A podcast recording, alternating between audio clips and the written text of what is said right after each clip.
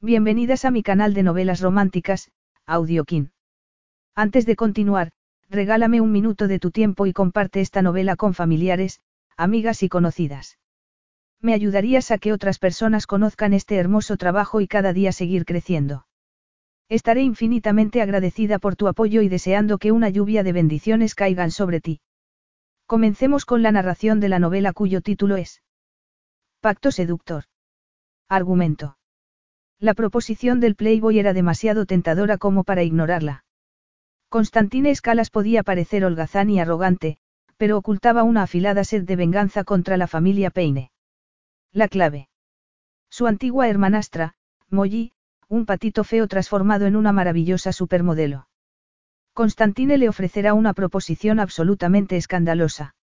Molly conocía el peligro de entrar en la guarida de un hombre poderoso, pero solo un pacto con el diablo podría salvar a su querida madre de la bancarrota. Constantine siempre había sido pecaminosamente seductor, y, tras atarse mediante el pacto, Molly ardía por él. Ya no habrá vuelta atrás. Capítulo 1. Constantine Escalas había esperado mucho tiempo la llegada de ese día. Lo que había empezado como una temeraria promesa juvenil se había convertido en un plan. Y ese plan por fin producía sus frutos que él tenía intención de disfrutar. Habiendo dedicado gran parte de su libertina vida adulta a probar todos los placeres de la vida, sabía exactamente cómo hacerlo. Había muchos lugares en los que podría haberse encontrado con el objeto de sus planes. Era un Escalas, uno de los dos dueños de la vasta multinacional Escalas e Hijos. Su padre había sido el hombre más rico del mundo, pero Constantine y su hermano, Baltazar, habían duplicado su fortuna en el primer año como propietarios. Poseía propiedades por todo el mundo, y podría haber elegido cualquiera de ellas para la ansiada reunión. Por supuesto, había elegido la que más daño produciría, con la que esperaba hundir un poco más el cuchillo en la herida.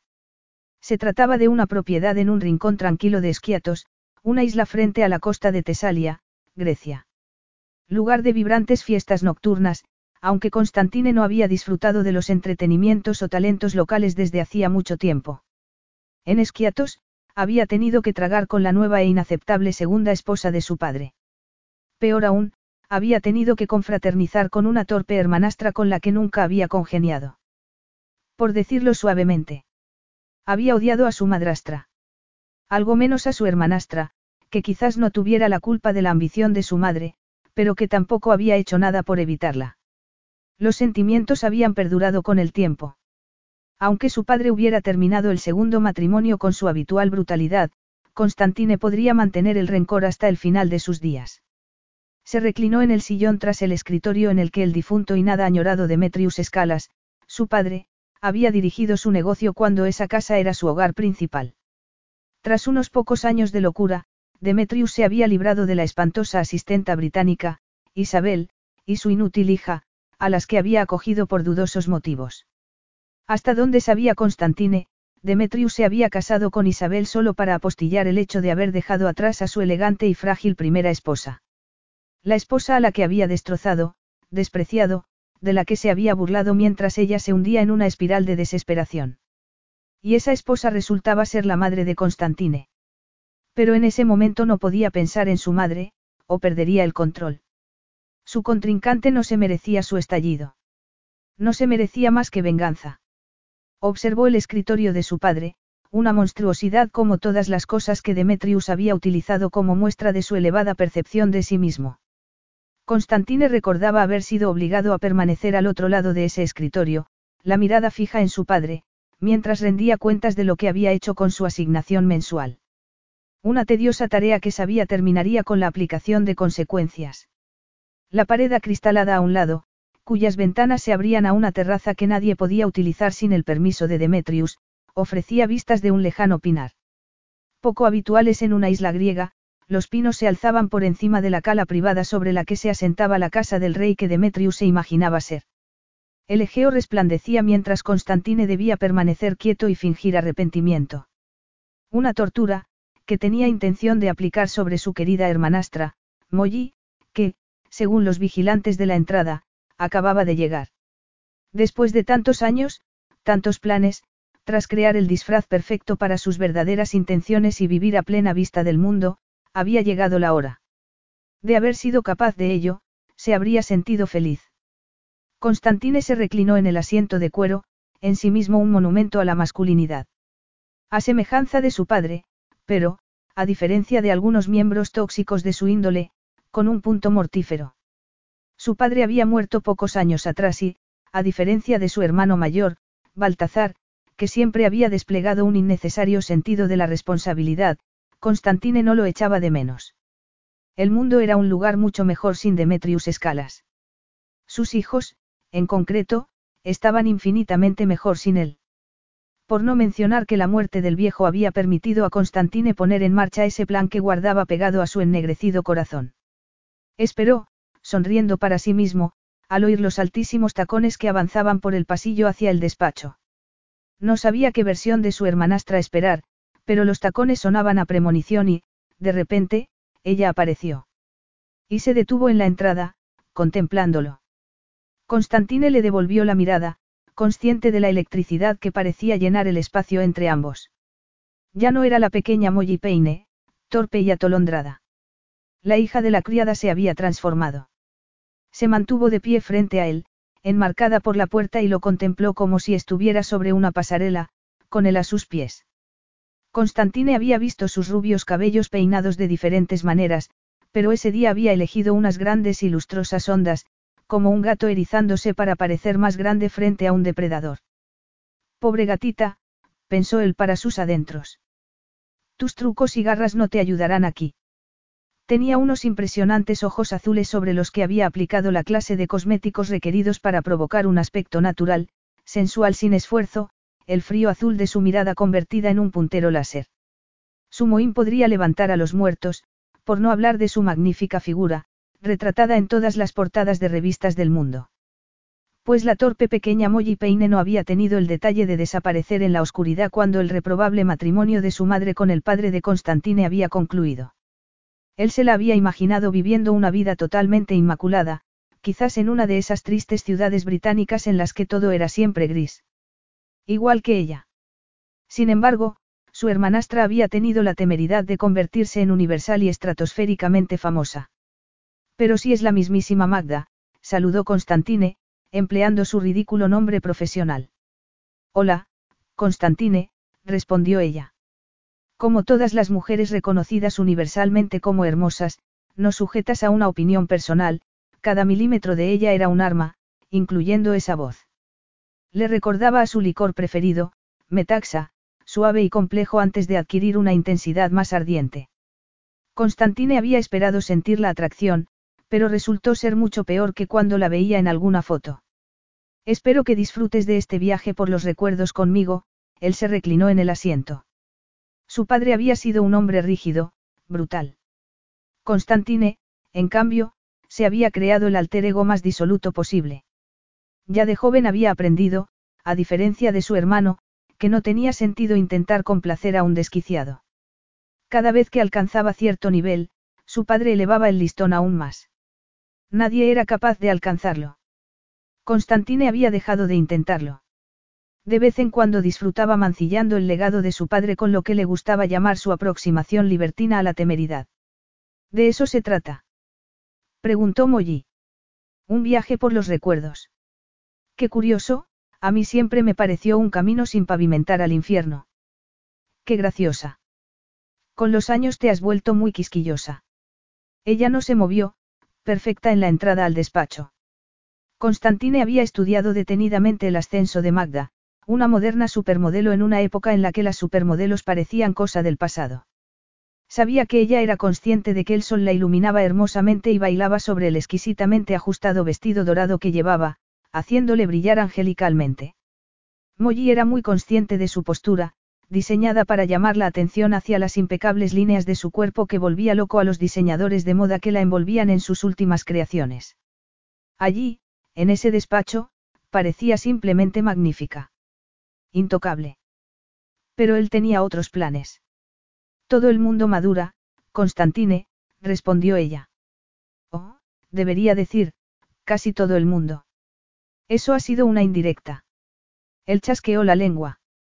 Así no conseguirás que me muestre piadoso, Molly. Deberías saberlo. Preferiría que me llamaras Magda. Seguro que sí, Constantine sonrió, disfrutando inmensamente. Pero creo que me quedaré con Molly, solo para recordarnos quién y qué somos. Constantine asistió fascinado por el fugaz paso de una tormenta por la gélida mirada azul. Esperó hasta que, para su inmenso placer, ella abandonó esa posición de mando en la puerta y entró en la habitación. Sé que sabes por qué estoy aquí, aseguró ella con energía. Vayamos al grano. Refréscame la memoria, la invitó a él. Veo que vamos a jugar. Estupendo. Constantine recordó a la adolescente de 16 años que había confiado estúpidamente en él, pero no vio rastro de ella en el rostro de esa mujer. Tanto mejor.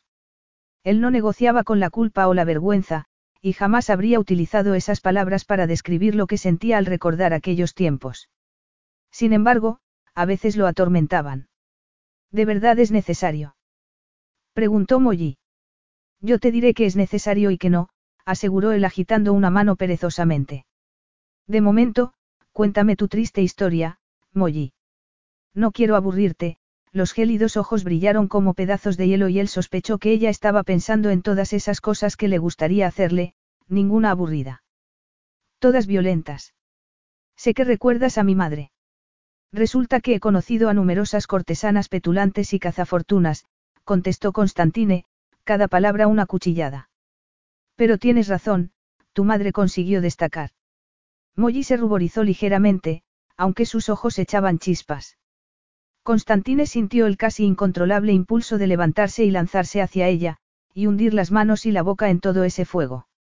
Pero ella recuperó el control rápidamente, gélida, y lo miró con frialdad.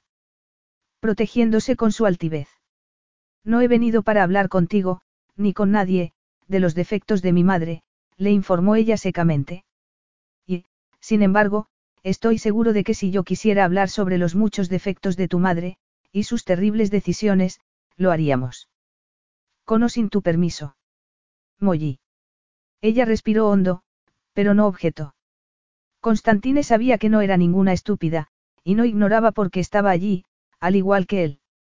Mi madre siempre se ha considerado una empresaria, continuó Molly con una ligera tensión.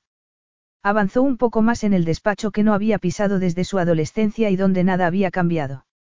Constantine la observó con interés mientras ella deslizaba la mirada con gélida precisión de las obras de arte colgadas de la pared hasta el decantador de cristal en la mesa auxiliar, el último de una larga lista de decantadores similares que su padre había estrellado contra la pared. No es un negocio al estilo de escalas e hijos, por supuesto. Pero cada vez que reunía algo de dinero.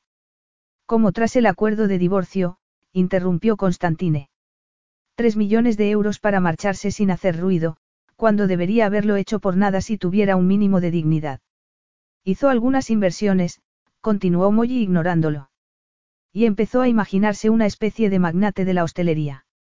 Más bien un delirio para asegurarse atención médica, Constantine rió ante la gélida mirada de Molly. Poseo muchos hoteles. En mi cartera de negocios personal, no bajo el paraguas de escalas e hijos. No creo que unos cuantos alojamientos con encanto dispersos por el mundo te conviertan en un magnate. Qué curioso que menciones esos hoteles con encanto, observó ella mirándolo fijamente.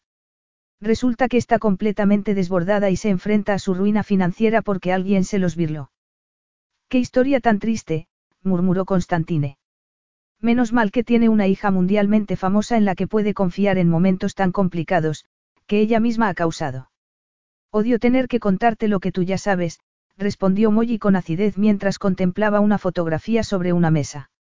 Representaba a una familia aparentemente feliz hasta que se miraba de cerca y se veía la preocupación reflejada en el rostro del joven Baltazar, el desafío en el de Constantine y la expresión de amargura de su padre.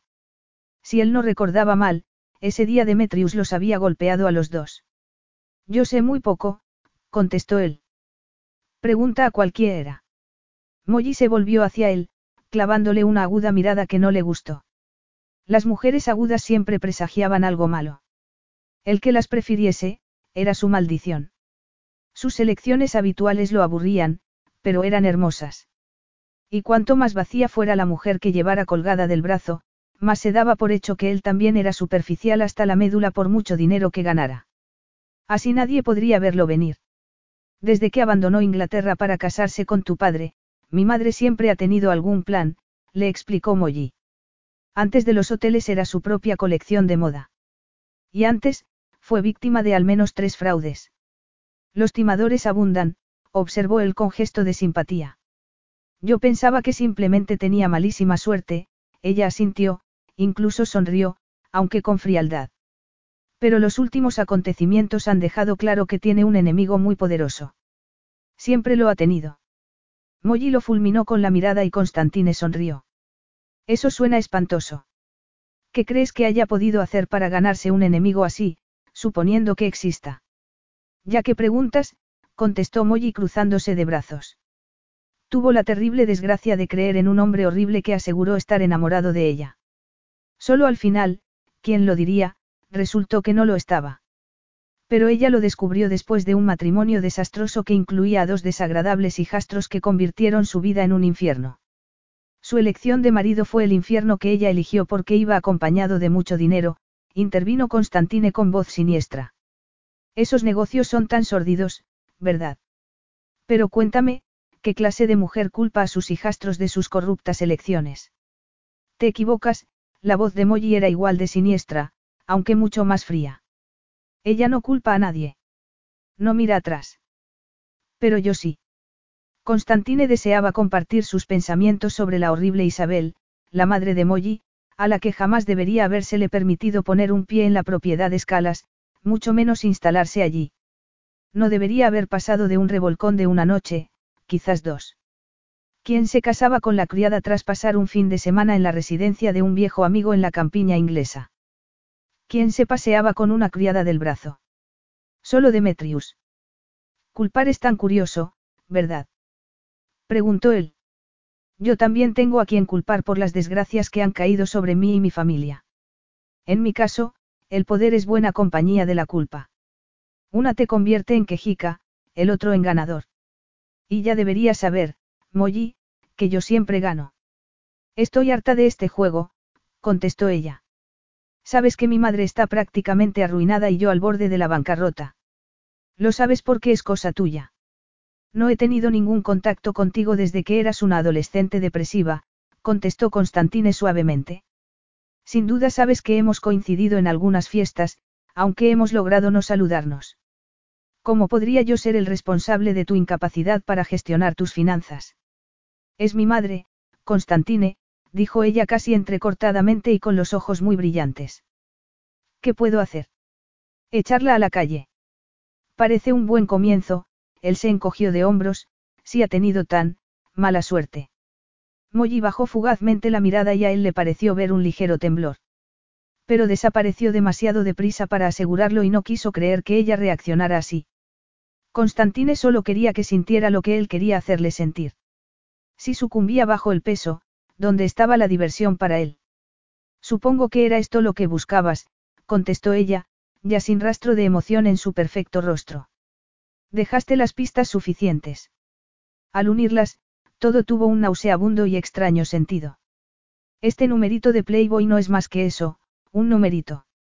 Inviertes mucho tiempo y energía en fingir estar loco por los coches deslumbrantes y ser tan vacío como las mujeres con las que te dejas ver. Pero lo cierto es que eres igual de depredador que tu hermano, aunque lo ocultas. Fui tonta al pensar que tras convertir mi adolescencia en lo más odiosa posible, seguirías tu camino. Estarás de acuerdo en que la adolescencia, como norma, es odiosa para todos, él sonrió. Incluso para mí. Me resulta curioso ver que tanto tú como tu madre tenéis a un montón de personas a las que culpar de vuestras desgracias. Cualquiera salvo vosotras mismas, no. De nuevo las mejillas de porcelana de Molly se tiñeron de rubor, la única señal que delataba sus emociones. Constantine se sentía más fascinado de lo aconsejable, pero saberlo no cambió nada. Pusiste una trampa y mi madre cayó en ella una y otra vez, Molly lo miraba como si él fuera el demonio. Felicidades. Dime qué quieres realmente. Había muchas cosas en la vida que no cumplían las expectativas de Constantine. Como los supuestos encantos de los yates amarrados en la costa mediterránea y que le aburrían mortalmente. Esos restaurantes con estrellas Michelin cuya intención no era limitarse a alimentar a los comensales. La idea de que una mujer hermosa debía ser buena en la cama. Pero eso era la excepción que cumplía la regla. Eso resultaba mucho mejor de lo que se había imaginado, y se había imaginado miles de versiones, año tras año. Y yo que pensaba que estaba siendo obvio, señaló Constantine. ¿Por qué había esperado durante años? Porque su madre permanecía ingresada en un centro, muerta en vida por culpa de lo que le habían hecho. Baltazar se había ocupado del arquitecto de la caída de su madre, el hombre que la había seducido antes de abandonarla. Por su parte, él jamás había perdonado a la mujer que había pretendido ocupar su lugar. Explícamelo, lo animó Molly. No puedes querer mi dinero, porque tienes muchísimo más. De todos modos el mío ha desaparecido. Alguien tenía que ocuparse de las deudas de mi madre después de que tú la arruinaras una y otra vez. Entonces, ¿qué quieres? Ya te lo dije cuando me llamaste. En la muy breve, aunque detestable, llamada que te llevó tres semanas de volverme, me dijiste que existía la posibilidad de que mi madre recuperara sus propiedades y conservara su buen nombre, los ojos azules brillaron. Apuesto a que, siendo tu especialidad, implicará una intensa humillación en público. Ilústrame. La intensidad y la humillación dependen del grado, murmuró él filosóficamente. Y la perspectiva también. Debería ser obvio lo que quiero, sonrió. Es por lo que soy verdaderamente conocido. Constantine tuvo el inmenso placer de ver el hermoso rostro palidecer. Vio claramente la diferencia entre Molly y Magda, porque ella perdió completamente el caparazón que había desarrollado con los años. Y en su lugar apareció el rostro de una niña de enormes ojos azules y expresión malhumorada. ¿No querrás decir? Claro que sí, contestó él con voz deliberadamente baja. La venganza se servía en un plato frío y a él le hacía sentirse acalorado. Te deseo, Molly. Debajo de mí. Encima de mí. De todas las maneras. Desnuda, suplicando y, sobre todo, completamente mía para hacer lo que quiera mientras quiera, hasta que la deuda de tu madre esté saldada. Molly lo miró boquiabierta. La sonrisa de Constantine se agrandó. No te dije que era muy sencillo. Ronroneó él. No olvides, Molly, que soy un hombre de palabra. Capítulo 2. Molly Peine quería morir. Normal en presencia de ese hombre, o de cualquier miembro de la abominable familia Escalas, aunque desde que su madre había escapado de sus garras había intentado bloquear la reacción que le producía estar físicamente delante de uno de ellos. Debía haberse ablandado durante la última década. Porque era mucho peor de lo que recordaba. Para ella, la familia Escalas era una plaga. Una plaga muy rica y poderosa. Al saber que el viejo y cruel Demetrius había muerto, y aunque no solía pensar mal de los muertos, Molly y su madre lo habían celebrado con una cena en Londres. Ese malvado viejo bastardo se merecía unos cuantos brindis que lo empujaran hacia el infierno. Pero Constantine era especial. Siempre se había mostrado agradable. Donde su padre era cruel y su hermano mayor distante, Constantine era amistoso. Había animado a Molly, desgarbada y tremendamente tímida, a que le contara cómo se sentía siendo la hija de una mujer como su madre. Y ella, para su eterna vergüenza, se lo había contado. Había pasado 16 años viviendo entre el desesperado e impotente amor y la vergüenza cada vez que Isabel Peine demostraba que sería capaz de casi cualquier cosa que sirviera a sus ambiciones. Cuanto más amistoso se mostraba Constantine con ella, más cosas que debería haberse guardado para sí misma le contaba Molly.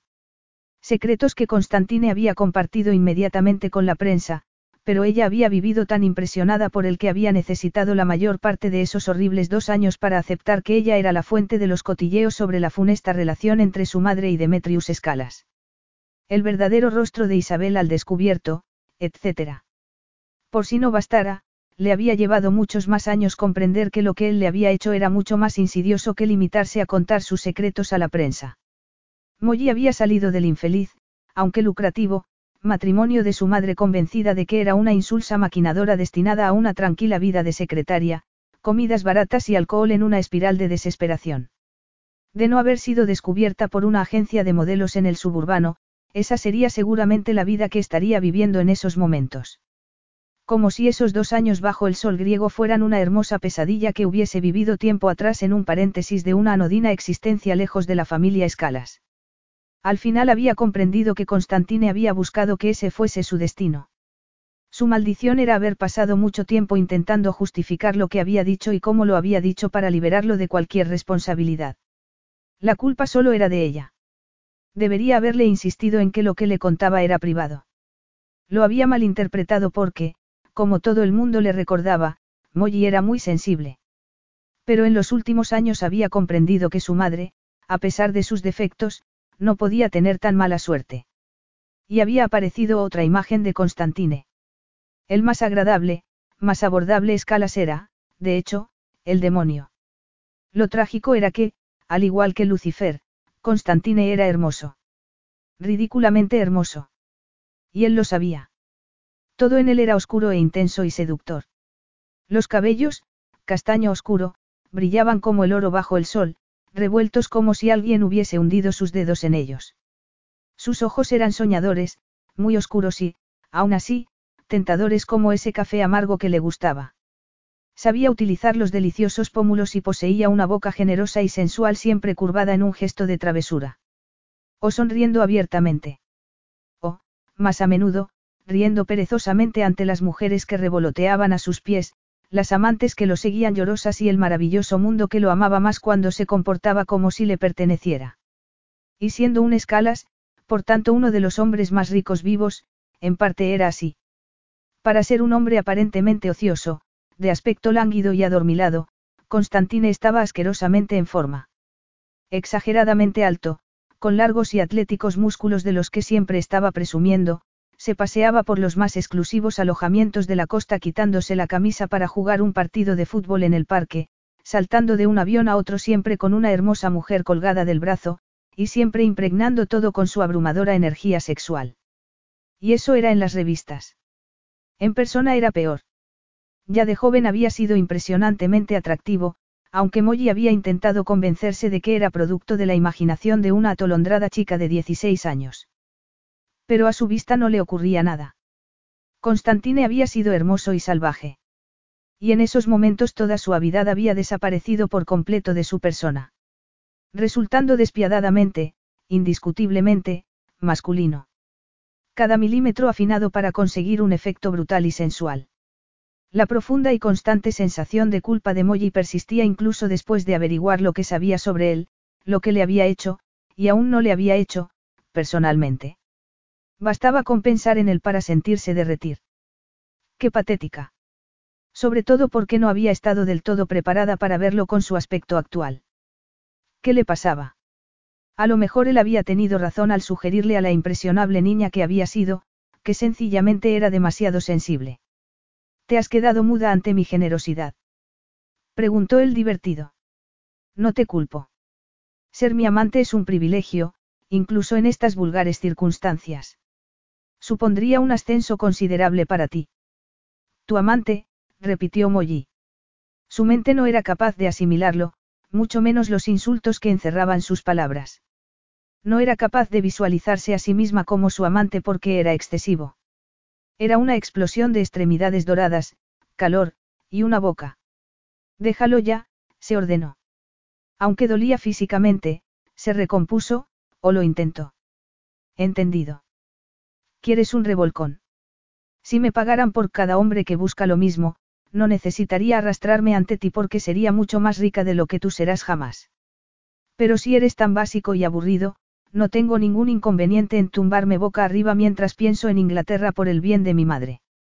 Molly no sabía por qué había dicho eso. No tenía ninguna intención de vender su cuerpo, sobre todo porque ya lo utilizaba como producto y por tanto era muy consciente del resbaladizo camino que lo separaba de las emociones. Sabía que había una legión de hombres que aseguraban haber vivido apasionados romances con ella, y no le disgustaba. Cuantas más personas chismorrearan sobre ella, contando mentiras sobre las escandalosas cosas a las que se dedicaba en su tiempo libre, menos probable sería que alguien se diera cuenta de que no hacía ninguna de ellas. Pero también sabía, siendo una mujer adulta en el mundo real, que pocas cosas irritaban más a los hombres que sentir que se burlaban de ellos.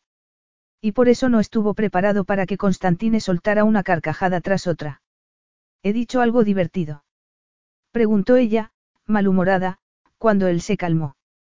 Con la boca seca lo observó levantarse de detrás de ese horrible escritorio. No tenía más que malos recuerdos de ese lugar. Motivo por el cual sin duda Constantine, que tenía más casas que coches deportivos, había elegido esa para su reunión. Lo había hecho en su honor, para que pudiera conectar con la estúpida adolescente que había sido cuando vivía allí, entrando y saliendo de las engañosamente acogedoras estancias pintadas con colores mediterráneos, temblando como un cervatillo cada vez que llamaba la atención de alguien. Esa habitación en particular era donde a Demetrius le había gustado ejercer lo peor de su poder. Le había encantado llamarla ante él y tenerla allí de pie con el corazón acelerado y el estómago encogido mientras le describía lo vergonzoso que había sido verla durante la cena de la noche anterior. Lo torpe y anodina que era cuando él esperaba mucho más de ella. Todo lo sucedido allí había sido oscuro y, a pesar de que había disfrutado del típico clima griego, lo recordaba como deprimente, porque así había sido en su interior. En cambio Constantine siempre había brillado con una luz dorada, sobre todo, como en ese momento, cuando no debería. Parecía llevar todo el sol griego embotellado en su interior e iluminaba el mundo con cada paso que daba. Resultaba irritante incluso para alguien que no conociera la verdad sobre su alma miserable y retorcida. Creo que me estás malinterpretando, Molly. Hablaba en tono despreocupado, como siempre, para ocultar sus verdaderas intenciones. Vestía como un hombre de negocios y no del modo más informal que ella había conocido años atrás. No le seguía, pero a menudo aparecía en la prensa. Su versión del traje de negocios era, arrugado. Así era Constantine. Siempre ligeramente desaliñado, con aspecto de acabar de levantarse de la cama tras un revolcón, suponiendo que se molestara en buscar una cama para eso. Deja de estremecerte, se ordenó mientras se controlaba para no apretarse el estómago con una mano. No serviría para calmarla, pero la delataría. Mientras él rodeaba el escritorio perezosamente como si no se moviera en absoluto, Molly se aseguró a sí misma que no era sensible a él. Quedaba igual que hubiese fingido ser su amigo, o que sin duda fuera él quien hubiera tramado una elaborada venganza contra su pobre madre. No podía evitar ser una mujer y que él no solo fuera un hombre sino, él. Se trataba de una respuesta química perfectamente natural. Molly no necesitaba fingirla. Tú y yo vamos a empezar una apasionada aventura, le aseguró él como si estuvieran charlando sobre el tiempo. Va a ser muy, muy pública. Lamento informarte de que, como la mayoría de las mujeres que se relacionan conmigo, acabarás perdiéndote. Enamorándote, destrozada. Yo no soy Ícaro, y tú, aunque lo creas, no eres el sol, Constantine. Ya veremos, sus ojos brillaron. Cuando me canse de ti y tus infames encantos, te desecharé sin contemplaciones. Lo que hagas después será cosa tuya, esconderte como deberías haber hecho hace una década, o regresar a tu lugar en la pasarela siendo consciente de que todo el que te mire no verá el modelito que lleves puesto sino mi descarte. El cerebro de Molly era incapaz de asimilar nada de eso. ¿Quieres decir que será una especie de actuación? ¿Por qué? Por si lo has olvidado, me odias. Solo puedo hablar por mí mismo, continuó él perezosamente, ligeramente sorprendido ante la pregunta. Pero yo no actúo cuando hago el amor. Y no hago el amor, Molly, hago la guerra. Y en la guerra solo puede haber un vencedor. Debería haberse reído de las palabras. De él. Si cualquier otro hombre le hubiese dicho algo parecido, se habría roto una costilla de tanto reír. Pero en Constantine no había nada divertido. Siempre había estado en guerra, pero ella había sido demasiado ingenua para verlo. Y en su fuero interno, donde se moría por él, Molly sabía que él hablaba totalmente en serio. ¿Por qué iba a acceder a algo así? preguntó ella. Constantine sonrió como el demonio que era. Desgarrador por su aspecto angelical. Su mirada era casi cálida, como si le tuviera un profundo cariño, cuando ella sabía que era totalmente falso. No se me ocurre una sola razón para no hacerlo, él sacudió la cabeza casi con tristeza. En tu lugar, yo lo haría. Claro que yo habría dejado que tu madre se pudriera hace mucho tiempo. ¿Cómo hiciste con la tuya?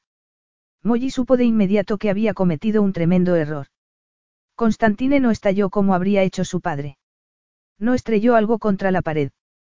Se limitó a mirarla como si fuera una cobaya que tuviera intención de diseccionar. No vuelvas a mencionar a mi madre, habló con calma, en apenas un susurro que hizo que a Molly se le erizara el vello. No soy hombre de límites, en ningún sentido, pero mi madre está fuera de los límites para ti. No he accedido a ninguna de tus sugerencias, señaló ella con una osadía que no sentía. Si quiero hablar sobre tu madre y los hechos que todo el mundo conoce. No podré impedírtelo, la interrumpió él con la misma calma. Pero debes saber que cada vez que menciones a mi madre, lo tomaré como una invitación para mostrarte mi desagrado. Como siempre, Molly sintió la misma sensación de amor y vergüenza, frustración y anhelo que caracterizaba su relación con Isabel. Si fuera capaz de no amar a su madre, su vida sería mucho más sencilla. Si pudiera endurecerse y dejara de importarle lo que le sucediera a Isabel, no estaría allí. Pero daba igual cuántas veces llamara a su madre en lo que llamaba, pequeños raspones, o las veces que Molly juraba que estaba harta de limpiar todos los desechos de Isabel. Oh, Moll, diría su madre con esa voz profunda y compungida, esta vez sí que la he hecho. Y a pesar de todas las veces que recibía esa llamada, o que había accedido a regañadientes a que Isabel se alojara con ella hasta que lo, solucionara, cosa que nunca hacía, Molly seguía amándola. No podía evitarlo. Y esa era la base de todo el problema. De acuerdo, ella asintió con energía aunque sabía que allí, en Esquiatos, estaba en grave peligro. Nada de hablar de madres y yo seré tu amante, no simplemente un revolcón. Brillante. Pero exactamente cómo funciona. ¿Cómo crees que funciona? Constantine ladeó la cabeza y a Molly le pareció uno de esos enormes depredadores de los documentales sobre naturaleza que ella veía cuando no podía dormir en el avión camino de algún trabajo. ¿Acaso no has pasado años siendo la amante de uno u otro millonario? Al menos de los pocos que se lo pueden permitir. Seguramente pretendía hacer una broma, ya que no existía nada en el universo que un escalas no pudiera comprar. Molly abrió la boca para sacarle de su error, explicarle que no iba por allí adornando el brazo de cualquier hombre que pensara que se la merecía, independientemente de lo que se publicaba. Pero se reprimió. Porque si aquello iba a suceder realmente, una posibilidad que no podía permitirse contemplar demasiado de cerca porque era excesivamente peligrosa a nivel personal después de todo lo que había hecho para escapar del abismo de su adolescencia allí, le convenía que él pensara en ella como su alter ego. Magda. Magda había sido inventada por necesidad.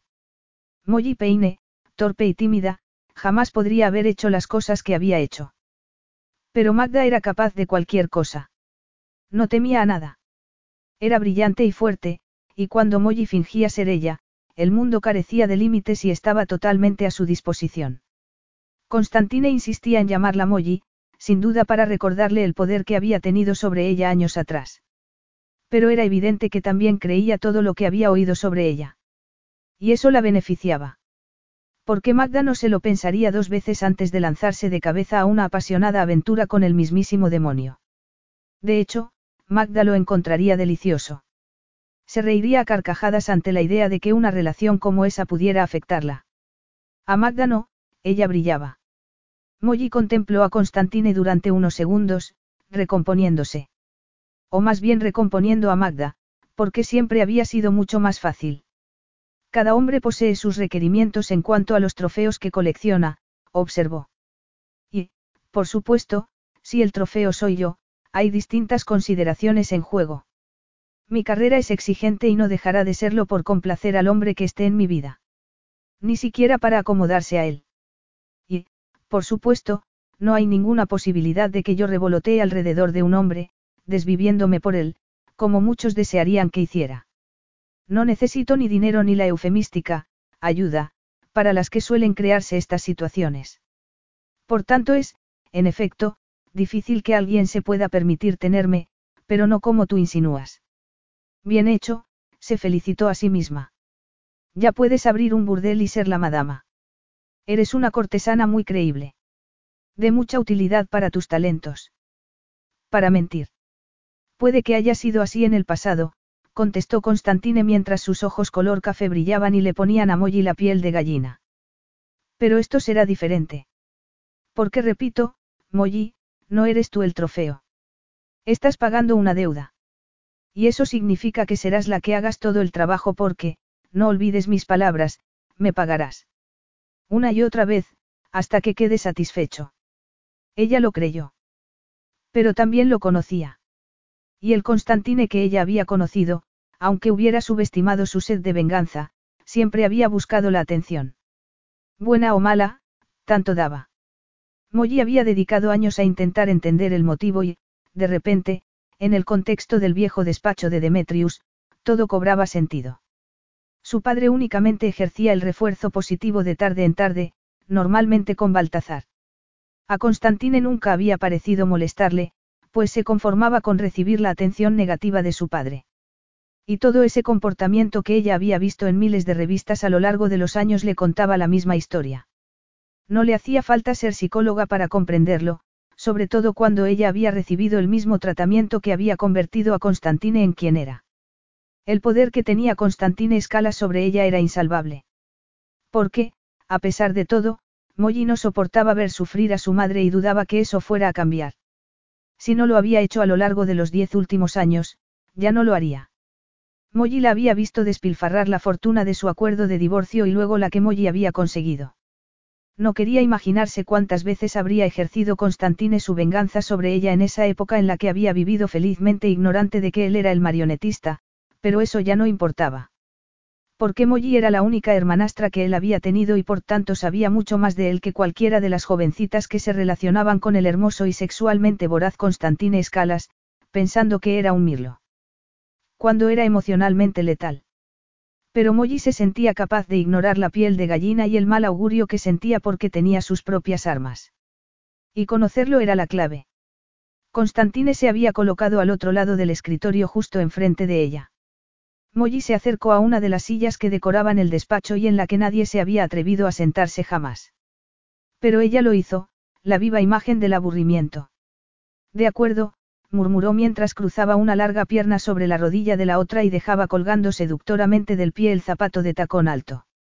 De acuerdo. Repitió Constantine con incredulidad. Se colocó justo frente a ella, mostrándole su masculina belleza desaliñada que ella debería encontrar maligna. Pero su cuerpo se negaba a recibir el mensaje. Por aburrida que intentara parecer, por dentro le costaba no derretirse. Sentía los pechos tensos y un nudo en el estómago. Entre las piernas se notaba ardiente y húmeda. Desesperada. Eres una traidora, se recriminó. Casi se encogió de hombros y casi agitó una mano en el aire, aparentando el mayor aburrimiento posible sin quedarse dormida allí mismo. De acuerdo, repitió ella lentamente como si él fuera lerdo. Dime cómo quieres que haga esto de pagar la deuda. Supongo que querrás un trabajito triste y chabacano de vez en cuando porque el poder de un hombre no se extiende más allá de agitar una mano y conseguir que una hermosa mujer caiga arrodillada ante él.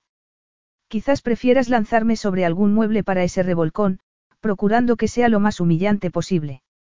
Tengo entendido que así se hunde el seductor promedio más profundamente en la sociopatía. Si te soy sincera, dudo que note la diferencia entre esto y la habitual sesión de fotos. Molly casi se había convencido a sí misma de su propio hastío, ni siquiera propio de Magda. Al soltar su desprecio se sintió intocable. Constantine rió con un sonido oscuro que impregnó hasta los huesos de Molly, haciéndole estremecerse. Como si el sonido de magia negra la pudiera transformar en otra persona. En alguien a quien no estaba segura de desear conocer. Oh, no, mi pequeña Etaira, murmuró él con ojos brillantes. Así no va a funcionar. Constantine la agarró y la levantó de la silla. Y aplastó su boca contra la de ella. Capítulo 3. Molly estalló en llamas, y solo era el principio de lo que le provocaba el calor de la boca de Constantine. Sus manos se alzaron por voluntad propia, revoloteando alrededor de sus hombros, cuando ella no había revoloteado en su vida. Acostumbrada a ser más alta que la mayoría de los hombres, Constantine resultaba muy corpulento. Su boca era ardiente y cuando ladeó la cabeza para acariciarle la lengua con la suya, la hizo estremecerse. El beso era húmedo, travieso e insidioso, y casi insoportablemente bueno. Constantine besaba como todo lo que hacía, perezosa y descuidadamente, con el mismo peligro subyacente del que ella debería huir. Molly lo saboreó, lo olió. Su lengua era una tentación, la sensual boca una seducción, y apenas fue consciente de todas las sensaciones que la inundaban. Estaba perdida. Tantos sueños que había tenido de él siendo niña, tantas historias que se había contado sobre cómo sería si él se fijara en ella, sus más salvajes fantasías, eso era mucho mejor. Era tan bueno que quería llorar. Arrancarse toda la ropa. Lanzarse en sus brazos. Lo cual, pensó horrorizada cuando él apartó su boca de la suya, iba a complicar su plan de supervivencia. Y en ese momento lo odió. Odió esa expresión satisfecha, masculina, dibujada en el hermoso rostro cuando él la miró, sus enormes y fuertes manos agarrándole los brazos para sujetarla. Era un escándalo que un hombre como Constantine Escalas pudiera por arte de magia estar tan en forma como si trabajara a diario en el campo. Era injusto. Y estaba segura de que él era consciente del efecto que ejercía sobre ella. Molly sentía los labios hinchados. Su sabor estaba pegado a su lengua, intenso y embriagador. Él la miraba totalmente complacido consigo mismo y ella supo que también era consciente de que sus pezones se habían erizado de pura necesidad y que su seno se había fundido.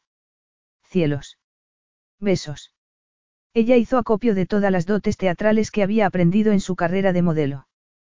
Cada vez que tenía que enfrentarse a un horrible fotógrafo, a una agenda agotadora, a la habitual condescendencia con la que solían ser tratadas las mujeres de su profesión, lo ponía en práctica. Así como el ligeramente sorprendido, pero básicamente aburrido, tono que empleaba en esos momentos. Desde cuando se besa cuando se paga por ello. La sonrisa de Constantine fue un destello de dientes blancos que la golpearon y le hicieron tambalearse, a ella que dominaba los tacones desde los 18 años. No me interesa tu actuación de reina del hielo, Molly, le aseguró él sin abandonar su sonrisa. ¿Qué te hace pensar que es una actuación? Ella inclinó la cabeza a un lado y lo contempló inexpresiva, como si fuera habitual que un hombre la agarrara. No se alejaba mucho de la realidad, aunque en el trabajo no había tanta tensión en el aire. Tuve una adolescencia complicada. Mi madre se casó con un hombre horrible y convivir con su familia fue un auténtico infierno. Pero por suerte, me curó de sentir con demasiada intensidad. La sonrisa de Constantine adquirió ese aire depredador que ella no había olvidado, aunque de joven la había confundido con otra cosa. No me cabe duda de que esa es la historia que te gusta contar, hermanastra, pero ambos sabemos que no es verdad. Ya veo, contestó Molly en tono condescendiente, que me conoces mejor que yo misma. Algo en Constantine cambió, aunque ella no supo decir el qué. Sus manos seguían agarrándole los brazos. La sonrisa se había convertido en una expresión que no le gustaba nada.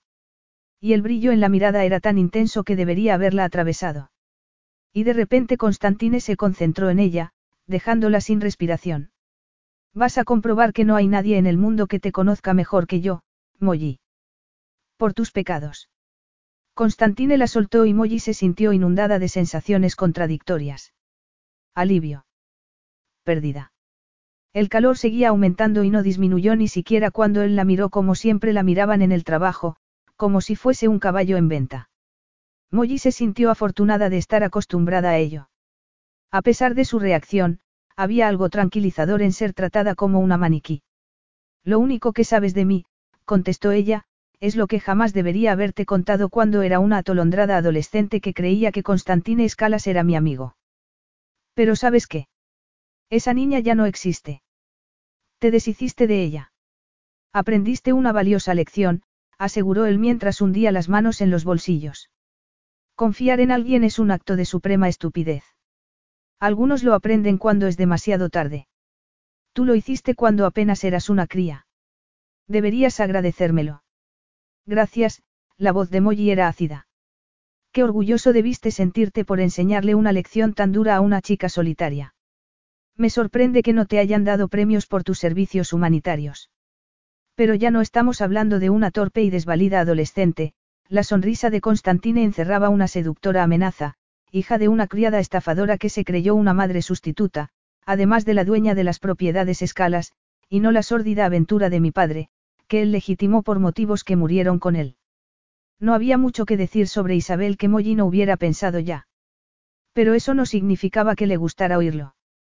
Claro, mi madre despertó un día imaginándose tu madrastra. Nadie la persiguió, ni se casó con ella, ni le dijo que hiciera lo que quisiera con las propiedades y los hijastros, y todo lo demás porque, bien lo sabe Dios, a él no le importaban en absoluto. Mi padre está muerto y no puede explicar sus decisiones, Constantine se encogió de hombros. Y aunque estuviera vivo, tampoco lo haría. Y esperas que me crea que mientras vivía le pediste cuentas por su comportamiento. Molly soltó una carcajada, que se hizo más fuerte cuando vio cómo contrariaba a Constantine. Me hubiera gustado verlo. Sabes bien que solo había una cosa que le importaba menos que lo que mi madre hiciera con su dinero, tú. A Molly le pareció ver encajarse la mandíbula de Constantine. Sin embargo, la miraba. Al parecer crees que insultar a mi padre, y a mí, es un buen modo de comenzar a pagar la deuda. Decir la verdad sobre un hombre al que ambos conocimos es insultar. Molly se encogió de hombros en un gesto de desprecio que había practicado durante años. Ni siquiera sería información privilegiada. Demetrius Escalas fue un total misterio para mí durante el matrimonio de mi madre con él. Cualquier cosa que yo sepa de él es del dominio público, ella enumeró con los dedos. Fue una persona terrible. Sus hijos son terribles. No es mi opinión sino hechos incontrovertibles. Constantine sonrió y ella lamentó de nuevo no ser capaz de controlarse en su presencia. Ahí van otros hechos, murmuró él con voz oscura y grave. Tienes complejo de mártir, pues pareces obtener alguna clase de placer en sacrificarte por tu madre. ¿Por qué si no ibas a hacerlo una y otra vez? Ella es adulta, capaz de gestionar su propia vida, solo que no le hace falta porque para eso te tiene a ti. Molly supuso que él quería una respuesta, y por eso se limitó a mirarlo. A pesar de haber viajado por todo el mundo, continuó él, ganando millones por hacer moines ante la cámara y frecuentando más amantes que fotógrafos, eres una mujer muy solitaria. Molly moriría si él percibiera cualquier reacción por su parte. Necesitó hacer un supremo esfuerzo para seguir mirándolo como si él no hubiese vuelto a hacerlo otra vez. Sonreír y luego apuñalarla. Lo sé porque te he observado, Molly, Constantine bajó aún más la voz mientras ella lo miraba a unos ojos que brillaban peligrosamente dorados. Cada vez estás más delgada, los ojos más oscuros, cada vez más frágil.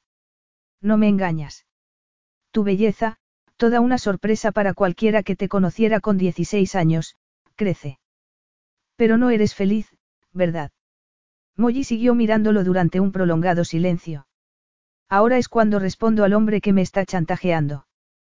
Pensé que era todo retórico. Sé lo que comes, cuánto duermes, incluso cuáles son tus documentales favoritos, continuó él con calma. Sé qué haces cuando no apareces en alguna fiesta. Vaya, Constantine, me halagas. Caminas, dijo él con una ligera amenaza en la voz mientras se iluminaba su mirada cuando ella no consiguió disimular su reacción. Recorres la ciudad o pueblo en el que te encuentres sin ver lo que hay a tu alrededor. Prefieres ir de noche, como si hubiera algún demonio que intentaras dejar atrás. Tu madre, quizás. De nuevo te equivocas, contestó ella sosteniéndole la mirada como si no estuviera asustada. Solo conozco a un demonio, Constantine. Y está justo delante de mí. Te conozco, le aseguró él, disfrutando claramente. Cuando te tenga, y te tendré, será por completo. Y si no queda nada después de que me hayas saciado, quizás comprendas lo que se siente al recomponerse. Como intentó hacer mi madre cuando la tuya ocupó su lugar. Esa misma noche, Molly estaba de regreso en Londres, sintiéndose nerviosa como si hubiese subsistido a base de café y cigarrillos durante tres semanas, un estilo de vida que había abandonado durante su primer año como modelo. La noche era lluviosa, fría y con niebla. Una típica noche de mayo, que contrastaba con la temperatura en Esquiatos y que la sumergió de inmediato en un estado anímico que le recordaba demasiado a sus 16 años. Arrancada de la triste y miserable Inglaterra, llevada a la deslumbrante costa de la isla griega, totalmente fuera de su ambiente. Una hora después de aterrizar en Esquiatos, su piel ya estaba dolorosamente roja y quemada. Incluso entonces debería haber sabido que era solo una de las muchas maneras en que Grecia la destrozaría. Cuando Isabel por fin abandonó a Demetrius y sus juegos de poder, arrastrándose de regreso a Inglaterra para lamerse las heridas y contratar abogados que se ocuparan del divorcio, Molly había sentido la pérdida de toda esa luz y calor. Había sido como morir. Y de nuevo lo sintió mientras el coche avanzaba por las calles empedradas cerca de Hyde Park, llevándola a la casa que había adquirido al despegar su carrera. A tiro de piedra de Marble Arch, y de Park y Oxford Street, su casa era un remanso de paz en la ajetreada ciudad que la rodeaba. También era completamente suya. La había comprado al contado, con la ingenua esperanza de tener algo suyo por fin, el comienzo de un brillante futuro. Pues estaba segura de que iba a ser diferente de la infancia que había vivido, de los errores que habían cometido su madre y ella, y de todo lo demás que quería dejar atrás. Todo contaminado por la familia Escalas. Y había funcionado. Esa casa era un hogar, no una inversión. Tenía cuatro paredes, tres plantas y dos encantadoras terrazas. Era el único lugar en el mundo donde podía ser ella misma. Allí no había fotos de Magda, ni revistas. Únicamente cosas que ella adoraba. Libros y arte y objetos encontrados en sus viajes. Los muebles eran cómodos y de colores brillantes. Cada rincón estaba pensado para relajarse y recargar pilas. Viendo alejarse el coche por la encantadora calle empedrada, Molly respiró hondo. El lugar seguía conservando su magia. Sus hombros se relajaron y el latido del corazón se calmó. Los nudos en el estómago se soltaron, un poco. Atravesó la pesada puerta y oyó música en la segunda planta, en lo que su agente inmobiliario llamaba la sala de recepción. Era el corazón de la casa. En un extremo estaba la cocina con un gran hogar, ventanas francesas y una terraza sobre la calle. Y todas las cosas acogedoras que Molly había conseguido encajar allí. Y desde la implosión del último plan, cortesía de Constantine Escalas, eso incluía a su madre. Molly se quitó el abrigo y lo colgó cerca de la puerta. Se sacudió los zapatos y flexionó los dedos de los pies contra el suelo de madera mientras subía las escaleras y distraídamente se recogía los cabellos en un grueso moño. Entró en la espaciosa estancia que tenía suficientes ventanas para hacerla brillante y soleada, y en cuya terraza le gustaba sentarse. En las noches despejadas también. Pero esa noche era húmeda y fría y, de todos modos, ni siquiera su mágica casita era ese oasis de calma cuando Isabel estaba allí. Su madre levantó la vista, agitada y decidida, cuando Molly entró en la habitación. Cariño, al fin has vuelto. Llevo todo el día preparando un delicioso plato de pasta para ti. Ya lo veo, contestó Molly. La cocina estaba hecha un desastre, llena de cazos y sartenes, que ni siquiera sabía que poseía, todo muy sucio. No me digas que esta noche no comes carbohidratos, continuó su madre. Es lo menos que puedes hacer por ti misma después del día que debes haber pasado. Aunque Molly abrió la boca para explicarle que no, que evidentemente no podía comerse una fuente de pasta, se contuvo. Porque, de hecho, la pasta sonaba perfecta para su estado de ánimo. Todavía con el ajustado vestido que Magda había llevado para ver a Constantine, no dijo nada sobre el estado de su cocina. Se puso directamente a la tarea de fregar los platos mientras su madre daba los últimos toques a su obra maestra. Para cuando se sentaron a la mesa junto a los ventanales, Molly se sentía ya un poco mejor por haber podido sumergirse en el trabajo pesado de frotar y aclarar y secar, mucho mejor que pensar en sus sentimientos. Le recordaba años atrás, cuando su madre había sido asistenta en una gran casa y vivían en una pequeña cabaña de alquiler. Los días libres de Isabel, preparaban comidas refinadas y se vestían de gala por placer. Había pasado tanto tiempo intentando reprimir esos años en Grecia, que a menudo olvidaba que Isabel y ella habían tenido una auténtica vida antes de que los escalas las hubieran aplastado. Estoy impresionada, mamá, aseguró tras el primer bocado. Sé que sabes cocinar cuando te pones a ello, pero conseguir esto me parece una proeza. Isabel seguía siendo la hermosa mujer que había llamado la atención de Demetrius en la casa donde había servido su familia desde la época de la conquista normanda. Hermosa y joven, había tenido a Molly con 17 años y jamás había revelado el nombre del padre. Él sabe dónde estamos, solía decir. No tiene sentido perseguir a un hombre que no quiere ser atrapado. Hay muchos más. En aquella época, Molly no había entendido esa actitud, cuando ella misma era objeto de burla y desprecio en el pueblo, sin que le importara a Isabel. Pero por fin lo entendía. Su madre era muy, muy guapa. Demasiado guapa para ser una asistenta, había gritado la prensa cuando Demetrius se había casado con ella, paseándola por todo el mundo.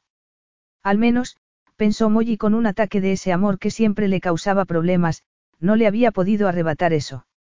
Nada conseguía que el ánimo de Isabel decayera mucho tiempo, y su belleza era completamente natural.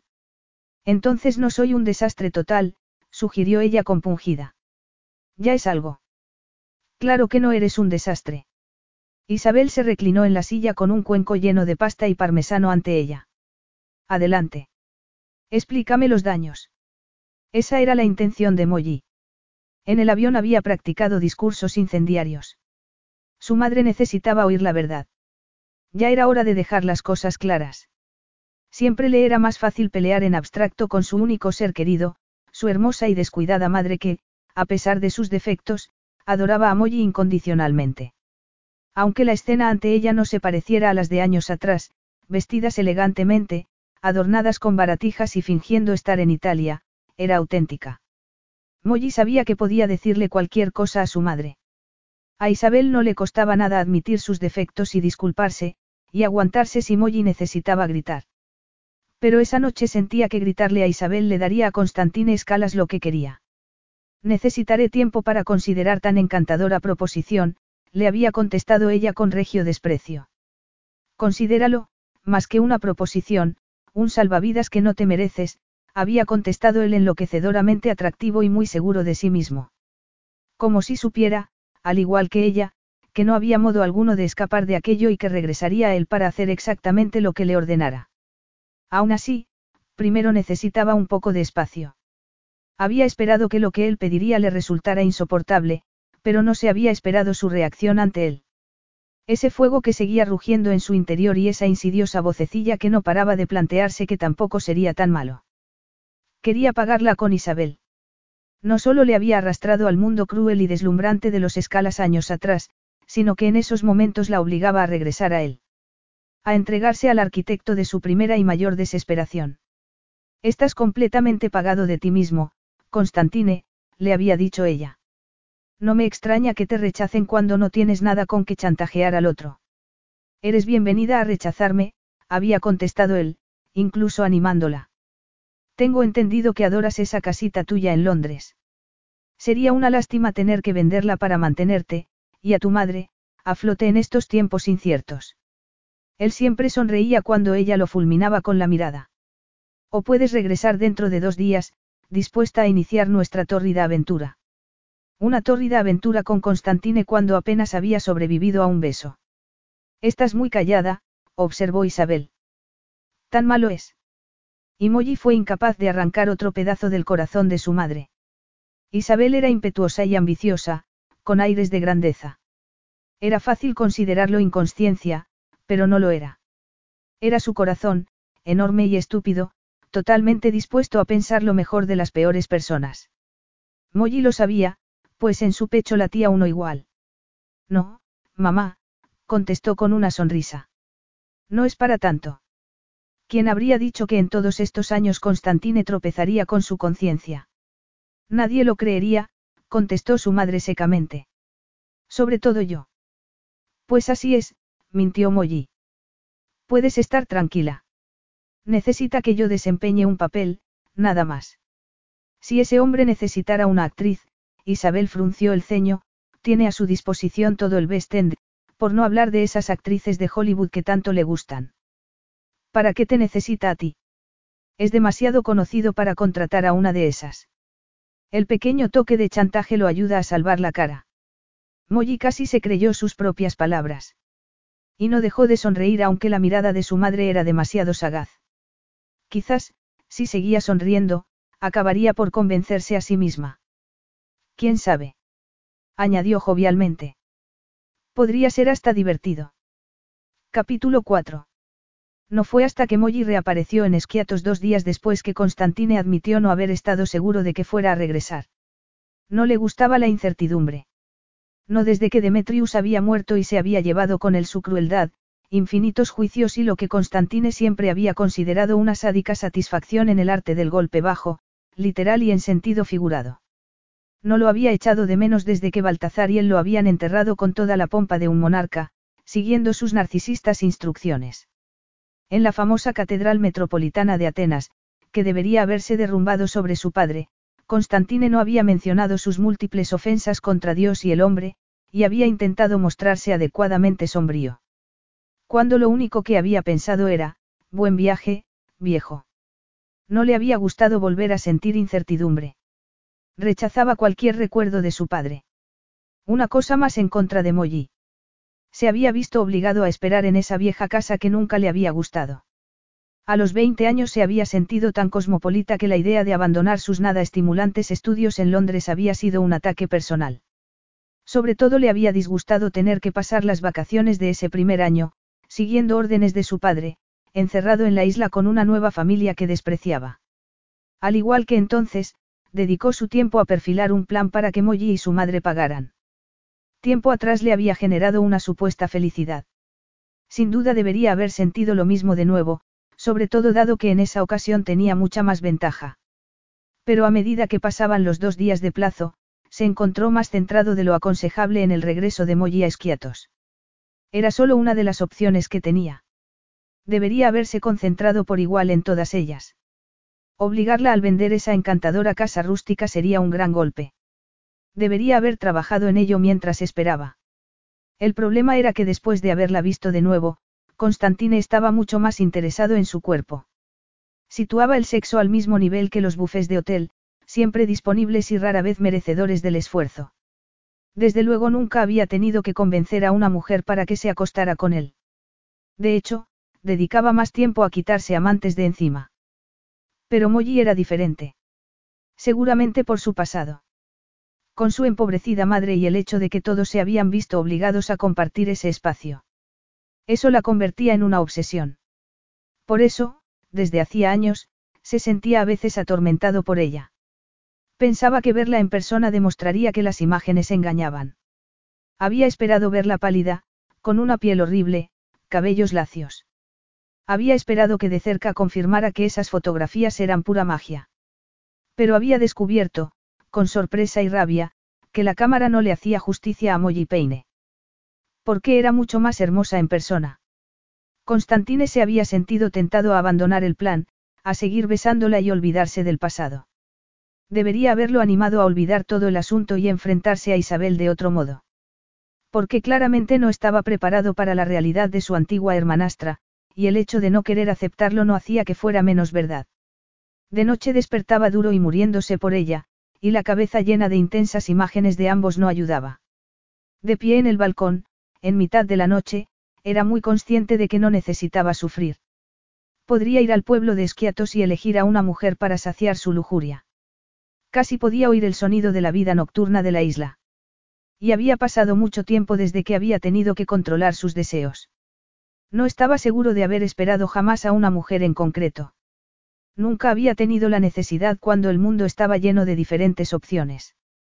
Adelante, se había ordenado a sí mismo. Busca una mujer y controla esa locura ya.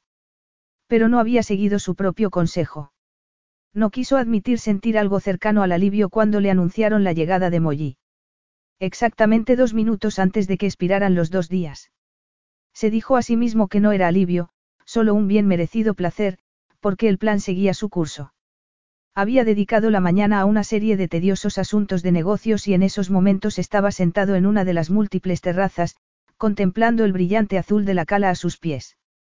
Aún así supo exactamente cuándo apareció ella en la escalera exterior de la parte delantera de la casa, cubierta de bugambillas. En esa ocasión no se oía el golpeteo de los tacones. Constantine sonrió, pues solo podía significar que había comenzado la batalla. Y en efecto, cuando Molly al fin apareció ante él, sin ninguna prisa, llevaba puesto un vestido negro de al menos tres tallas más. Sus largos cabellos rubios estaban recogidos detrás de las orejas y llevaba zapatillas deportivas. Parecía lo que era, una modelo vestida de calle, pero si intentaba demostrar lo poco glamurosa que resultaba, lo fastidió al no poder esconder la perfección de sus rasgos. Esos rasgos siempre habían sido perfectos. Había sido una adolescente llamativa, cosa que a él no le había pasado desapercibido a sus 20 años, aunque lo había ignorado. La belleza de su madre había sido más suave, más accesible, más ordinaria.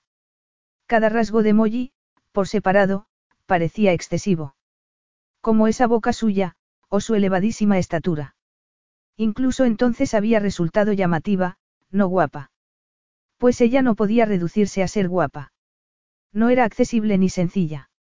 La suya era una belleza que atormentaba, y un vestido informe negro no podía disimularlo. Veo que vas vestida para esta prometedora ocasión, murmuró él reclinado en la silla como si hubiese pasado toda la mañana tumbado allí.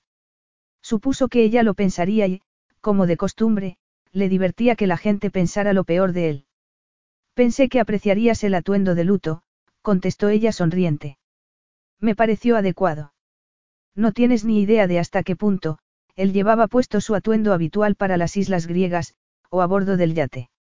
Pantalones de lino y una de sus camisetas favoritas, consciente de que al no haberse afeitado, su aspecto era desaliñado. Has venido para seguir discutiendo. Para ver si puedes hacerme cambiar de idea. No lo harás, pero podría ser divertido escucharte. ¿Qué podría hacer? Preguntó ella abriendo un poco más los ojos con fingida inocencia. Apelar a tu buen corazón. ¿Existe algún animal que lo tenga? Constantine se descubrió sonriendo, en contra de lo que tenía planeado para su gran venganza. Pero ¿qué más daba si al final llegarían al mismo sitio? ¿Podré atreverme a confiar en que has venido para una larga estancia? Preguntó él como si le diera exactamente igual que se quedara o no. ¿Por qué no debería importarle? Me dijiste que tenía complejo de mártir, Constantine, ella extendió los brazos a los lados como si anticipara la crucifixión. Aquí estoy, preparada y dispuesta a arder en la pira de tu elección. Me encanta oír eso. Constantine la observó durante largo rato, fijándose en el gesto testarudo de su barbilla y cómo destacaba la clavícula sobre el cuello de ese vestido, suplicando por su boca. Oh sí, estaba sucediendo. Por fin. Si te soy sincera, Constantine, contestó ella como si estuviera en una fiesta y no en su juicio final, no pareces encantado. Yo diría más bien un poco, sombrío. No sabes nada, Etaira. Pero ya basta, Constantine mostró una sonrisa perezosa. Desnúdate. De repente ella no pareció tan decidida. No dio un respingo, pero a Constantine le pareció ver un inicio rápidamente reprimido. Los ojos, de ese impresionante color azul ártico, se oscurecieron hasta parecerse al marejeo a sus espaldas. Veo que no pierdes el tiempo. Me gusta ir al grano, contestó él. Molly, déjate de evasivas. La vio recomponerse y se preguntó si se acobardaría. No le sorprendería, a fin de cuentas era una criatura orgullosa, o jamás le habría hablado como lo había hecho. Constantine también sabía algo de orgullo y no se imaginaba ningún escenario en el que se sometería de ese modo a la voluntad de otra persona. Pero ellos no se parecían. No entendía cómo se le había ocurrido algo así. ¿Y qué pasa si no puedo seguir adelante? Nadie te obliga, le recordó él. No hay ninguna pistola apuntando a tu cabeza. No eres una prisionera. Las puertas están abiertas y el cerrojo sin echar, y puedes marcharte cuando quieras. Qué generoso, los ojos de Molly brillaron. Pero si me marcho, arruinarás a mi madre. Y quién sabe si te detendrás ahí. Quizás también quieras mi casa. Después, conseguirás que yo no tenga trabajo y, seguramente, al final me arruinarás a mí también. ¿Verdad que ese es el objetivo? Qué pena, Constantine suspiró como si le entristeciera. Pero en la vida hay consecuencias. ¿Qué tal duermes? Oh, Etaira, el río. No he tenido un sueño agitado en mi vida. Claro, para eso haría falta tener conciencia. Me estás aburriendo, Constantine sacudió la cabeza. Decídete, te quedas o te vas. Pero si te quedas, sugiero que sigas mis instrucciones. Qué encantadora invitación, masculló Molly. ¿Cómo podría rechazarla? Ambos sabían que, sencillamente, no podía. Y con un evidente mal humor que apenas se molestó en disimular, Molly se quitó las zapatillas. Después, con gran sensualidad, se quitó el vestido y lo arrojó sobre una de las sillas. A continuación se quedó ante él llevando únicamente un tanga. Que Dios lo ayudara.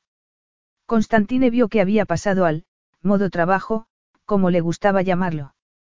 Se había convertido en la otra versión de sí misma, Magda. La mirada altiva, aguda. Su porte animaba a mirar, pero sin tocar. El gesto feroz exigía atención. Ella lo miró imperiosa, casi desafiante. Se atrevería a acercarse a ella sin una cámara que la adorara con su lente. ¿Y por qué no? Molly era una obra maestra. Sus líneas eran largas y elegantes con sorprendentes curvas. Dos pechos perfectos colocados altos en el torso, los pezones tensos y apuntando hacia él. Si Molly se dio cuenta, y él estaba seguro de que sí, no dio ninguna muestra de ello. Al contrario, continuó sosteniéndole la mirada de esa manera desafiante mientras se inclinaba y se quitaba el tanga, arrojándolo a un lado. Se colocó de nuevo frente a él, totalmente relajada. ¿Cómo no iba él a apreciar la escena? ¿Y bien? Preguntó ella, aunque no con el tono de alguien que dudara de su aspecto. Tienes una idea muy extraña de la servidumbre, señaló Constantine. Lo encuentro impresionante, dada la antigua profesión de tu madre. Claro, porque limpiar una casa es como tener los ojos marrones, espetó Molly. Pasa de una generación a otra. En mi caso, nací con una escoba en la mano. Aquí hay normas, Constantine ignoró el comentario. Recordarás que mi padre insistía en vivir sin muchos empleados. Supongo que porque le gustaba obligar a tu madre a hacer la limpieza. Yo no haré lo mismo. ¿Y por qué no? Yo ya barría antes de caminar. Un rasgo de familia. Mi asistente se aloja en la casa de invitados y casi nunca viene a la casa principal, jamás sin avisar antes. En la puerta hay guardias, como ya sabes, pero no entran en la casa. Te lo digo para evitar la inevitable discusión que intentarás mantener conmigo cuando te diga que mientras estemos aquí, salvo que yo ordene lo contrario, permanecerás desnuda. Desnuda, repitió Molly. Iré por ahí, rozándome contra los muebles, desnuda. No suena muy higiénico. ¿Tienes algún problema médico que debería ser vigilado? Preguntó él con voz sedosa y amenazadora. Debo solicitar un equipo médico. Por desgracia estoy muy sana, y no a punto de morir de una apoplejía. Una tragedia, ella lo fulminó con la mirada. Pero, por si lo has olvidado, me quemo muy fácilmente. Eso no me gustaría, aseguró Constantine, pero no tienes nada que temer, señaló hacia una mesita. He comprado protector solar. Tráelo, por favor. Yo te lo aplico. Fascinado, él se reclinó en el sillón y la observó mirar del protector solar a él, claramente luchando contra sí misma. También aprovechó el momento para recomponerse, ya que no había anticipado el efecto que tendría sobre él. Constantine había visto más mujeres hermosas desnudas de las que era capaz de contar, pero ella era diferente. Estaba tan duro que le dolía. Quería arrojar por la borda todos los años de cuidadosa planificación y simplemente tomarla. No se había imaginado que la respuesta de Molly a su beso sería así. No le había gustado cómo se había producido. Su intención había sido realizar una demostración, pero, de algún modo, lo que había empezado como una lección se había convertido en otra cosa. Constantine Escalas había pasado los últimos dos días reviviendo un beso. Como si en esa ocasión fuese la atolondrada adolescente de 16 años. Como si ella lo hubiese embrujado. No lo iba a consentir. Se negaba a permitir que la hija de la furcia de Isabel Peine, lo afectara de ese modo. No era más que una reacción física. Molly había construido toda su carrera sobre su belleza y sabía muy bien cómo provocar las reacciones que deseaba. A Constantine no debería haberle sorprendido ser susceptible. Como cualquier hombre. Porque desnuda, Molly era aún más hermosa que cubierta por la espectacular ropa que llevaba sobre las pasarelas. De nuevo le impresionaron las líneas de su cuerpo, una obra de arte exquisita, ángulos y curvas unidas para crear una mujer exquisita. Y era suya mientras la deseara. Molly se decidió, tomó el envase de protector solar y se acercó a Constantine. Se detuvo y lo miró desafiante, desnuda, como se le había ordenado. Acércate más, insistió Eli, cuando ella lo hizo, sonrió mientras alargaba una mano y esperaba. Y observaba a su enemiga favorita luchar y rendirse ante él. Eso era lo que Constantine tenía pensado para ella, una y otra vez, hasta que apenas quedaran unos cuantos pedazos de Molly Peine, todos en su mano. Capítulo 5. Molly nunca se había sentido tan agradecida a su profesión. Porque de no ser por todos sus años como modelo, no habría podido mostrarse tan aparentemente relajada, completamente desnuda, delante de un hombre. Y no cualquier hombre, sino Constantine Escalas, que llevaba años siendo una sombra en su vida. Intentó convencerse de que no era para tanto. Era un trabajo más. Por suerte, estaba acostumbrada a tener que desnudarse con muy poca intimidad. De haber sido una mojigata, no habría durado ni un mes en la industria de la moda. Mucho menos una década. Constantine tomó el protector solar y Molly se dijo que no debería preocuparle el hecho de estar colocada entre sus piernas estiradas. Él recorrió lentamente su cuerpo con la mirada y ella supuso que debería agradecerle haber elegido sentarse junto a la elegante mesa que tanto le había gustado la primera vez que había ido a esa casa. Se trataba básicamente de una tabla que rodeaba el tronco de un enorme árbol de sombra, permitiendo sentarse en esa terraza un caluroso día de verano griego y a la vez disfrutar de la brisa fresca del mar sin asarse. Se preguntó hasta qué punto era calculador Constantine. Pero incluso mientras lo pensaba, ya tenía la respuesta. Pues estaba allí sentado a la sombra, exigiendo su desnudez, preparado con un protector solar.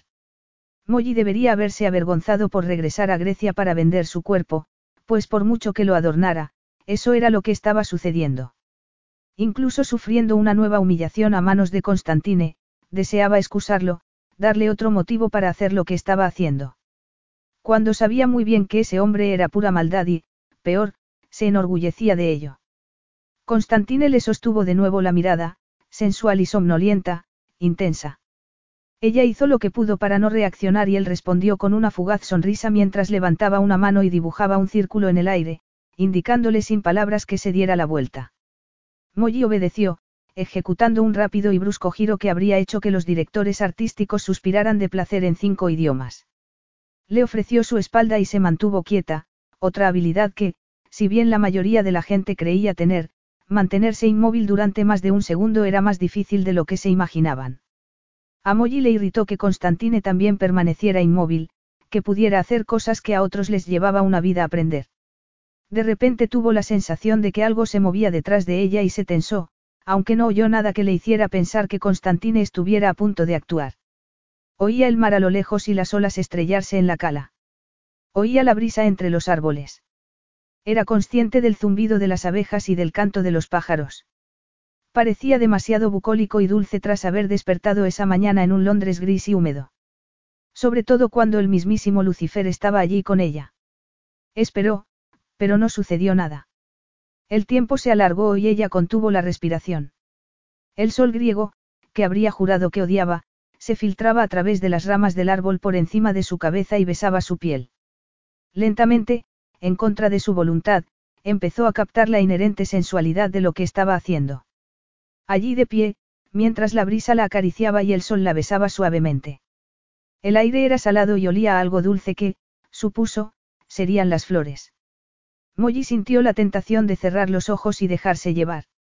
Fue como si él lo supiera, pues en el mismo instante en que ella contempló rendirse al momento, la tocó. Y fue como una instantánea tortura, exquisita y gloriosa. Molly no entendía por qué la había hecho girarse, pues le impedía ver la expresión en su rostro, y habría visto mucho. Permaneció boquiabierta y con los ojos muy abiertos. Necesitó hacer un supremo esfuerzo para mantener las manos a los costados y no levantarlas para taparse la boca. O el rostro. Para hacer algo. Las manos de Constantine eran grandes y ligeramente rugosas, y estaban untadas de protector solar. Resultó que el hombre más depravado de la historia de Grecia era muy detallista cuando le convenía. Comenzó por sus caderas, deslizando las manos hasta la parte baja de la espalda de Molly y continuó por el trasero, asegurándose de cubrir cada curva. Después siguió cuidadosamente por la parte interna de los muslos y bajó hasta las pantorrillas, y de ahí a los pies, antes de volver a ascender. En ningún momento habló. Cada vez que necesitaba más protector solar sus manos desaparecían, pero siempre regresaban. La loción era fresca, pero las manos de Constantine estaban ardientes. ¿O lo estaría ella? Cuando él se irguió, Molly casi se convirtió en un charco con olor a coco a sus pies. Incluso mantener los ojos abiertos requería un gran esfuerzo mientras él untaba la loción por la espalda. Las manos siguieron sobre las escapulas y continuaron por los costados del cuerpo acariciando los lados del pecho. De repente posó su atención en la parte trasera de los brazos. Recógete el pelo, murmuró, inconfundiblemente una nueva orden. De todos modos ella habría hecho cualquier cosa que le pidiera. Cualquier cosa para que esas manos siguieran moviéndose sobre ella, extendiendo el calor por dentro y por fuera y haciéndole replantearse su ancestral rechazo al sol.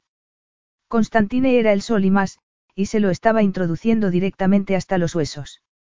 Date la vuelta, ordenó con voz ronca y ella ni se lo pensó. No había modo de evadirse. Lo único en lo que podía pensar era en ese sol. Molly se volvió y la intensidad de todo pareció aumentar de golpe. Sin duda no era más que un sueño. Aunque jamás había tenido un sueño tan táctil. Constantine volvió a sentarse en el sillón ante ella, tomó uno de sus pies y lo posó sobre su ancho y duro muslo. Molly tuvo la extraña sensación de que en esa postura, a pesar de su desnudez y todo lo que se mostraba ante él, debería sentirse regia, superior. Porque no le molestaba sentirse observada, y él estaba debajo, y sin duda debería haberse regodeado en ello. Pero lo cierto era que se sentía desplegada ante él, temblorosa y frágil. Se sentía como un sacrificio, pero por primera vez en su vida se cuestionó qué significaba eso realmente. Siempre lo había empleado de un modo pasivo-agresivo, sobre todo cuando implicaba a su madre y sus rasguños. La clase de furioso sacrificio que alguien hacía por obligación, con irritación.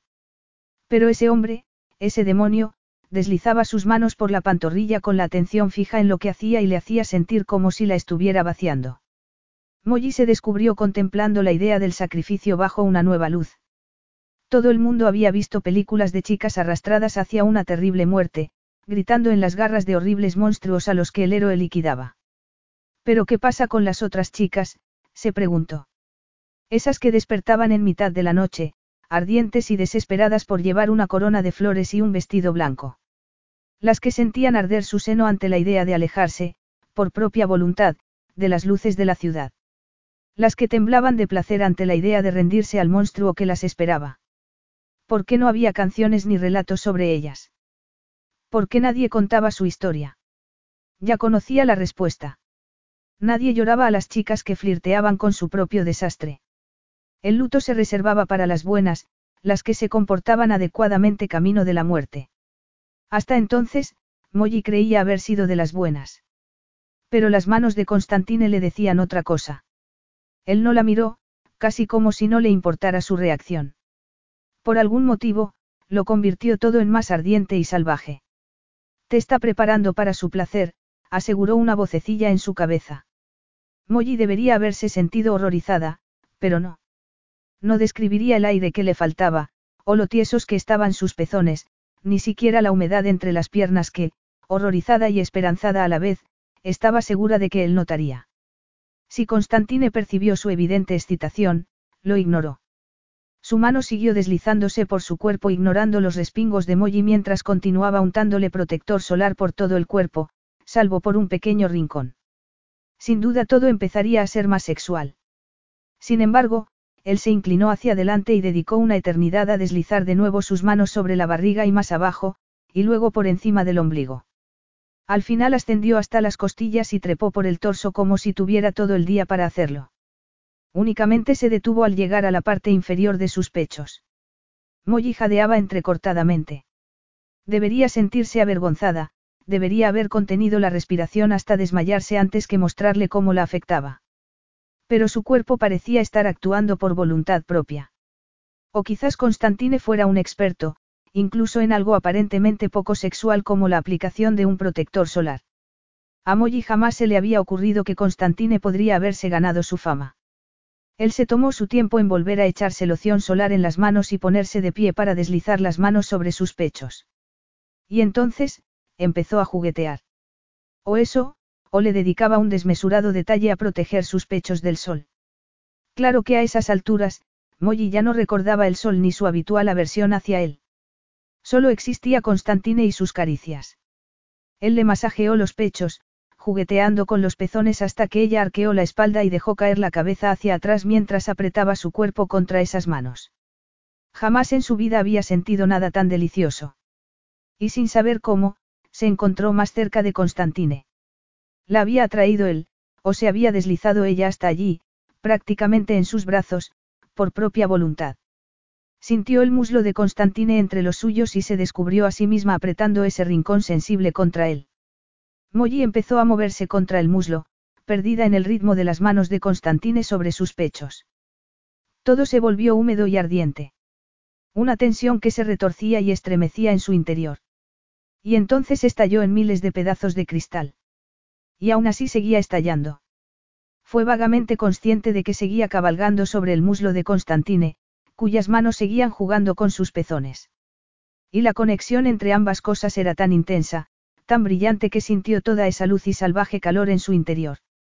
Y todo junto estalló hacia afuera. Durante unos segundos, Molly estuvo ausente. Solo cuando sintió las manos de Constantine sobre los hombros, girándola y conduciéndola al sillón que él había dejado vacío, comprendió qué había sucedido. Lo que había permitido que sucediera, peor, lo que había hecho. Y enseguida sintió la vergüenza cargada de recriminación que había sentido cuando vivía en Esquiatos.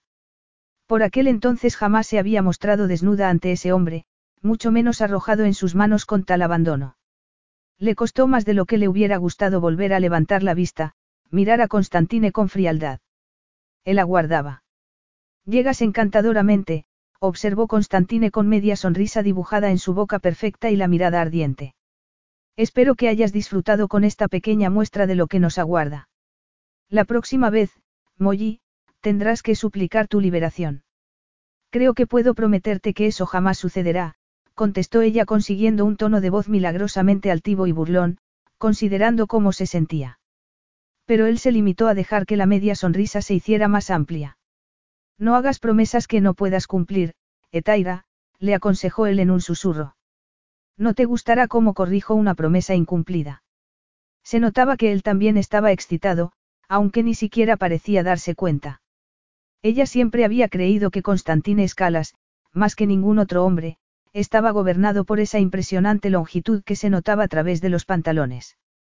Pero él se limitó a señalar el protector solar. No olvides tu cara y cuello, le aconsejó.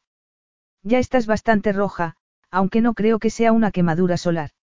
Aún. Y para sorpresa de Molly, experimentando algo muy cercano a una decepción que jamás admitiría sentir, vio cómo él se daba media vuelta y se marchaba. Mientras ella permanecía a la sombra del árbol. No había manera de excusar lo sucedido, lo que no solo había permitido, sino disfrutado. Al final siguió el consejo de Constantine y se aplicó protector solar en el rostro y el cuello. Se quedó allí sentada, segura de que él la había estado observando, esperando a que hiciera, algo. Sin duda indicaría que sería lo siguiente en el menú del chantaje desnudo del día. Las sombras se alargaron, pero Constantine no regresó. Y aunque le hubiera gustado seguir allí más tiempo, Molly no tuvo otra elección que levantarse, volverse hacia la casa en la que todavía no había entrado, y hacerlo por voluntad propia. La casa le hizo sentirse vulnerable en cuanto puso un pie en ella.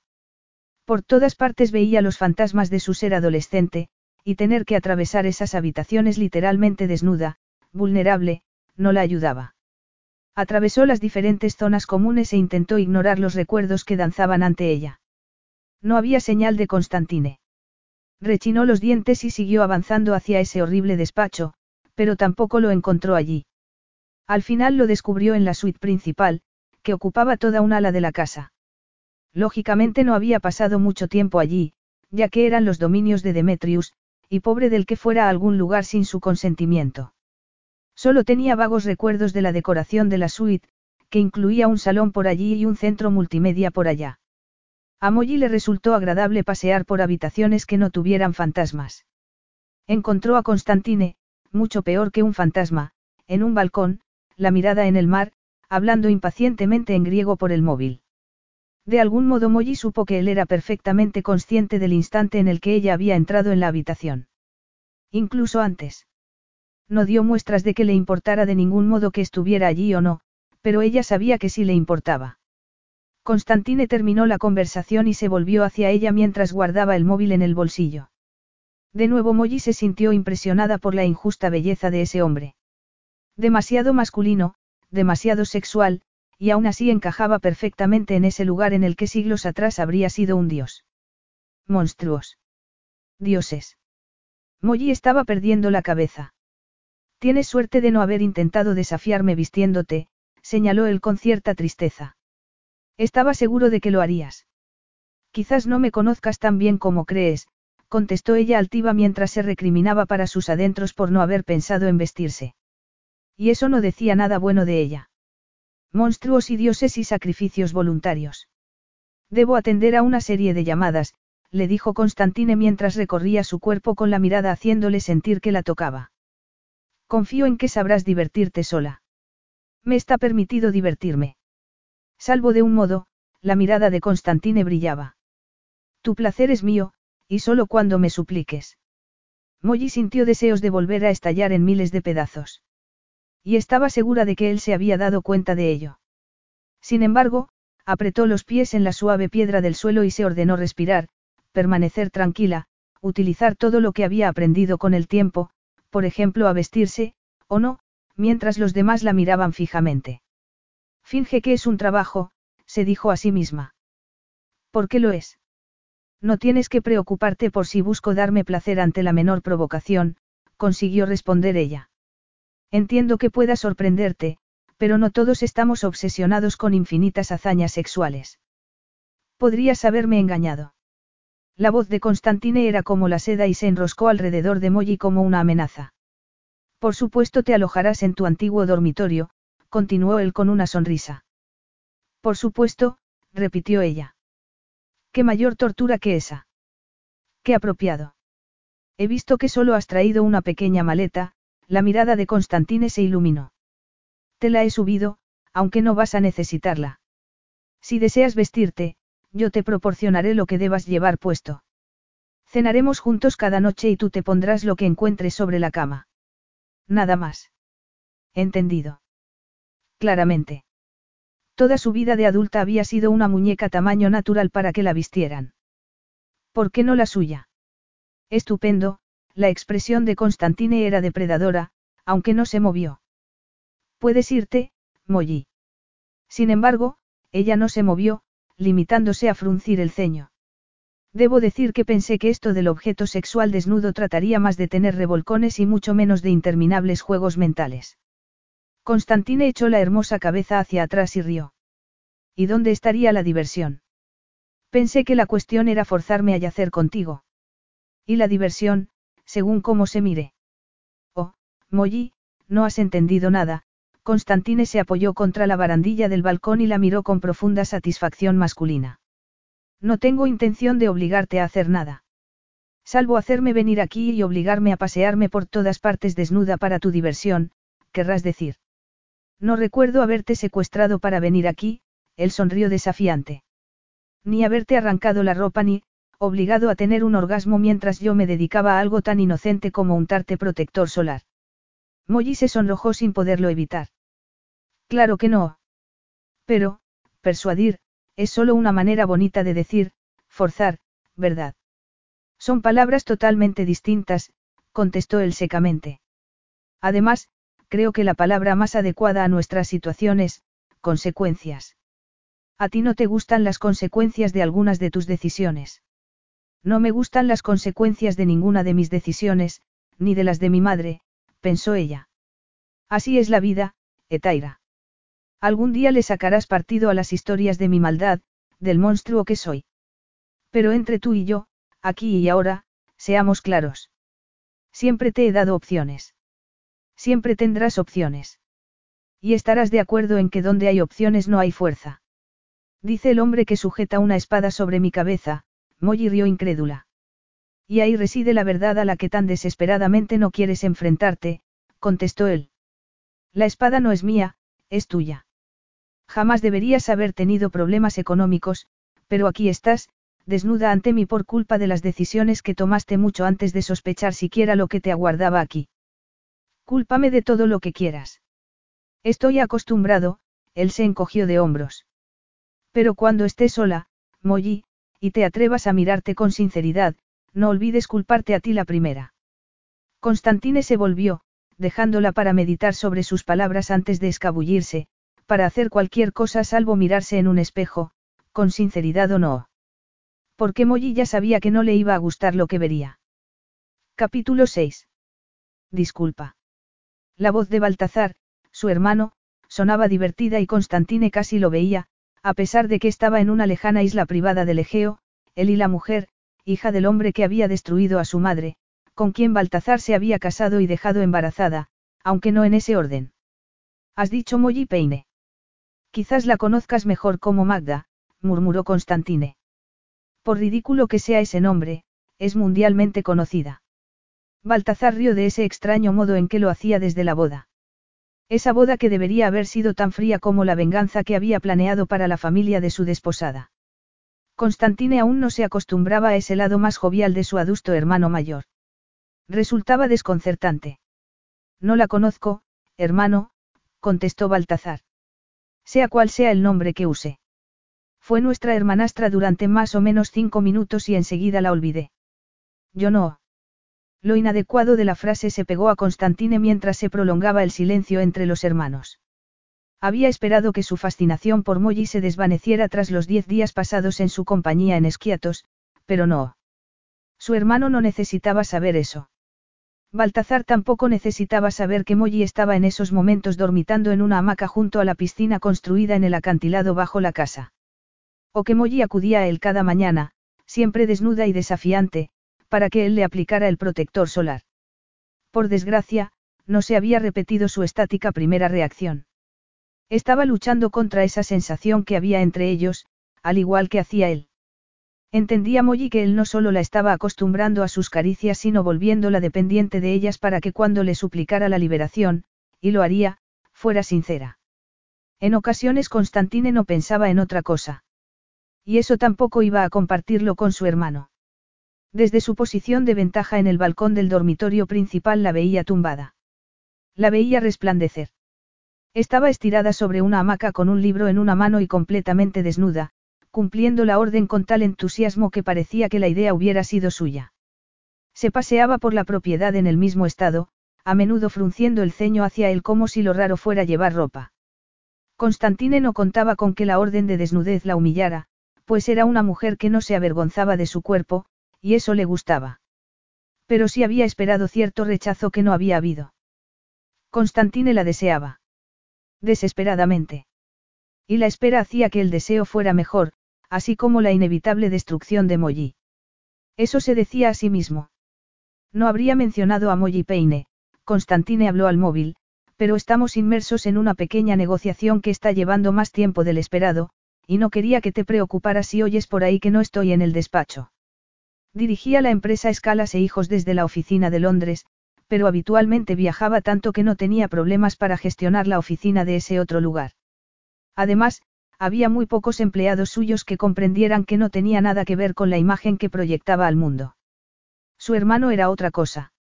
No sabía que fuese tu guardián, observó Baltazar en tono divertido. Ni tu jefe. Casi todo el mundo pensaba que los hermanos Escala se odiaban. Se habían repartido las responsabilidades de la empresa tras la muerte de Demetrius, pero muchas personas pensaban que se había producido una guerra civil. Baltazar pasaba la mayor parte del tiempo en Nueva York, Constantine en Londres. Cada uno había elegido su propia ciudad y cuartel general, y no veía razón alguna para vivir uno pegado al otro, y eso se veía como una prueba del odio que se profesaban. Y ninguno de ellos se había molestado en aclararlo. La verdad era mucho menos interesante. Se habían criado sometidos a un hombre cruel que los había enfrentado. No habían aprendido a estar unidos y por tanto ninguno lo echaba de menos. Pero cuando Baltazar había decidido casarse con la hija de su enemigo, él había ejercido de testigo.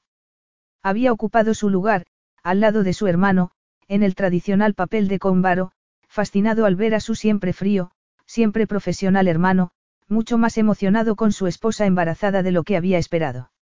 De lo que había pensado posible en un escalas. También había descubierto que mientras que no había sabido unirse a Baltazar de niño, ni si sería prudente con un padre que siempre buscaba machacarlos, ya eran adultos y podían limitarse a ser hermanos.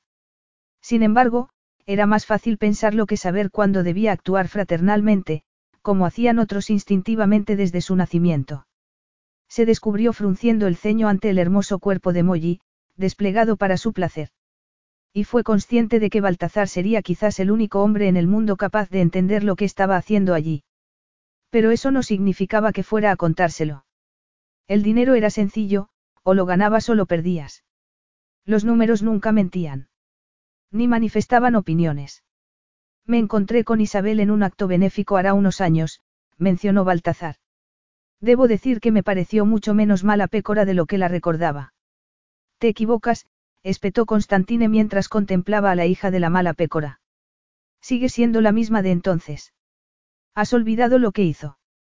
Jamás olvidaré lo que representaba, contestó Baltazar. Pero ¿qué hizo realmente, aparte de casarse con un hombre que no nos gustaba a ningún de los dos? Constantine lo tomó como una oportunidad para alejar la conversación del espinoso tema de Isabel Peine, pero seguía rumiando sobre sus palabras cuando terminó la llamada. Y siguió hasta la cena de esa noche. Le gustaba que Molly se vistiera para cenar, y por eso permitía la presencia de sus empleados. Hacía que el cocinero preparara las comidas que le gustaban cuando estaba junto al mar, ligeras y frescas, preparadas con ingredientes locales y elaborando unos platos tan coloridos como la mesa a la que comían. Esa noche esperó en la terraza inferior, que quedaba por debajo de la piscina. Solo era accesible por un sendero serpenteante con el mar por debajo. De noche estaba iluminada por farolillos que dibujaban pequeños halos contra la colina sobre la que estaba la casa. Como no se había dado cuenta de joven de la hermosura que había allí. Porque cada momento vivido en esa casa había sido un desafío, y cuando huía a la ciudad de esquiatos de noche, su objetivo había sido el olvido, no disfrutar de las vistas. No le gustaba pensar en las palabras de su hermano. No quería cuestionarse qué habían hecho, realmente, Isabel o su hija. Habían estado allí. Suficiente. La oyó acercarse, agradecido de poder desviar sus pensamientos para observar a Molly, que entraba y salía del halo de los farolillos en el sendero. Al llegar a la terraza, rodeada de esas luces, quedó iluminada con un resplandor dorado que parecía desafiar al cielo nocturno. Molly brillaba. Todavía. Quizás siempre. Los rubios cabellos revoloteaban a su alrededor y el vestido que Constantine había elegido era una cascada de color azul intenso que le hacía parecer irreal. Tu muñeca para vestir se presenta, saludó Molly antes de ejecutar una pirueta a modo de burla. Pero Constantine no se sintió burlado, porque ese vestido se pegaba a ella de un modo muy revelador. La tela llamaba la atención y a la vez ocultaba todo. Se había dado cuenta de que cuanto más se vestía, o desvestía, siguiendo sus deseos, más posesivo se volvía él. Se deleitó sabiendo que, tal y como había ordenado, no llevaba nada debajo. Dedicaba mucho tiempo cada día a pensar en la posibilidad de deslizar sus manos sobre el cuerpo de Molly. Lamento que mi gusto para los vestidos no haga justicia a una mujer famosa por su estilo, observó él secamente. Que, por lo que he visto, implica provocar llevando cosas horrorosas. Tienes razón, ella asintió mientras se acercaba y tomaba la copa de vino que él le ofrecía. Pero la moda es un arte consciente. El estilo es innato. Hablas como una de esas horribles revistas. Molly tomó un sorbo de vino y, una vez más, a Constantine le sorprendió su falta de timidez. Debería haberse encerrado en su habitación para llorar por la crueldad de la situación. Pero se mostraba naturalmente encantadora, como en los últimos diez años. Como estrategia él tuvo que admirarla, porque había decidido tratar a Constantine como su anfitrión, no su carcelero. Cuando iba desnuda, era fácil recordar sus respectivos papeles, pero las cenas borraban las líneas. Constantine casi olvidaba que hacían allí, y sabía que no debía permitirlo. Debería poner fin a cualquier cosa que no sirviera a su venganza. Y aunque se lo repetía cada noche, seguía celebrando esas cenas. Molly lo observaba con la mirada fría, aunque no desagradable. Sin duda formaba parte de su ofensiva de encantos cuyo funcionamiento él empezaba a aprender. Sus debilidades y puntos débiles. Sus armas sorprendentemente eficaces. Cuando te levantas por las mañanas, aventuró ella, dudo que te acicales ante el espejo hasta lograr exactamente ese aspecto casual chic. Es más probable que, te vistas sin más. Pago a otros para que se ocupen de mi vestuario, contestó él con una sonrisa. Y sé que todo me va a quedar bien. Ahí lo tienes, ella levantó la copa. Estilo innato. Si fuera consciente, te acicalarías más. Insinúas que no prestas atención a lo que te pones. Objetó Constantine. En cualquier momento podrías estar sobre una alfombra roja. No, claro que no, los ojos azules chispeaban. Lo que digo es que si decido ponerme una bolsa de basura para la alfombra roja, lo haré con tal estilo que las bolsas de basura se convertirán en la última moda. Ya no eres esa en chica que vivía aquí años atrás, gruñó él. A veces no es fácil imaginar que haya sido ella. La expresión de Molly cambió y él comprendió de inmediato que estaba actuando. Esa versión encantadora era un papel. Quizás también formara parte de ella, pero solo la utilizaba para sus intereses. Porque se olvidaba siempre de que esa mujer no podría haber llegado a donde estaba si no fuera capaz de ganarse a la audiencia. Igual que él. Esperabas que tuviera 16 años. Preguntó ella con una mirada penetrante que hizo que Constantine se sintiera expuesto. Ya veo que sí, sonrió. Déjame adivinar, esperabas llanto, quizás incluso un par de rabietas, ya que siempre se me acusaba de tenerlas aunque jamás fue así. Esperabas que me ruborizara cada vez que te dignaras a mirarme a la cara. Esperabas retomarlo donde lo dejamos y que yo te susurrara mis secretos para que los utilizaras contra mí. Era una descripción exacta de lo que había sucedido entre ellos. ¿Por qué molestaba tanto a Constantine? De haber querido que volvieras a tener 16, no habría insistido en tu desnudez, señaló él. Constantine, Molly sacudió la cabeza como si estuviera decepcionada. ¿Cómo has podido imaginar que la misma táctica funcionaría dos veces? Solo digo que pensaba que solo había tres versiones de ti. La chica de 16 años, tú y Magda. No tenían ni idea de que hubiera más. Quizás solo haya una versión, contestó ella, incendiándolo con su fría mirada. Quizás eres tú el que está dividido en cientos de pedazos y crees que todos somos iguales. Yo no tengo un alter ego, Magda, Constantine rió. Pero ella solo sonrió. La comida llegó antes de que él investigara qué había en esa mirada gélida que le hacía sentir tan nervioso. Comieron bajo la luz de los farolillos. Pescado a la parrilla y algunos de los platos favoritos de Constantine. Espanacopita. Saganaki. Dulces bañados en miel y café para terminar. Habían pasado 16 días, pero Constantine, que siempre se había considerado irresistible para las mujeres, ya que aún no había conocido a la que dijera otra cosa, seguía igual de lejos de destrozar a esa mujer de lo que había estado antes de su llegada a la isla. Ese era el problema. Por eso no se sentía él mismo. Molly estaba resultando más difícil de romper de lo esperado. ¿Cómo empezaste a ejercer de modelo? preguntó. Ella lo miró divertida. Charloteo. ¿En serio? Me he pasado el día caminando desnuda por tu casa, y el charloteo te parece apropiado. No puedes o no quieres responder. Un agente de modelos me abordó en el suburbano, Molly se encogió de hombros. Yo tenía 18 años, y era lo bastante ingenua como para acercarme a la dirección que me dio. Fin de la historia. Debes unir los puntos, le pidió él, porque la chica que abandonó Esquiatos jamás se creería capaz de ser modelo. No supo qué fue lo que le gustó de esa gélida mirada con la que ella lo fulminó. Ya te ocupaste tú de eso, ¿verdad? Yo. Constantine se reclinó en la silla. Soy culpable de muchas cosas, Molly, pero no recuerdo haber orquestado una campaña contra tu autoestima. Claro que sí, contestó ella con una simplicidad cortante. Era tu única meta. Esa y sacarme información privada para vender a la prensa. Jamás vendí nada a la prensa. Era verdad. Había regalado esas historias. Me alegra poder hablar de ello, Molly lo miró con una extraña luz en los ojos mientras apoyaba los codos sobre la mesa. Solía soñar con hacer esto, solo que había menos charla y más golpearte en la cabeza con un palo. Me temo que no te sigo, él la miró a los ojos. Espero que no te estés quejando de que fui malo contigo. Sé que eras una cría muy sensible entonces, pero hay una gran diferencia entre la maldad y ser una persona que simplemente no te mima como te gustaría. Sensible, repitió ella. Es curioso cómo esa palabra se utiliza como insulto. Piensa en su significado. Sí, yo era muy sensible a tus manipulaciones, y a las de tu padre. ¿Y? ¿Me estás comparando con mi padre? Preguntó él. ¿Cómo te atreves? Molly se limitó a arquear las cejas.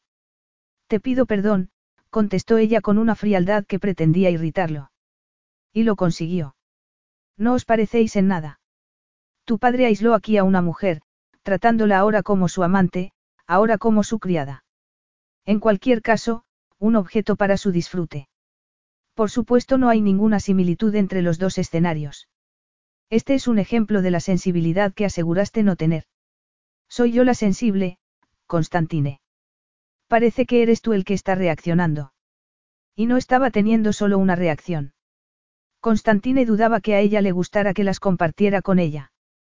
Daba igual cuánto tiempo necesitaría para recuperar el control, pues no le gustaba lo cerca que había estado de perderlo. Le daba igual cómo lo afectaba esa mujer. Pero tampoco se apartó de ella o de la situación que él había creado. Ibas a contarme cómo lastimé tus preciosos sentimientos adolescentes haciéndome responsable de tu falta de autoconfianza de aquel entonces, él se encogió de hombros. Aunque sabrás que a muchas adolescentes les sucede lo mismo.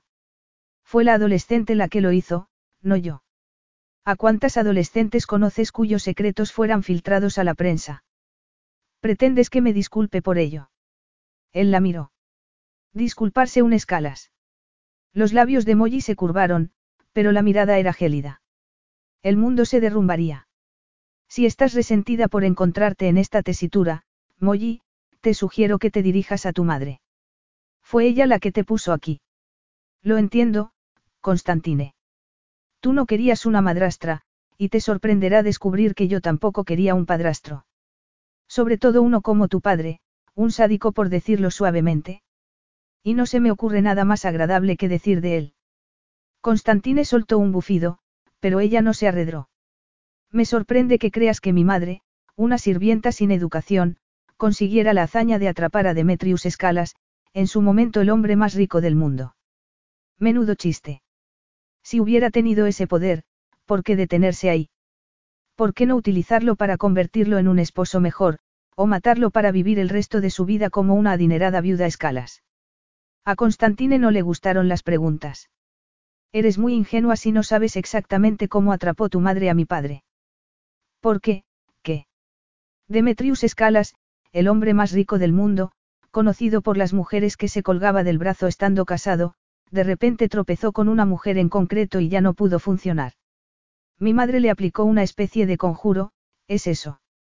Y él fue susceptible solo el tiempo que le llevó casarse con ella. Después, tras otro truquito de magia, se volvió completamente insensible a ella, Molly puso los ojos en blanco. Venga ya, Constantine. De repente Constantine tenía dificultades para respirar, sentía el pulso acelerado en su interior. La miró furioso deseando que la luz de los farolillos no la hicieran parecer aún más hermosa de lo que era. Porque la belleza distraía y, de algún modo, hacía que las acusaciones que dedicaba a su padre, parecieran mucho más severas. Nada que puedas decirme hará que cambie mi opinión sobre tu madre, Molly. Claro que no, contestó ella con calma, acribillándolo con su gélida mirada. Porque si lo hicieras, tendrías muchas preguntas incómodas que hacerte. Si estás equivocado sobre mi madre, todos los años que has pasado saboteándole cada movimiento sería, cruel, ¿verdad? Si estás equivocado sobre mi madre, este precio que intentas cobrarte de mí con días desnudos y noches románticas te convierte en un monstruo, ¿verdad? Y eso por no hablar de lo que le hiciste a una adolescente perdida que necesitaba un amigo. Cuanto menos digamos de eso, mejor. Estarás de acuerdo. Creo que ya basta, consiguió gruñir él. Desde luego, contestó Molly con una risa que irritó a Constantine. Asusta acercarse tanto a la verdad, ¿a que sí? Constantine se levantó sin darse cuenta. Se inclinó sobre la mesa y miró fijamente a Molly, sintiéndose víctima de una maldición. Ella lo había atormentado durante años. Y durante los últimos diez días no había hecho más que empeorar, porque todo había salido según lo planeado, salvo su propia reacción. Había querido conducirla hacia una falsa sensación de seguridad, había querido que ella dejara de preocuparse por el peligro de que la asaltara, que accediera tanto a la desnudez como al protector solar que él le aplicaba ritualmente cada mañana. Pero mientras ella parecía haberse aclimatado con facilidad, Constantine cada vez dormía menos. Pareces haber olvidado tu lugar. Molly también se levantó, como una titilante llama azul. Era una mujer muy alta y sin duda acostumbrada a mirar a los hombres a los ojos, incluso a mirarlos desde arriba. En el caso de Constantine tuvo que inclinar la barbilla hacia arriba y a él le gustó no superarla demasiado en estatura, como solía pasarle con otras mujeres. Porque situaba su boca mucho más cerca de la suya. Pues será mejor que me enseñas cuál es, espetó ella. No lo sabías. Las mujeres peine tenemos la costumbre de lanzar hechizos sobre los hombres desprevenidos para que cumplan nuestros deseos. Ahí tienes mi éxito, pues es lo que me ha convertido en tu juguetito. Cállate, gruñó él. Y tomó su boca con rabia. Había pasado mucho tiempo desde el último beso. Demasiado. Constantine tomó su barbilla con ambas manos para sujetar la boca de Molly justo donde la necesitaba. La besó una y otra vez, exigente, posesivo. La besó hasta comprender que si no se detenía, la tomaría allí mismo, en la terraza bajo las estrellas. Y ese no era el plan. Como tampoco lo era el fuego que lo atravesaba, porque amenazaba con deshacerlo todo. Se le metía en la cabeza, lo ponía duro y obligaba a sus manos a moverse sobre el cuerpo de Molly como si adorarla fuese su única misión en la vida. La besó hasta que creyó que él mismo se rompería, y entonces la apartó de su lado. Y en cierto modo se consoló al comprobar que ella parecía estar peor que él. Los ojos azules se habían oscurecido anhelantes. Esta será nuestra última noche aquí, le informó Constantine. Debemos asistir a una serie de eventos de muy alto nivel, Molly. No olvides que esta aventura será muy pública. Aventura o un teatro improvisado que has montado para tu entretenimiento. En la voz de Molly se percibía cierto temblor y su rostro estaba sonrojado. A través de la tela del vestido los pezones se marcaban endurecidos. No te preocupes por cuando empezará a ser real nuestra aventura, le aseguró Constantine. Lo sabrás porque te encontrarás de rodillas, suplicando hermosamente, como todo lo que haces.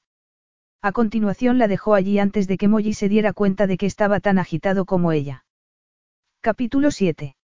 Molly debería haber esperado, siendo Constantine como era, que la gira publicitaria que había montado en su tiempo libre mientras parecía no hacer otra cosa que llevarla al borde de la distracción con su ritual diario de protector solar y provocándola cada noche, que los catapultaría vengativamente a la portada de los tabloides. Porque su meta era la venganza y ella no debía olvidarlo.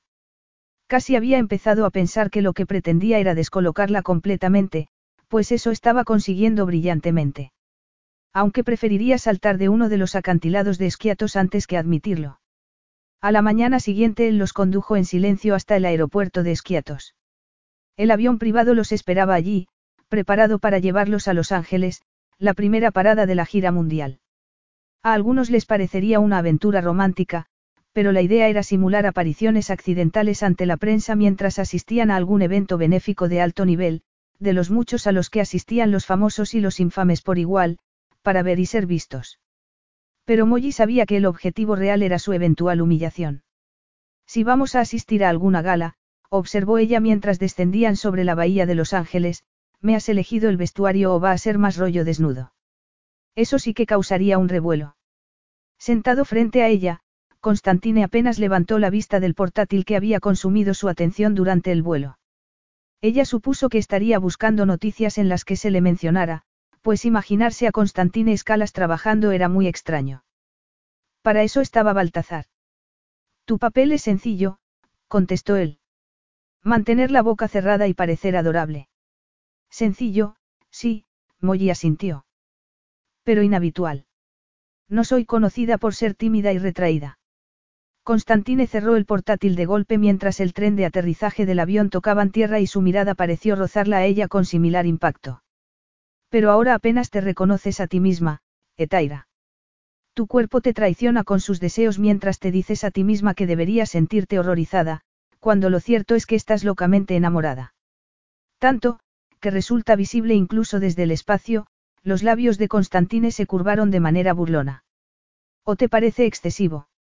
No te preocupes, contestó Molly como si intentara calmarlo. Soy muy buena en mi trabajo.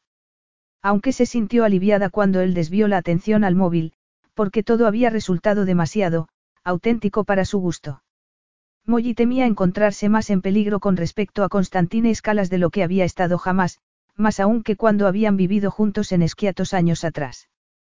Porque la adolescente que había sido entonces jamás se había imaginado que él la miraría dos veces, mientras que la versión adulta era muy consciente de que en cualquier momento podría volver a besarla. O más. ¿Por qué no había hecho más? Se había pasado diez días andando desnuda por la casa de esquiatos, fingiendo que no se sentía casi febril esperando a que él posara las manos sobre ella.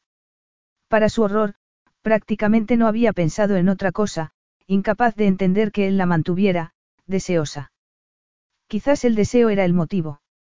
De ser así, había funcionado, pues la volvía loca.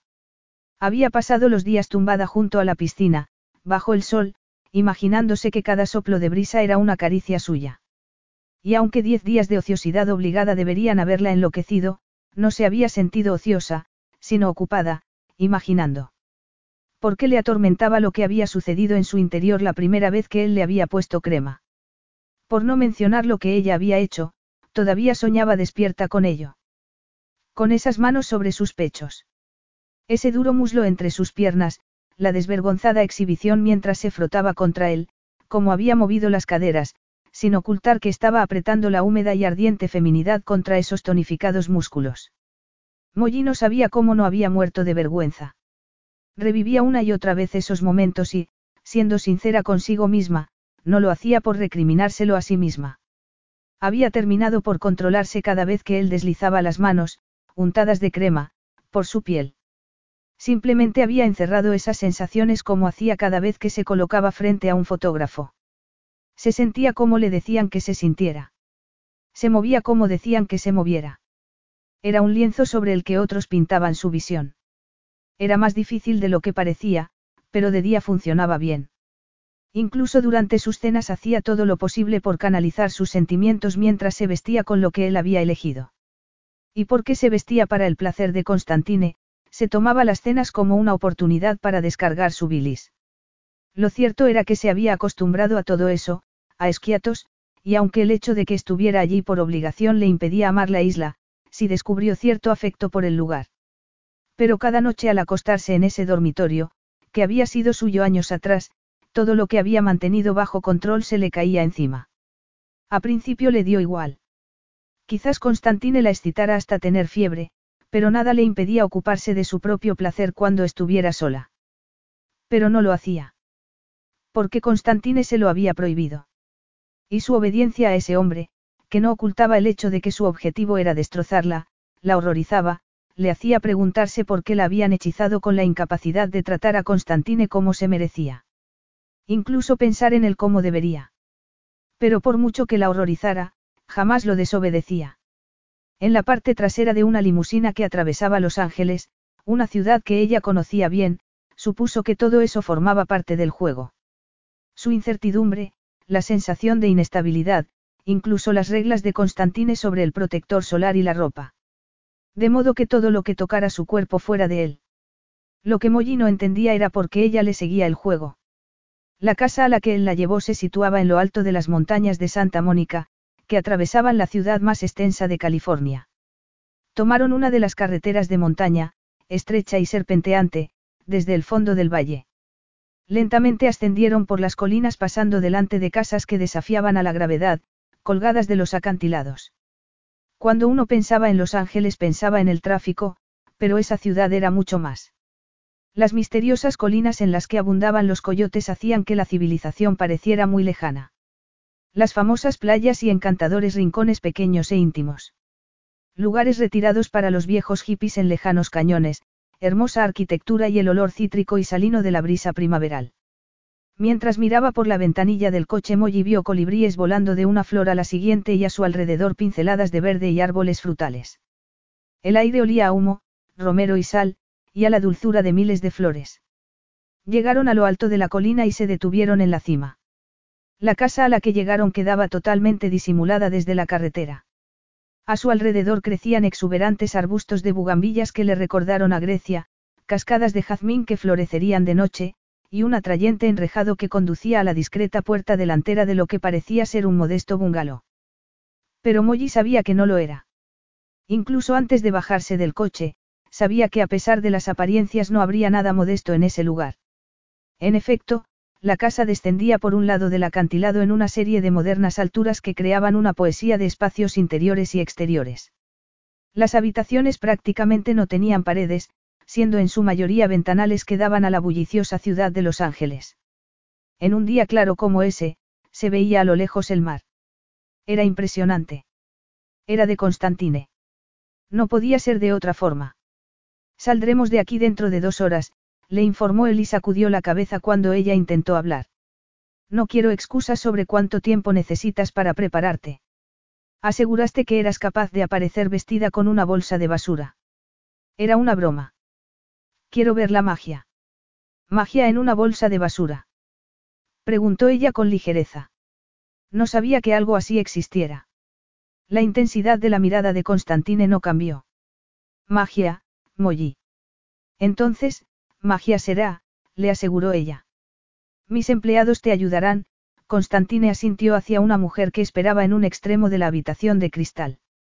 Eres demasiado bueno, Constantine, Molly sonrió. ¿En serio?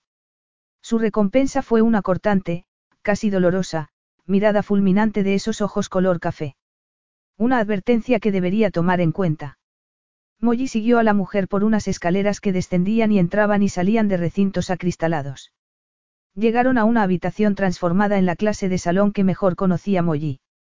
Estaba llena de percheros con ropa y de hombres y mujeres, que ella reconoció inmediatamente como estilistas y esteticistas, armados con las herramientas de su profesión. De modo que esa era la prueba que debería pasar. Pero Molly no pasaba pruebas, las fulminaba. ¿Exactamente de qué trata este evento? Preguntó a la mujer mientras echaba un vistazo a la ropa. Se trata de una gala, contestó la mujer antes de describir a qué acto benéfico se dedicaba y, sobre todo, las celebridades que asistirían, además de la prensa. Tenemos algunas sugerencias, concluyó. Creo que lo he entendido, Molly le sonrió. Pero gracias.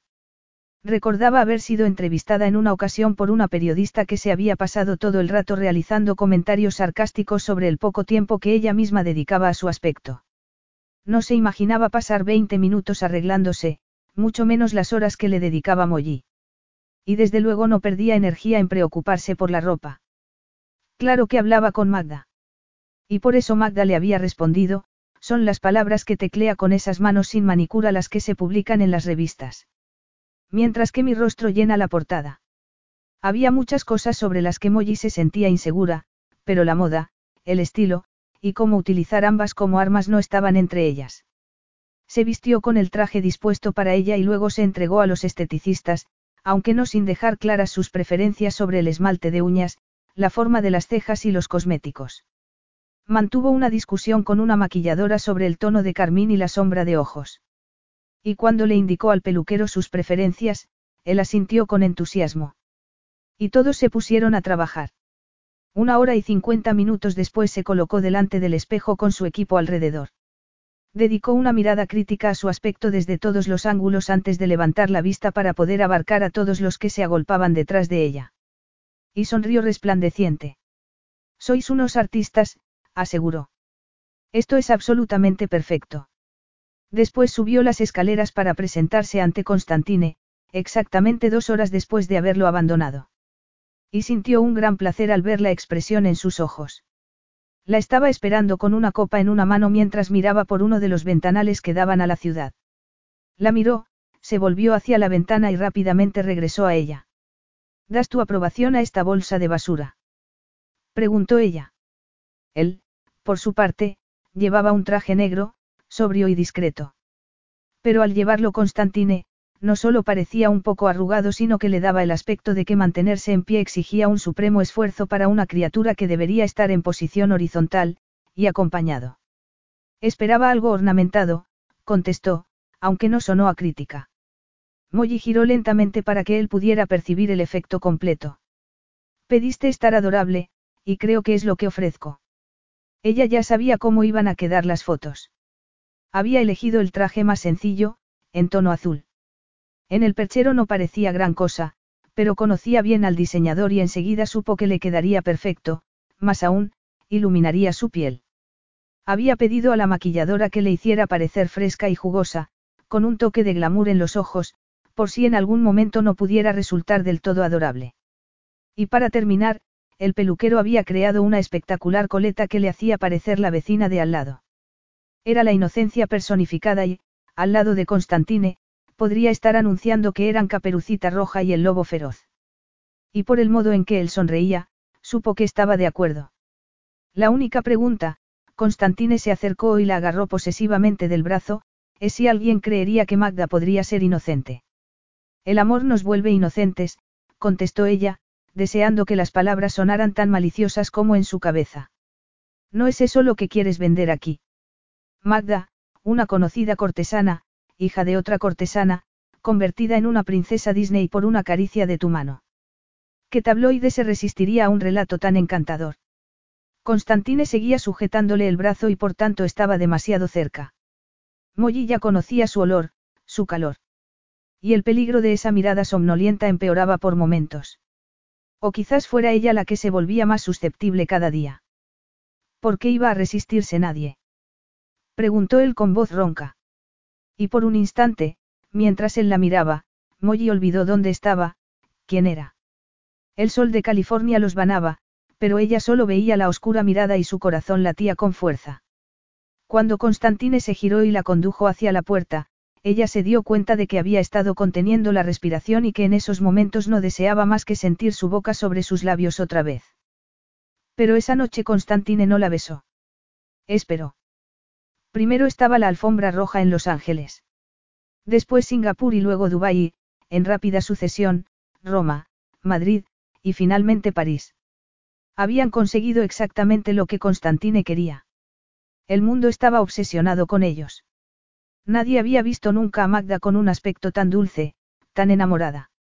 Nadie había visto nunca a Constantine tan posesivo. El público estaba enganchado. Pero lo que más preocupaba a Molly era que ella también. Procuraba recordarse a sí misma, o lo intentaba, que si esperaba que ella actuara, lo más probable era que él actuara también. Aunque a veces pareciera otra cosa. En total, el viaje duró dos semanas. Fue un batiburrillo de zonas horarias, flashes de cámaras y vuelos en el jet privado.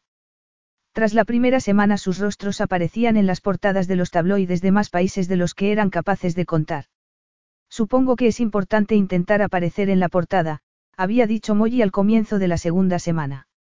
Quiero asegurarme de que, pase lo que pase, durante el resto de tu carrera siempre te pregunten por mí, había contestado Constantine con esa sonrisa suya que indicaba que formaba parte de la venganza. Claro que una chica solo puede ser modelo hasta cierta edad. Mollino mencionó que nadie conocía la fecha de caducidad de una modelo mejor que la propia modelo. Qué conveniente que pueda seguir siendo un bastardo eternamente, contestó ella con una amplia sonrisa. Y mientras tanto la tensión entre ambos crecía, una tensión que ella intentaba achacar a la venganza únicamente, aunque sabía que no era así. Estaba enraizada en el modo en que la tocaba. Cada vez que sus cuerpos se rozaban, estallaba una electricidad cada vez más intensa. Estaba en cada evento en el que se situaban uno al lado del otro, siempre tocándose, siempre mirándose con adoración. Siempre actuando, se dijo a sí misma. Solo actuando, aunque cada vez temía más que ella no lo estuviera haciendo. Aterrizaron en París a primera hora de la tarde, y como era París, Molly dedicó su tiempo a prepararse para la velada. Esa noche llevó un conjunto más espectacular, aunque compensado con un maquillaje discreto y un cazado plano. Fue la típica velada con demasiadas fotografías, demasiados rostros, todos ávidos e insinuantes, poco más que un borrón delante de ella. Otra cena formal en la que comió con entusiasmo sin importar si le gustaba o no la comida. Porque a Molly le desagradaba que, como modelo, una mujer cuyo trabajo era mantener una silueta, la observaran continuamente cuando había comida. Hay que revelarse cuando se pueda, se dijo a sí misma mientras se llenaba la boca con una cremosa pasta mientras era observada por una espantada dama. Y como en muchos de los eventos de la gira, hubo baile. Y por mucho que se repetía a sí misma que estaba acostumbrada, no era así. Por muchas veces que Constantine la tomara en sus brazos y la contemplara como si no existiera nada más, no estaba preparada. Ni lo estarás jamás, aseguró una vocecilla en su interior. Aunque en otro sentido, llevaba preparada desde los 16 años. Quizás por eso, al regresar al ático parisino que, como todas las propiedades escalas que había conocido, disfrutaba de impresionantes vistas, Molly, perdió la cabeza. Si la velada transcurría como todas las demás, Constantine y ella tomarían unas cuantas copas, luego él se retiraría y ella se encontraría despierta en otra cama, las manos entre las piernas, pero incapaz de proporcionarse el alivio que anhelaba. Repetir lo mismo esa noche, podría matarla. Se me prometió una clase de tortura muy específica, le recordó ella, de pie en el salón rodeado de la ciudad de las luces. Dejaste bien claro que se suponía que la aventura debía ser real. De lo contrario, ¿cómo va a destrozarme cuando termine? Disculpa. Constantine se volvió desde el bar donde estaba preparando las copas. Sinceramente, Constantine, creo que después de volar por todo el planeta, por no mencionar el comienzo en la colonia nudista, me merezco alguna compensación. ¿Y por qué crees eso?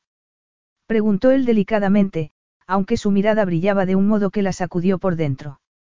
No creo haberte dado ningún motivo para suponer que tus sentimientos importen aquí. Dios me libre. exclamó ella. Solo miro por tus intereses. Si al final esto no es nada más que una pequeña actuación para la prensa, bueno, sería un escenario distinto al de las amenazas vertidas al principio. Con, supongo, una dosis ocasional de desnudez compulsiva para que parezca real. Constantine hizo girar la copa que sujetaba en una mano. Su mirada somnolienta se intensificó aún más. Vaya, Molly, me escandalizas. ¿Me estás pidiendo sexo? Lo estaba. Claro que sí. ¿Y que sí lo estoy? Molly no sabía lo que hacía. O quizás sí. Quizás le había dicho la verdad. Era ella la que realizaba todo el esfuerzo y ya estaba unida a cara a la prensa. El mundo entero pensaba que estaba viviendo una tórrida aventura con Constantine Escalas, algo que no le horrorizaba como debería. A la idiota de 16 años que se había enamorado de él le habría encantado esa situación. De hecho, había soñado exactamente con algo como lo que estaba viviendo. Lo que no se sentía capaz de gestionar, porque el deseo que sentía hacia él se había convertido en una palpitación entre las piernas, en las muñecas y las sienes, por todas partes, era no tener la oportunidad de vivir realmente esa aventura. Porque Molly había pasado toda su vida no teniendo aventuras. Con nadie. El mundo seguía girando y la gente disfrutaba, aparentemente, del sexo.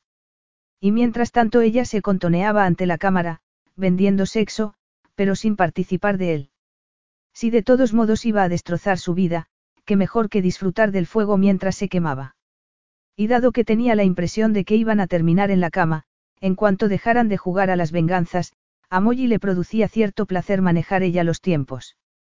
Porque tenía la sensación de que podría ser lo único que controlaría en relación a Constantine. Jamás.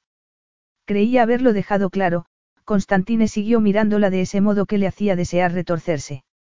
Si me deseas, tendrás que suplicar, y no me refiero a palabras bonitas. Te tendré arrodillada, desnuda, suplicando el privilegio. ¿Cómo te gusta el espectáculo? Constantine se encogió de hombros. Las únicas personas a las que no les gusta el espectáculo, Etaira, son aquellas que jamás disfrutarán de uno en su honor. Me parece justo, murmuró ella. Una cosa era, por fin, querer sexo, y otra hacer lo que él le pedía, rebajarse. Pero a quién quería engañar. Ya se había rebajado lo indecible por ese hombre. Peor, le había gustado más de lo que le había disgustado. Molly emitió un suave sonido de rendición y llevó la mano a un costado donde se ocultaba la cremallera del vestido, para bajarla. Dejó caer el traje a sus pies y lo apartó de una patada.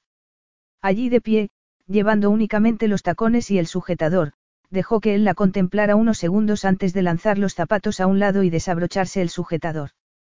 Desnudarse era muy sencillo, aunque arreglarse para tener un aspecto natural frente al público llevara horas. Porque la moda siempre va de sexo, le había dicho en una ocasión un experto en belleza. Y esa noche Molly estuvo de acuerdo. Desnuda, se deslizó por la habitación hasta quedar frente a Constantine.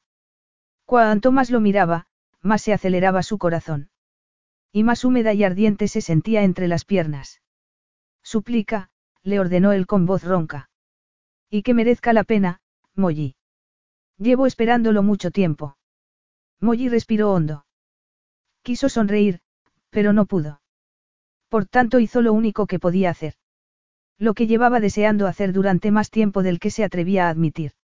Se dejó caer de rodillas ante el mismísimo demonio, echó la cabeza hacia atrás para que él pudiera contemplar su rostro y suplicó. Capítulo 8. Por fin. Constantine había esperado una eternidad. Tramando, planeando. La furiosa semilla de la venganza plantada años atrás cuando su padre había llevado a su nueva esposa a casa. El brote de ira cuando Molly, inexplicablemente había alcanzado la fama como Magda. Años durante los que había visto su rostro por todas partes, atormentándolo. Y el exquisito, casi insoportable, peso de lo que llevaba sucediendo entre ellos desde hacía casi un mes. Todo para llegar a ese momento. No podía decirse que estuviera acostumbrado a su desnudez. Pues, ¿quién podría acostumbrarse a tamaña perfección? Se moriría antes de llegar a acostumbrarse a ella. Pero verla arrodillada ante él, elegante y hermosa, el rostro inclinado hacia él, era otra cosa. Le demostraba, por si acaso aún había dudas, que lo deseaba como él siempre había soñado que hiciera. Como siempre había estado seguro que haría. Los ojos azul y lo ardían y Constantine sentía el peso del deseo de Molly, sus afiladas garras en su propio sexo. Se moría por meterse dentro de ella. Pero lo único que hizo fue agitar su copa y contemplarla distraídamente como si estuviera al borde del aburrimiento, pero intentara ser educado, y tuvo el placer de observar el cambio en la expresión de Molly. La quería desconcertada, incluso de rodillas. Quizás sobre todo de rodillas. Una imagen muy bonita la que me presentas, Molly, murmuró él. Pero esa es tu arma, ¿verdad? Imágenes bonitas. Ninguna de ellas eres tú. Ni siquiera utilizas tu verdadero nombre. No he entendido bien las indicaciones del director de escena.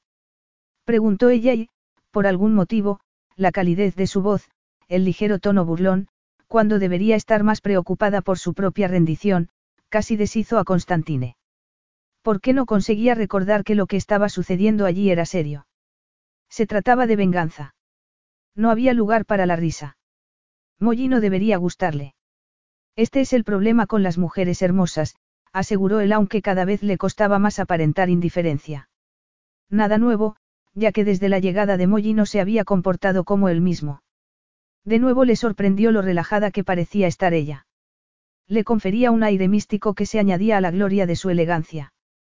Molly se sentó sobre los talones, los pechos erguidos y los ojos azules brillantes con algo más que deseo. ¿Y cómo la deseaba él? Sobre todo cuando le sonreía con esa pequeña curvatura de los labios que le hacía sentir casi, bobo. Me muero de ganas de oír los pensamientos de un experto en camas con respecto a las mujeres, aseguró ella.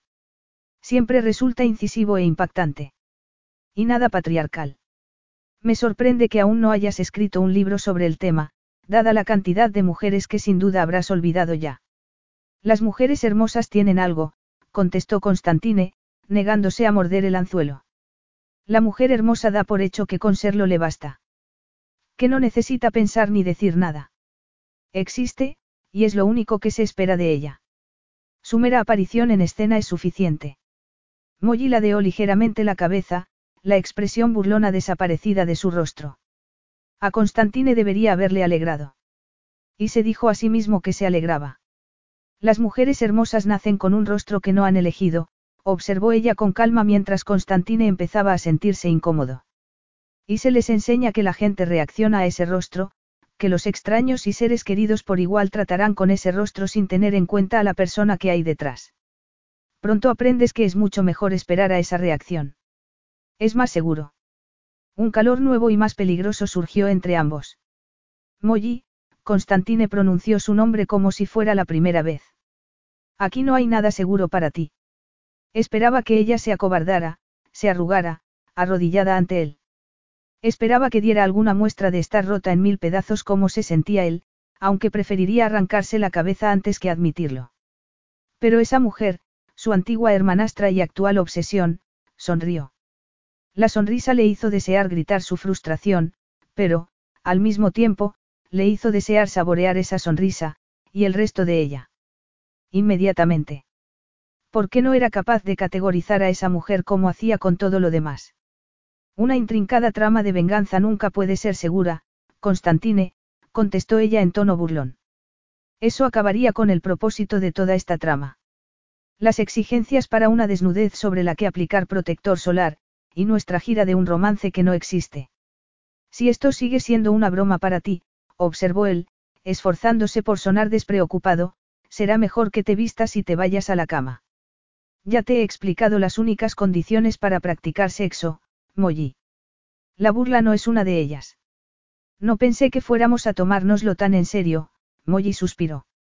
Me temo que todas las historias que he oído sobre el irresistible encanto del mayor playboy de Europa, son mentira. Mentira no, contestó él a una provocación a la que no deseaba responder. Aunque no para ti. Disfruto siendo especial, murmuró ella. Y todo por culpa de una experiencia que tuve siendo niña. Tiempo atrás, tuve un malvado hermanastro que se aseguró de que yo supiera que, si bien él era maravilloso en todos los aspectos, yo estaba destinada a una vida insignificante. Debes referirte a Baltazar, contestó él en un tono mucho menos despreocupado que antes. Constantine, Molly se irguió, aún de rodillas, y levantó las manos en un gesto de súplica, aunque su mirada seguía cargada de calor y burla. Tendrás que guiarme tú, ya que yo estoy un poco oxidada. Creo que comprendí tu profundamente sutil intento de hacerme saber que el simple hecho de que una mujer a la que consideras hermosa se arrodille ante ti no basta. Pero me temo que la súplica no es mi fuerte. Puedes empezar por tomártelo en serio, gruñó él. Y de nuevo se sintió algo confuso cuando ella se limitó a sonreír y a mirarlo con ojos brillantes como si acabara de recitarle un poema de amor.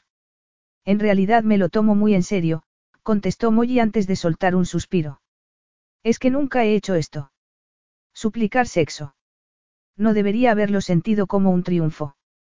Por lo que me han contado, puede añadirle cierta, intensidad. No me refiero tanto a la súplica, susurró ella.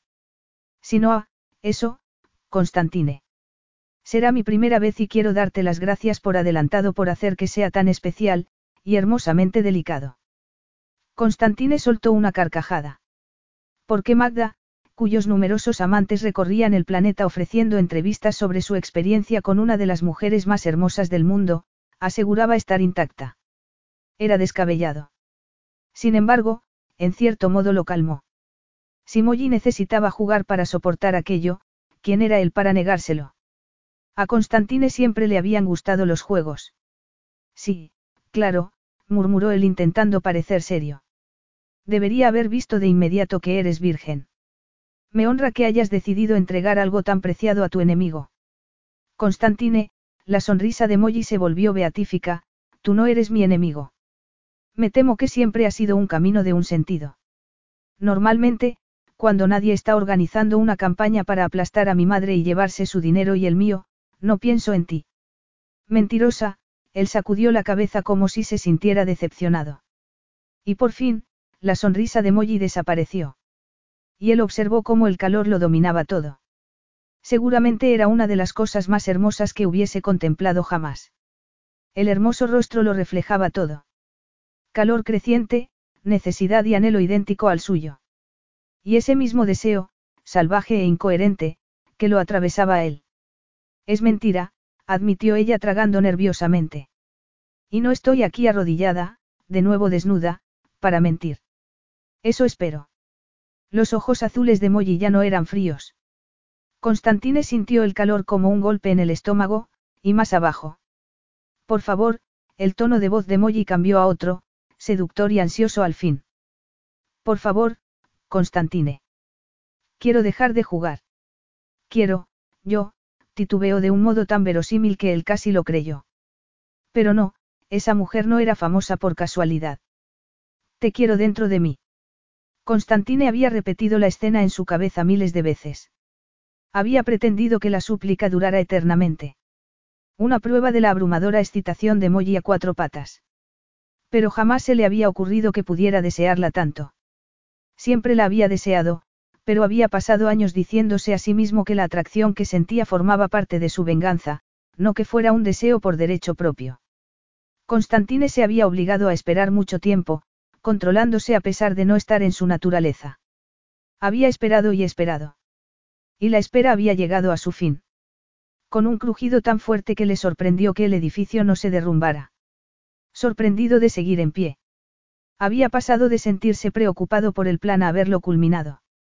Constantine se agachó, incapaz de controlarse más, y la levantó del suelo. Hundió las manos en los espesos cabellos rubios, soltándolos, y aplastó su boca contra la de ella. El sabor de Molly lo quemó como siempre, intenso y ardiente. Pero eso no bastaba, esa noche no. La atrajo hacia sí, saqueando su boca, deseando más. Más de ese elegante y glorioso cuerpo pegado contra el suyo. Sentía los pezones contra su torso. Demasiado. Todo en ella era demasiado porque ella se derretía contra él como si estuviera fundiendo todas las barreras que él había mantenido a su alrededor. Como si lo estuviera derritiendo de dentro a fuera. Constantine necesitaba hundirse dentro de ella, derrotarla. Hasta ese momento nada lo había logrado, pero eso sí lo haría. La espera tenía la culpa. Constantine nunca había esperado a una mujer. Y le había generado un ansia irracional que pronto sería saciada.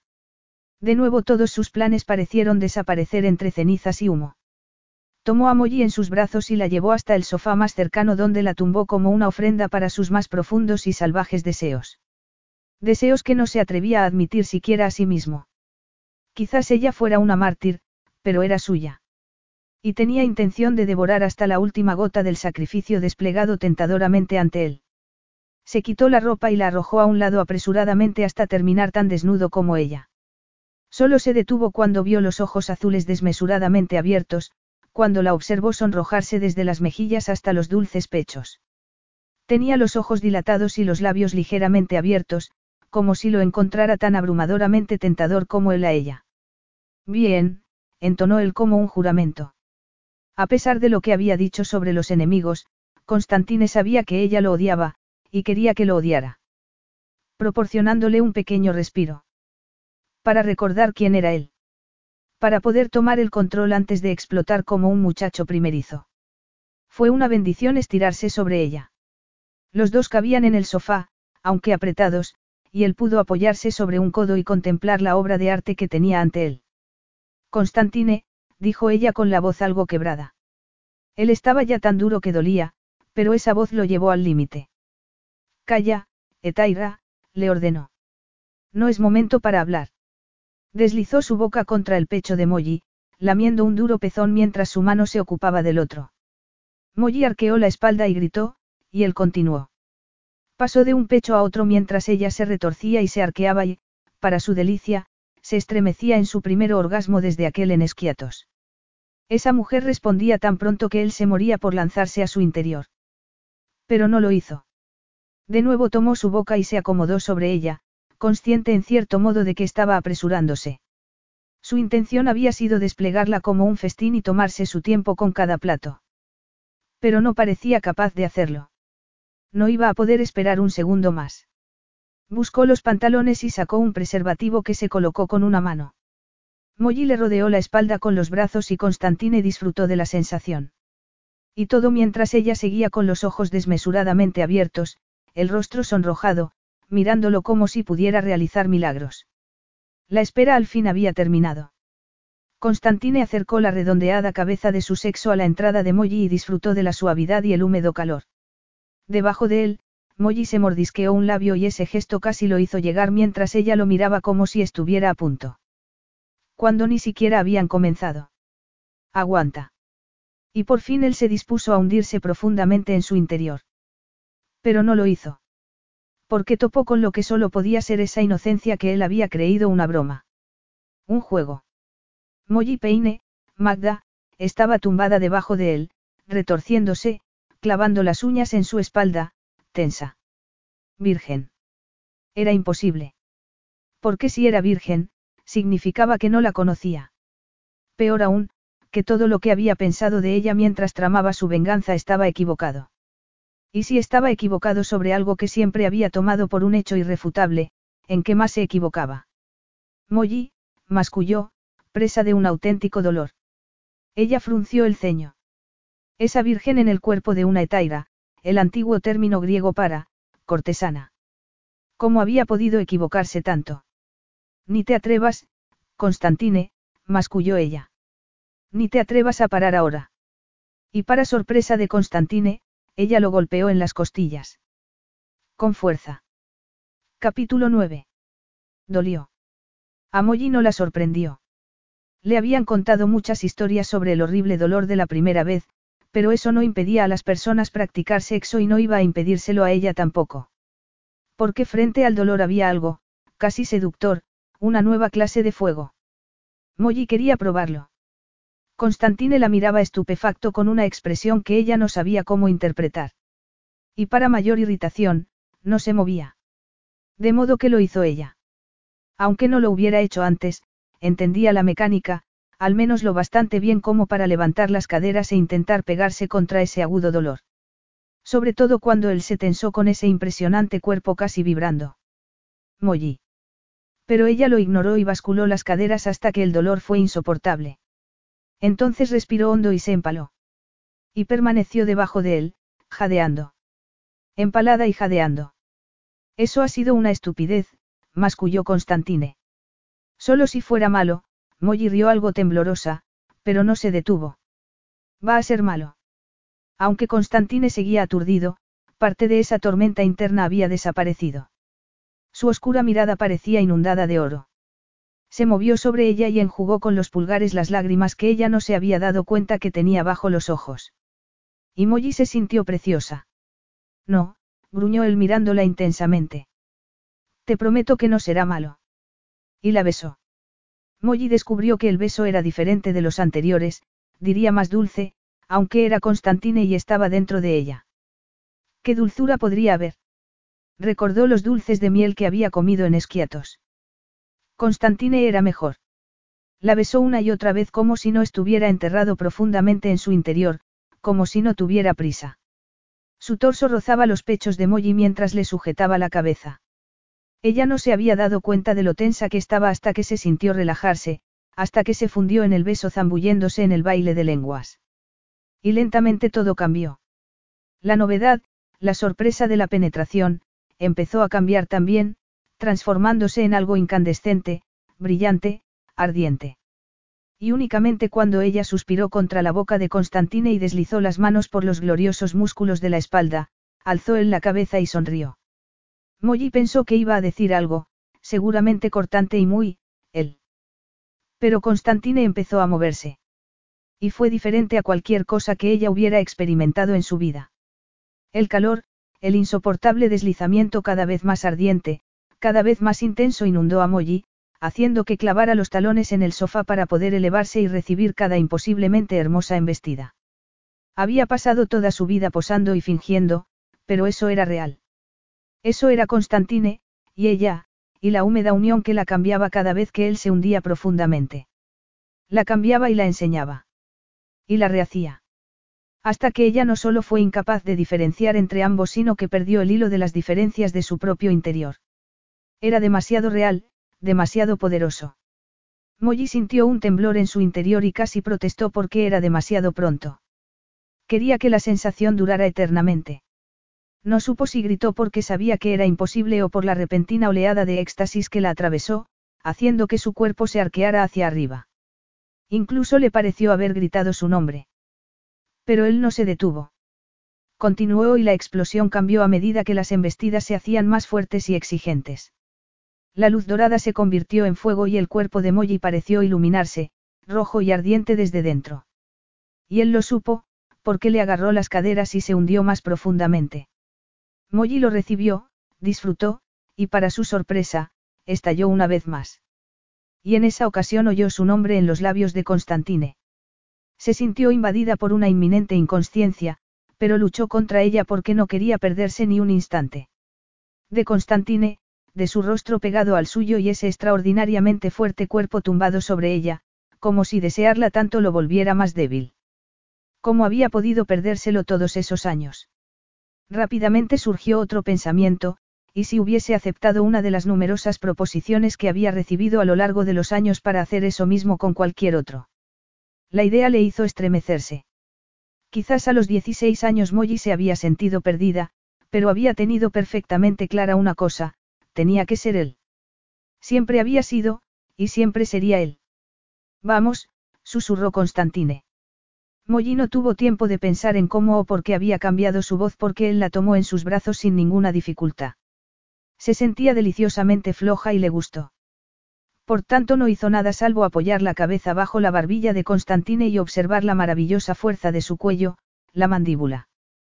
Constantine la llevó al dormitorio que había elegido como suyo, y la acercó a la enorme y ornamentada cama que representaba todo aquello contra lo que había luchado la Revolución Francesa. Y que encajaba a la perfección con Constantine Escalas. Él la tumbó sobre la grandiosa cama y la contempló con una enigmática y oscura expresión que seguramente debería haber cohibido a Molly. Pero nada podría lograrlo, no cuando se sentía ligera y hermosa, totalmente nueva. Constantine encajó la mandíbula y se dirigió hacia lo que ella supuso era el cuarto de baño. En efecto, oyó el sonido del agua y esperó tranquilamente. Constantine regresó enseguida con un paño húmedo y caliente que presionó entre las piernas de Molly. De repente ella se sintió, vulnerable. No pensaba que lo dijeras en serio, susurró él casi inaudiblemente. No se me ocurrió que pudiera ser virgen. Ya no, contestó ella con alegría, sin saber qué hacer con esa mirada en los ojos de Constantine. De modo que se arrodilló sobre la cama y deslizó las manos sobre el torso, disfrutando de la sensación de su piel, sus músculos, él. Molly. Era una orden, pero ella no tenía ninguna intención de obedecerla. Permitió que sus manos deambularan donde quisieran, hasta que una de ellas descendió, casi accidentalmente, hasta su sexo. Estaba duro, aunque no tanto como lo había sentido dentro de ella. Cerró los dedos en torno al miembro, que se engrosó, y Molly sonrió. Ojalá hubiera sabido todos esos años que poseía ese poder. Molly, repitió él con severidad, no creo que. ¿Podemos hacerlo otra vez? Preguntó ella con una sonrisa, inclinándose hacia adelante para frotar los pezones contra el torso de Constantine. Por favor. Estoy suplicando. Él soltó un gruñido, pero su boca cubrió rápidamente la de ella mientras rodaban sobre la amplia cama. Constantine se tumbó de espaldas y permitió que Molly lo explorara, pero cuando ella intentó tomar su miembro con la boca, la sujetó por los brazos y la levantó. Quiero hacerlo, protestó ella. No siempre conseguimos lo que queremos, contestó él antes de besarla apasionadamente. Constantine la enseñó a colocarse a horcajadas sobre él y tomarlo profundamente desde ese ángulo. Ella basculó las caderas contra las de él, contemplándolo maravillada. Él la miró con expresión feroz, deslizando las manos desde sus pechos hasta el lugar por el que estaban unidos. Al apretar el pulgar con fuerza en el punto más sensible, Molly se derritió, casi sollozando ante el agudo placer. Rápidamente él la tumbó boca abajo y entró por detrás. Deslizó un brazo bajo sus caderas para colocarlas a un ángulo que le permitiera hundirse dentro de ella, lanzándola de nuevo de una explosión a otra. Y con una última, Molly oyó a Constantine rugir. Y ya no supo nada más. Molly no supo que la despertó, pero sí supo que Constantine no estaba en la cama. Se había quedado dormida, pero en todo momento consciente de su presencia a su lado, ardiente al tacto. Se sentó con el corazón palpitando, angustiada, hasta que lo vio. Estaba de pie junto a la ventana, lo que le permitió, para variar, contemplar ella la gloriosa desnudez. Las luces de París acariciaban el cuerpo perfecto, casi irreal, como una estatua de Rodin. Constantine. Mollino se sorprendió de que su voz sonara distinta. También se sentía distinta. Como si le perteneciera. Constantine no se volvió, pero ella supo que la había oído y sintió un diminuto escalofrío en la nuca. Odiaba a tu madre mucho antes de conocerla, dijo él al fin sin apartar la mirada de la ciudad. Odiaba la idea de ella, seguramente antes siquiera de que mi padre la conociera. Y de repente allí estaba, con un nombre y un rostro, y me dijo que la llamara Isabel, como si fuésemos amigos. Molly llevaba toda su vida deseando mantener esa conversación, y cuando por fin estaba sucediendo, no quería saber nada. Quería lanzarse contra él para distraerlo de lo que estuviera a punto de decir. Pero al igual que él, inmóvil junto a la ventana, ella tampoco era capaz de moverse. Y resultó que mi nueva amiga, Isabel, me dio sobrados motivos para odiarla, personalmente, Constantine soltó una carcajada sin humor, como un disparo, aunque por una vez no dirigido a Molly. Ella lo intentó, y no solo por hacer feliz a mi padre, una empresa imposible. Y se esforzó al máximo por intentar amarme. Constantine se volvió y Molly quedó sin aliento. Porque su rostro era una máscara de angustia, de absoluto tormento.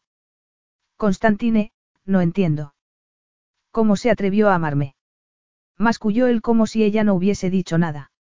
Cuando la vida de mi madre era una espiral de desesperación, cuando mi propia madre no había sido capaz de amar a nadie porque estaba obsesionada con atraer la atención de mi padre. ¿Cómo se atrevió una madrastra a intentar hacer lo que ella nunca había logrado? Molly recibió las palabras como un puñetazo en el estómago. Susurró su nombre y él volvió a reír con ese horrible sonido. Tu madre fue amable, Molly, comprensiva, cálida. Y como la odié por ello, Constantine se acercó a la cama y se detuvo lleno de dolor. Y entonces llegaste tú. No tienes por qué hacer esto, consiguió decir ella. Aunque quizás quisiera decir, por favor, no hagas esto. Claro que sí, él se mesó los cabellos. Eras tan dulce. Tan increíblemente inocente. Querrás decir estúpida. Cualquiera que te mirara veía claramente que podía ser destrozada con facilidad, él sacudió la cabeza, sin que tuvieras la menor idea de lo que te había sucedido. Molly sintió un desgarrador dolor al imaginarse así años atrás. Sobre todo porque era verdad y porque sentía claramente el abismo entre esa niña y la mujer en que se había convertido. De nuevo creo que la palabra es, estúpida. Jamás había salido del pueblo. Nuestros vecinos quizás no apreciaran mucho a mi madre, quizás me escrutaban de cerca, intentando encontrar semejanzas con Isabel, o con alguno de los hijos de esos vecinos, ya que Isabel jamás nombró a mi padre. Pero allí por lo menos sabía cuál era mi lugar. No tenías derecho a aparecer en nuestro mundo, Molly. No estabas hecha para él. Cometiste el error de creer que la gente era buena por naturaleza. Sí, contestó ella. Me trataste como una amiga y yo me lo creí. He tenido mucho tiempo para recriminármelo, Constantine. Muchos años para lamentarlo, pero ¿sabes qué? No lo he hecho. Prefiero ver el mundo como más bueno que malo. ¿O qué sentido tendría vivir en él? ¿Cómo puede ser tan ingenua? Preguntó Constantine con tristeza y sorpresa al mismo tiempo. La industria de la moda debería haber logrado lo que yo no, y arrancarte esa inocencia hace años. Y lo hizo, ella sonrió con tristeza. Y tú también. Pero el cinismo es una opción y yo decidí no elegirla a pesar de las provocaciones. No siempre había sido fácil, porque había cierto orgullo en aguantar la tormenta de una industria tan volátil. Por no mencionar la fama, la fortuna y las alegrías y horrores inherentes. Pero ella había decidido que prefería ser feliz. No era ese el motivo por el que había buscado a Constantine. Se había dicho a sí misma que era para enfrentarse al arquitecto de la ruina económica de su madre. Se había asegurado a sí misma que tenía menos que ver con sus propios demonios y mucho más con proteger a Isabel. Pero en el fondo Molly sabía que jamás sería feliz hasta exorcizar al demonio, o abrazarlo. Constantine la miraba como si le hubiera crecido otra cabeza. La familia Escala siempre fue un nido de víboras. De niño habría preferido partir hacia la guerra que reunirme con la familia para cenar. Tú no estabas nada preparada, sentenciada antes de que tu avión aterrizara en Esquiatos. Mi intención era partirte como una rama y no me lo habría pensado dos veces. Si acaso, tu destrucción me habría divertido. Si no recuerdo mal, ella carraspeó, eso fue exactamente lo que hiciste. Constantine emitió un sonido que no pudo interpretarse como de risa. No, Molly, no exactamente. Porque tú te iluminabas cuando hablabas de tu madre. Y eso es malo. Conocías sus defectos, pero era obvio que la amabas, él sonrió. Tu rostro cambiaba aunque estuvieras compartiendo tus frustraciones conmigo. Y lo que me contaste, tus pequeños secretos, consiguieron algo que yo pensaba era imposible, la sonrisa se tiñó con un gesto de desprecio hacia sí mismo. Despertaste mi simpatía por Isabel, Molly. Y no pude perdonarte. Constantine, susurró ella. Jamás vendí tus secretos a la prensa, Molly. Estaba empeñado en castigarte por lo que me hacía sentir, y los regalé. Molly dio un respingo. La cabeza le daba vueltas. Tenía tantas preguntas que hacerle, pero él seguía mirándola con una severidad que debería haberle hecho desmayarse. No necesito tus confesiones. Ni siquiera las quiero. Quería decirle que lo perdonaba, pero no se atrevía, aunque fuera verdad. De lo contrario jamás se habría desnudado ante él y jamás se habría retorcido en sus manos el primer día. Pero había algo en esos días bajo el sol en la isla. Algo en caminar desnuda y permitir que la brisa y la luz la cubrieran. Algo sobre abrirse a la mirada de Constantine sin titubear, sin esconderse. Molly lo había perdonado, pero también se había perdonado a sí misma. Me da igual si quieres o no mi confesión, contestó Constantine, tenso. Y a pesar de todo, estoy seguro de que con el tiempo te habría olvidado. La relación de Isabel con mi padre no duró, porque nada que mi padre tocara duraba, salvo su fortuna. Tú no suponías una amenaza. Podría haber seguido con mi vida sin jamás pensar en ti, y esa era la meta. Molly lo miró fijamente sin saber muy bien cómo responder ni cómo reaccionar a la ferocidad de su gesto. Pero te convertiste en Magda, y estabas por todas partes. Empecé a tener la sensación de que me estabas acechando, de que me habías engañado desde el principio, él volvió a reír. Ahí estaba yo, el mundano escalas machacando a una inocente por diversión igual que mi padre había machacado a cualquiera que osara llamar su atención. Pero no, durante todo ese tiempo en que pensé que te estaba destrozando, llevabas en tu interior a una de las mujeres más famosas del planeta, preparada para salir en cuanto abandonaste Esquiatos y escapaste de mi familia. Te convertiste en mi obsesión. No sé por qué iba a importarte lo que me sucediera. ¿No sabes? Preguntó Constantine con amargura. ¿Por qué me sentía culpable, Molly? Culpable. Tú eres lo único que me ha hecho sentir culpable en mi vida, porque yo siempre he disfrutado en el pecado, siempre he buscado la oscuridad. Tú no te merecías lo que te hice, y yo lo sabía. Molly era incapaz de controlar el corazón que se estrellaba contra el pecho. No podía hacer nada salvo quedarse allí sentada y esperar a ver qué acusación, qué bomba, iba a lanzarle. Y de nuevo me avergüenzas, afirmó él con rabia. Tu inocencia es mi nueva culpa. Demuestra que yo jamás fui quien pensé ser. Y tú, has sido aún más pura desde el principio de lo que imaginé que pudiera ser nadie. Molly solo veía la oscuridad en la sombría mirada de Constantine. Hablas mucho de culpa y vergüenza, descubrió que podía moverse y gateó por la cama hasta quedar sentada sobre los talones ante él. Opino que si vamos a pasar la noche censurándonos por el saqueo de la inocencia, debería haber más saqueo, no. No me estás escuchando, rugió Constantine. Eres lo único en este mundo por lo que he sentido algo jamás, Molly. Primero culpa, luego ira. ¿Y ahora? Constantine, interrumpió Molly desesperada y ansiosa. Segura al fin. Cállate. Y se arrojó en sus brazos. Y él la atrapó. Quizás Molly no supiera lo que estaba haciendo, pero sabía que le gustaba. En esa ocasión fue totalmente diferente, lento. Constantine recorrió cada milímetro de su cuerpo con la boca como si la estuviera grabando en su memoria con lametones de fuego. Él se colocó entre sus muslos y se embebió del calor de su intimidad hasta que ella sollozó su nombre como una oración. Pues era algo sagrado. Constantine la colocó a cuatro patas y la tomó así, con un ritmo lento y excitante que despertó cada parte del cuerpo de Molly antes de incendiarlo. Únicamente cuando de nuevo sollozaba, presa de la ardiente necesidad, él la colocó debajo de su cuerpo y los llevó a ambos a casa. Cuando Molly despertó de nuevo ya era de día. El sol entraba por las ventanas, brillante y dulce. Ella se sentía deliciosamente magullada de pies a cabeza, y al estirarse rió al encontrar interesantes agujetas en lugares nuevos. No vio la nota hasta que se sentó y buscó a Constantine. No estaba en el amplio dormitorio, pero la nota estaba pegada a la almohada junto a ella. Molly la tomó e intentó encontrar sentido a las palabras escritas con trazo brusco y oscuro. El mensaje era sencillo, directo. Y Molly lo sintió como una puñalada en el corazón. Tu deuda está completamente saldada. Capítulo 10. Constantine regresó al aséptico ático de Londres, una moderna obra maestra de muebles y extraños objetos que él no encontraba ni artísticos ni funcionales. No había elegido ni una sola pieza. Era obra de una empresa de interiorismo que se ocupaba de clientes adinerados como los hermanos Escalas. La vivienda había protagonizado por lo menos seis reportajes sobre el buen ojo y el gusto por la estética de Constantine. Había permitido que la empresa hiciera lo que quisiera porque no quería que su casa se pareciera a la de Esquiatos, con recuerdos agazapados detrás de cada puerta, habitaciones llenas de arte, nostalgia y fantasmas, sentimientos filtrándose de las paredes.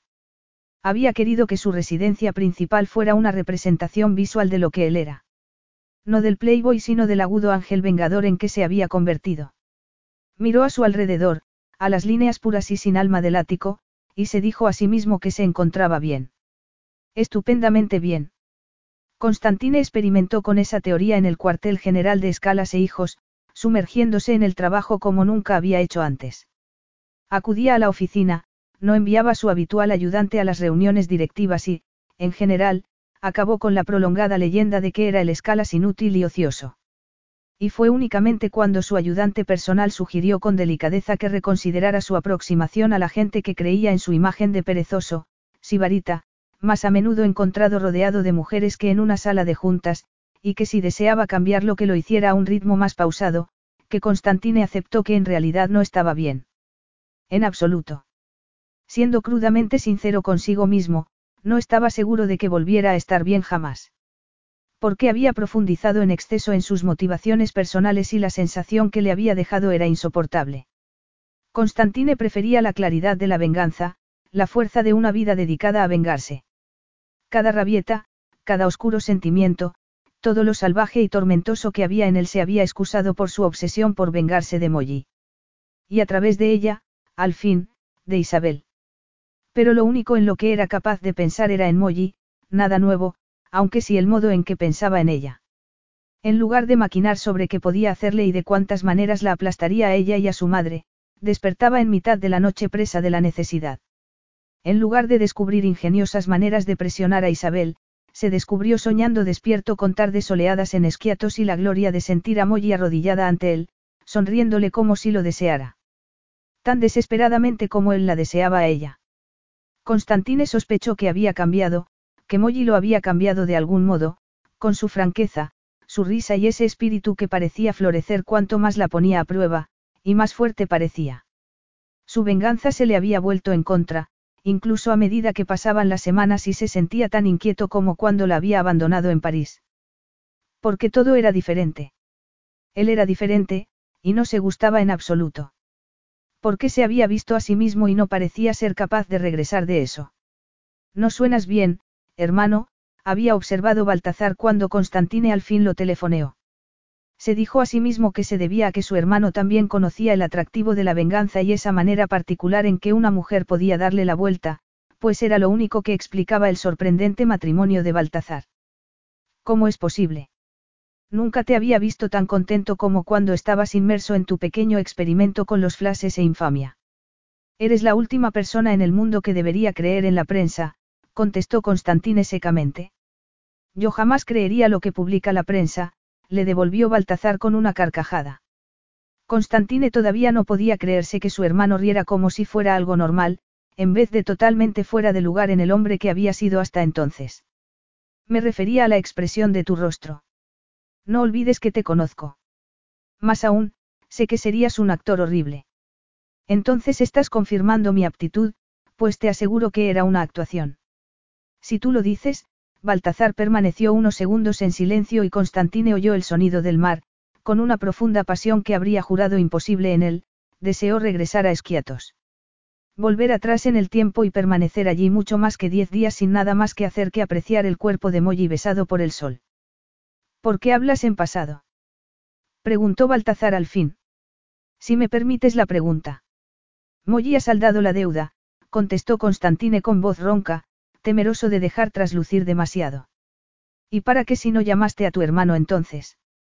Constantine se frotó el rostro con una mano, deseando poder hacer algo más que desear.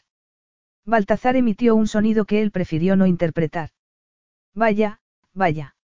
Sí que es emprendedora. Constantine sintió deseos de lanzar el móvil a través de la habitación descrita como, llena de vibraciones de loft. Seguramente un poco de destrucción daría vida al lugar. Arrancar una esquina de unos muebles que no estaban destinados a los humanos. La vivienda estaba hecha para ser admirada desde fuera, o a través de las páginas de una revista de arquitectura, no para vivir en ella. Porque Constantine no vivía en ninguna parte, viajaba de un lugar a otro, de una persona a otra, siempre con la misma meta, venganza. Pero de repente no tenía meta y todos sus años clamando venganza pesaban sobre él. Quería lanzar todas esas piezas modernas de su vivienda por la ventana.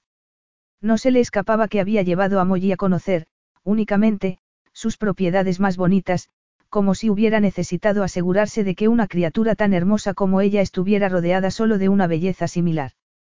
Como si se hubiera imaginado poder sumergirse en ambas. Y lo había hecho. Y se encontró enfrentado a la realidad de su vida tal y como era, sin ella, sin la idea de ella que lo había sustentado durante años, y sin esa mujer de carne y hueso que lo había vuelto del revés. Y descubrió que era una vida fría, impersonal, incomprensible. Y él era todas esas cosas.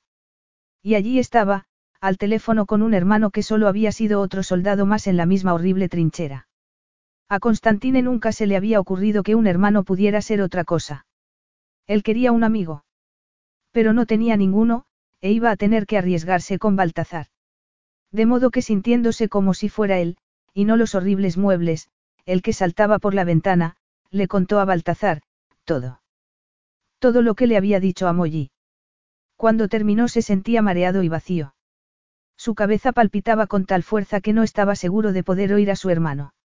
Una mujer sabia me dijo una vez que la mejor venganza es vivir bien, contestó Baltazar. Y debo decirte que me lo he tomado en serio. Constantine soltó una carcajada mientras se frotaba el pecho como si pudiera colocar de nuevo el corazón en su sitio. Ya vivo bastante bien. La clave está en la felicidad, hermano. Si el dinero pudiera comprarla habríamos tenido una infancia mucho mejor. Felicidad, repitió Constantine inseguro. Podríamos hablar todo el día sobre los pecados de Demetrius Escalas, continuó Baltazar. Y, de hecho, me encantaría.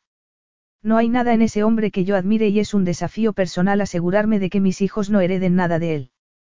Yo también aceptaré ese desafío, contestó Constantine que, hasta ese momento, jamás había considerado la posibilidad de engendrar a otro ser humano. Pero en cuanto lo consideró, solo se le ocurría una mujer que pudiera ser la madre de sus hijos. La idea de Molly embarazada de su hijo le hizo encogerse como si le hubieran dado un puñetazo en el estómago. Pero también debemos hablar de nuestra madre, seguía diciendo Baltazar. Tú y yo nos hemos desvivido por vengarla, aunque de manera distinta. Yo estaba furioso por lo que le habían hecho. Tú por lo que habían hecho con su recuerdo. No veo la diferencia. Tú quieres que sea una santa, Constantine, la voz de Baltazar era tranquila, pero directa. Pero, igual que los demás, solo era una persona. Sigue siéndolo, masculló Constantine. Los dos sabemos que no es del todo cierto. Cualquier día de estos, cuando haya dejado de aferrarse a la poca vida que le queda, tú y yo tendremos que hacer lo necesario para honrarla. Pero mientras tanto, ¿crees que si no estuviera en esa cama aplaudiría lo que estás haciendo? Me gusta pensar que sí. Constantine. La única razón por la que detuvo la espiral descendente en que se encontraba fue porque golpeó el fondo demasiado fuerte como para volver a levantarse. Y lo sabes. Nuestra madre era una mujer obsesiva. Primero con nuestro padre, y luego con su amante, la voz de Baltazar era ronca. Después vinieron más amantes y lo peor, los estímulos químicos que le facilitaban. Pero lo único con lo que nuestra madre jamás se obsesionó fue con sus hijos. Yo lo tomé como un cumplido. No podía cuidar de nosotros, pero tú y yo sí podíamos cuidar de nosotros mismos. Constantine miró por la ventana, pero no veía Londres. Solo veía a Molly. Y casi superpuestos a ese rostro que parecía estar grabado en su interior, aparecieron los vagos recuerdos que tenía de su madre antes de perderla. Porque Baltazar tenía razón. Su madre siempre había sido obsesiva, desesperada y frágil. Y si bien era cierto que su padre había sido cruel con ella, igual que lo era con todos los que se cruzaban en su camino, ella no había hecho gran cosa por defenderse. A diferencia de Molly, que había encontrado la manera de mantenerse en pie en las peores circunstancias. Incluso arrodillada había estado muy por encima de él. Y ahí estaba la diferencia. Una persona tenía la llama en su interior o no la tenía. O se levantaba o permanecía tumbada. No creía que fuera necesariamente positivo o negativo, pero le hizo preguntarse por qué estaba tan decidido a vengar a una mujer que jamás se vengaría a sí misma. Y no te habría aplaudido, le recordó esa vocecilla. Apenas se fijaba en ti. Cuando te convertiste en una fuente de sabiduría. Preguntó gruñón a su hermano. Baltazar volvió a reír. La risa parecía haberse convertido en una constante en su vida. Increíble. Más o menos cuando decidiste llamarme en busca de consejo, contestó su hermano. Supongo que podemos considerarlo un nuevo amanecer, Constantine. Cuando la llamada concluyó, Constantine no arrojó el móvil al otro lado de la habitación. Permaneció donde estaba, mirando por la ventana hasta que volvió a ver Londres. Sin rostros superpuestos. Sin fantasmas. Sin arrepentimiento.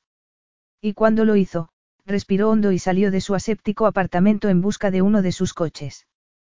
Condujo fuera de la ciudad, siguiendo un camino que conocía muy bien pues lo tomaba siempre que podía. Por lo menos una vez al mes cuando estaba en Londres, y procuraba no permanecer más de seis semanas fuera de esa ciudad. Era muy consciente de que si la situación fuera la contraria, su madre no habría mantenido el mismo régimen de visitas, de hecho era poco probable que hubiera ido a verlo jamás. Pero no podía decir que lo hubiera sentido realmente hasta entonces.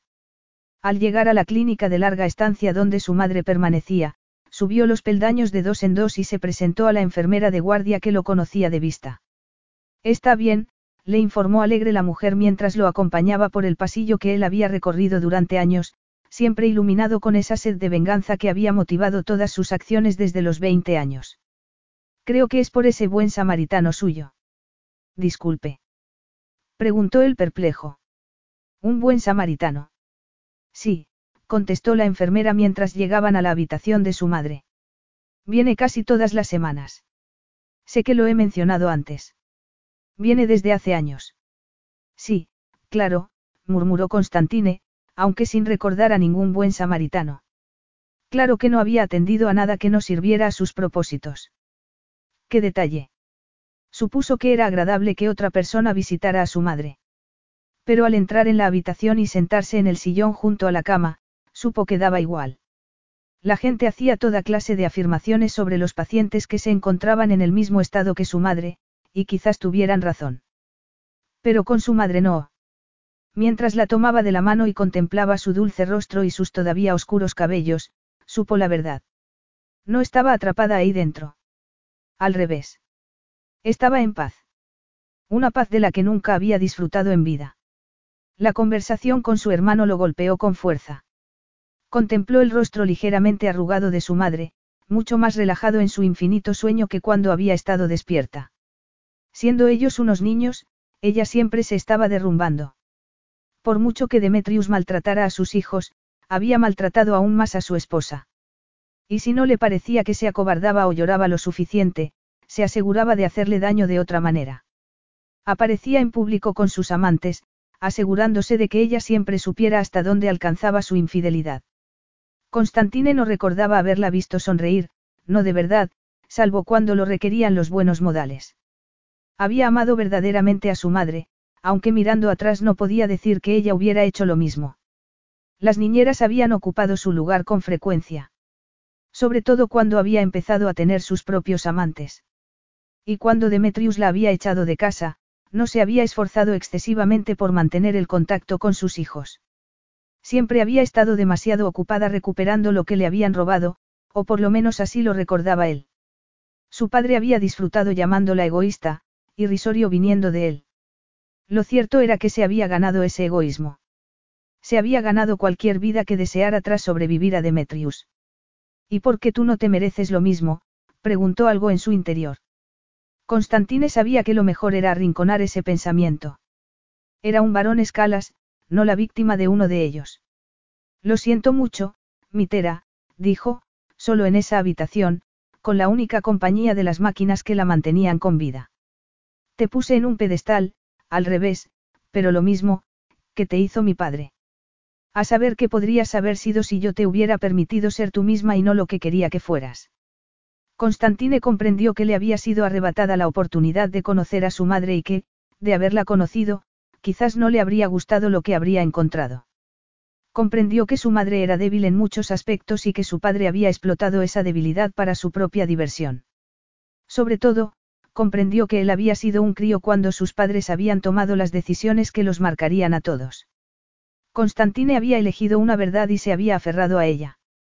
No había admitido complicaciones, complejidades, circunstancias atenuantes. Solo lo que él aceptaba como la verdad, nada más. Como si no se le había pasado por alto que Molly había sido virgen. Algo que lo atormentaría para siempre.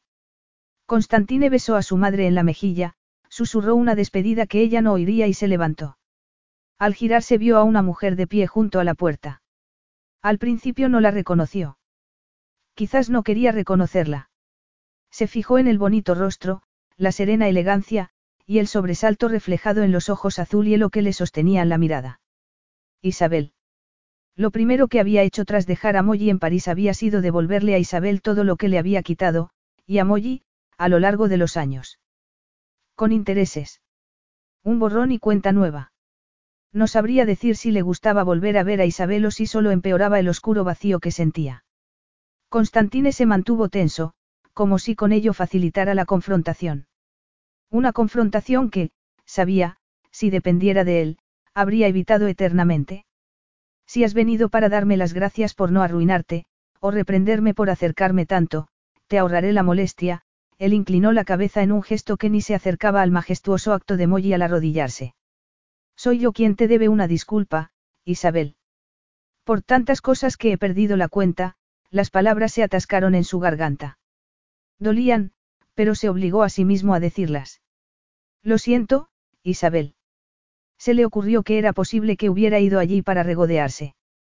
Para provocarlo. Para sacar provecho de lo que él había intentado hacerle a su hija, y a ella. Y lo soportaría porque se lo merecía. Oh, Constantine. Isabel rió de un modo demasiado parecido al de su hija. Siempre has sido tan susceptible. Si Constantine se tensaba un poco más, se partiría en dos. Susceptible. La mujer suspiró y señaló hacia la cama. Vengo muy a menudo a ver a tu madre. Constantine la miró fijamente, porque sus palabras no tenían sentido. Isabel Peine visitaba a su madre. ¿Para qué? Vagamente, el parloteo de la enfermera sobre el buen samaritano regresó a su mente. Podría ser. Estupefacto, sacudió la cabeza. Las dos tenemos mucho en común, por nuestros pecados, continuó Isabel cargada de sabiduría. Me gusta pensar que habríamos sido amigas de haber sido las cosas diferentes. No estoy muy seguro de que mi madre fuera capaz de tener amigos, se obligó él a afirmar, a modo de rama de olivo. Todo el mundo es capaz de tener amigos, contestó Isabel. Sus ojos se parecían demasiado a los de Molly, demasiado capaces de ver en el interior de Constantine. Pero no sirve cualquiera. Tienen que ser los amigos adecuados. Isabel avanzó con el porte de alguien que esperaba ser bien recibida a donde fuera. Algo que había heredado su hija, junto con esos ojos azules. Porque de repente fue Constantine el que se sintió fuera de lugar, el que reculó como si fuera Isabel la que perteneciera a esa habitación de hospital y no él. Lo mismo que sentía con su vida en esos momentos. Cada músculo de su cuerpo se tensó cuando Isabel posó una mano sobre su brazo. Su mirada era excesivamente cálida, excesivamente cómplice. Deberías odiarme, masculló él. ¿Por qué no me odias? He pasado mucho tiempo siendo odiada, contestó ella. Jamás se lo haría a otra persona, ni a mí misma. Sería como encadenarte a aquello que odias y lanzarte al mar, pues ese es el poder que le confieres. Constantine pensó en las historias que Molly le había contado sobre su infancia años atrás. Entonces él había estado mucho más interesado en elegir esas historias para convertirlas en escándalos. Una triste madre soltera convertida en la esposa de Escalas. Embarazada a los 16 años. Y de repente comprendió que Molly no había sido tan ingenua como se la había imaginado por aquel entonces. Ya se había enfrentado a toda clase de ignorancia. Lo único que él había hecho era descubrirle que esa maldad no era exclusiva de un pequeño pueblo de provincia. Sintió que era imposible odiarse más a sí mismo. Pero en eso, también, se equivocó. Isabel le apretó el brazo y él posó la mirada en su mano, todavía sorprendido de que hubiera alargado esa mano hacia él, como si fuese un hombre normal y no el monstruo en el que se había convertido. Un monstruo demasiado parecido a su padre. Yo también quiero pedirte perdón, Constantine, susurró ella. Debería haberme esforzado más por llegar a ti, pero no con mi habitual torpeza. Sé que lo empeoré todo. Constantine no podía respirar. No podía soportarlo. Como si esa mujer fuese un tsunami que hubiera regresado a él años después. Y en todo ese tiempo él no había averiguado cómo sobrevivirla. Quizás nunca lo haría. Quizás todos esos años de maquinar y planear, y convertirse en lo que había creído ser el arma perfecta para su venganza lo habían llevado a una tranquila habitación de hospital y a una suave mano sobre su brazo. Algunas personas no merecen el esfuerzo, Isabel, consiguió afirmar. No hay manera de llegar a ellas hagas lo que hagas. Tus intentos siempre serán inútiles. No hay nada torpe o elegante que pueda hacerse para alcanzarlos allí donde estén. Isabel volvió a apretarle el brazo, como si fuera algo normal entre las personas. Peor aún, le sonrió como si no viera al monstruo que era. Debería saberlo, pues se había casado con su padre, el peor de todos los monstruos. Supongo que la venganza puede ser elegante, asumió ella como si estuvieran charlando en un cóctel. Requiere precisión quirúrgica, ¿verdad? Creo que descubrirás que, al contrario, el amor es a menudo torpe. Si no, no dolería tanto. Tuvieron que pasar unos segundos, con la mano de Isabel Peine sobre su brazo, su propia madre en la misma habitación, y su corazón abierto en canal, hasta que Constantine lo comprendió. Estaba enamorado. Todo ese tiempo, todos esos años, todos esos grandiosos planes, y estaba enamorado. En cuanto lo tuvo claro al fin, solo le quedó un lugar al que ir. Capítulo 11. Molly disfrutaba de una tranquila, más bien siniestra, noche en casa acompañada del vino, una costumbre desde que había regresado de París, cuando llamaron con fuerza a la puerta. Hacía tiempo que había quitado el timbre porque los periodistas lo fundían con regularidad. El que quisiera contactar con ella tenía su número de teléfono. Y si no lo tenía, no debía contactar con ella. Los envíos y pedidos llegaban a la oficina de su agente, donde los recogía personalmente o hacía que se los entregaran mensajeros de confianza. No había ningún motivo para que alguien llamara a su puerta. Dejó a un lado el vino y se acercó a la ventana que daba al balcón sobre la calle. Salió y respiró el aire cálido del verano inglés. Anochecía tarde y aunque fuera probable que refrescara por la mañana, resultaba embriagador. Pero cuando miró a un lado para ver quién era, dejó de sentirse embriagada. Porque allí estaba Constantine, mirándola como si ella lo hubiese abandonado, desnudo en una cama de otro país. Creía haber pagado la deuda, gritó ella, la voz resonando contra el empedrado. Agarraba con fuerza la barandilla, aunque era el cuello de Constantine el que desearía apretar. Constantine estaba allí, ante su puerta, aún más guapo de lo que ella lo recordaba.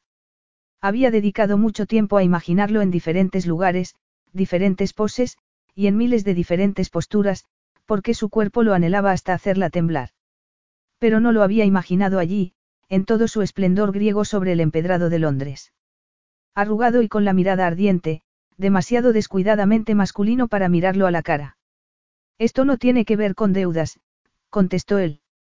En un tono algo elevado, como si sintiera algo.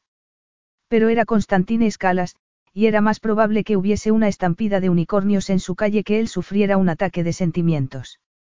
Y aún menos probable que, en caso de sufrirlo, estuviera allí compartiéndolo con ella. A fin de cuentas, su relación a los 16 años había sido una mentira y la más reciente, nada más que deudas y desafíos. Una etaira.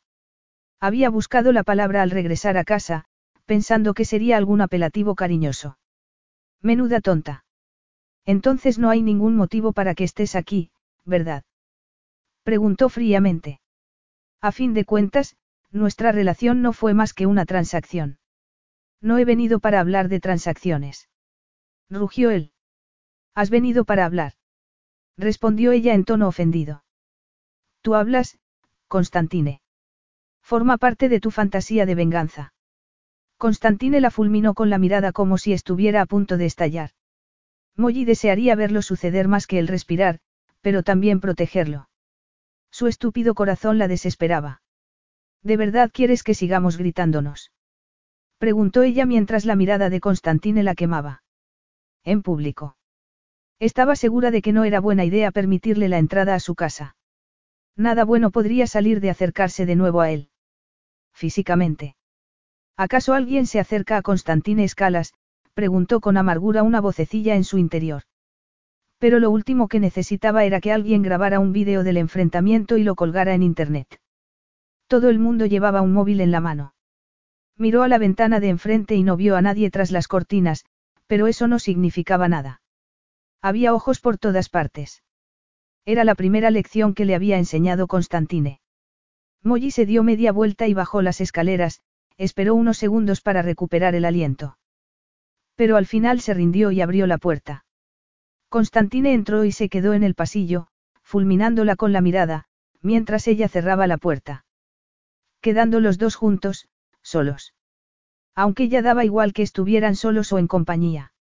Aunque su corazón latía con demasiada fuerza. No hay motivo para que estés aquí, aseguró ella con voz ardiente y algo nerviosa. La nota que me dejaste en París ya lo decía todo. Mi deuda está saldada. Así termina la labor de una etaira. No estoy muy familiarizada con el modo de abandonar a una cortesana. Una etaira no es una vulgar cortesana, Molly, protestó él frunciendo el ceño. Has venido para debatir las sutilezas de un insulto en griego clásico que utilizabas como apelativo cariñoso. Molly rió, aunque quedó claro que no le resultaba divertido. ¿Por qué yo me lo pensaría mejor? No lo entiendes, Constantine se acercó, pero se detuvo al ver la expresión en el rostro de Molly. Felicidad o decepción. Molly, no te dejé porque fueras una cortesana con la que hubiese terminado. Te dejé por tu propio bien. Molly no se lo había esperado, pero no por ello le gustó más.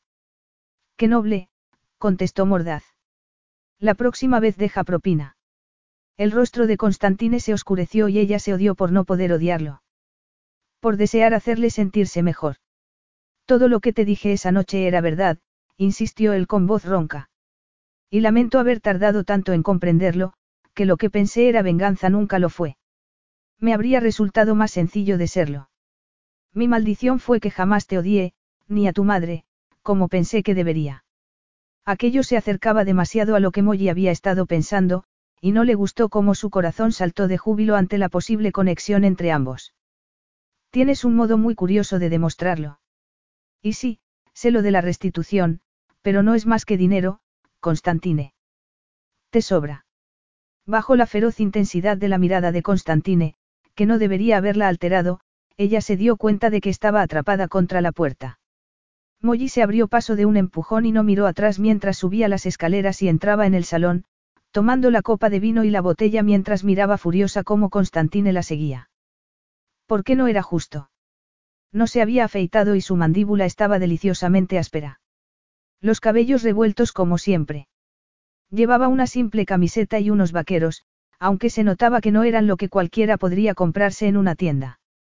Su aspecto seguía siendo el de una estatua que suplicaba ser esculpida en mármol. A pesar de todo, Molly solo podía pensar en su sabor, en cada parte de su cuerpo.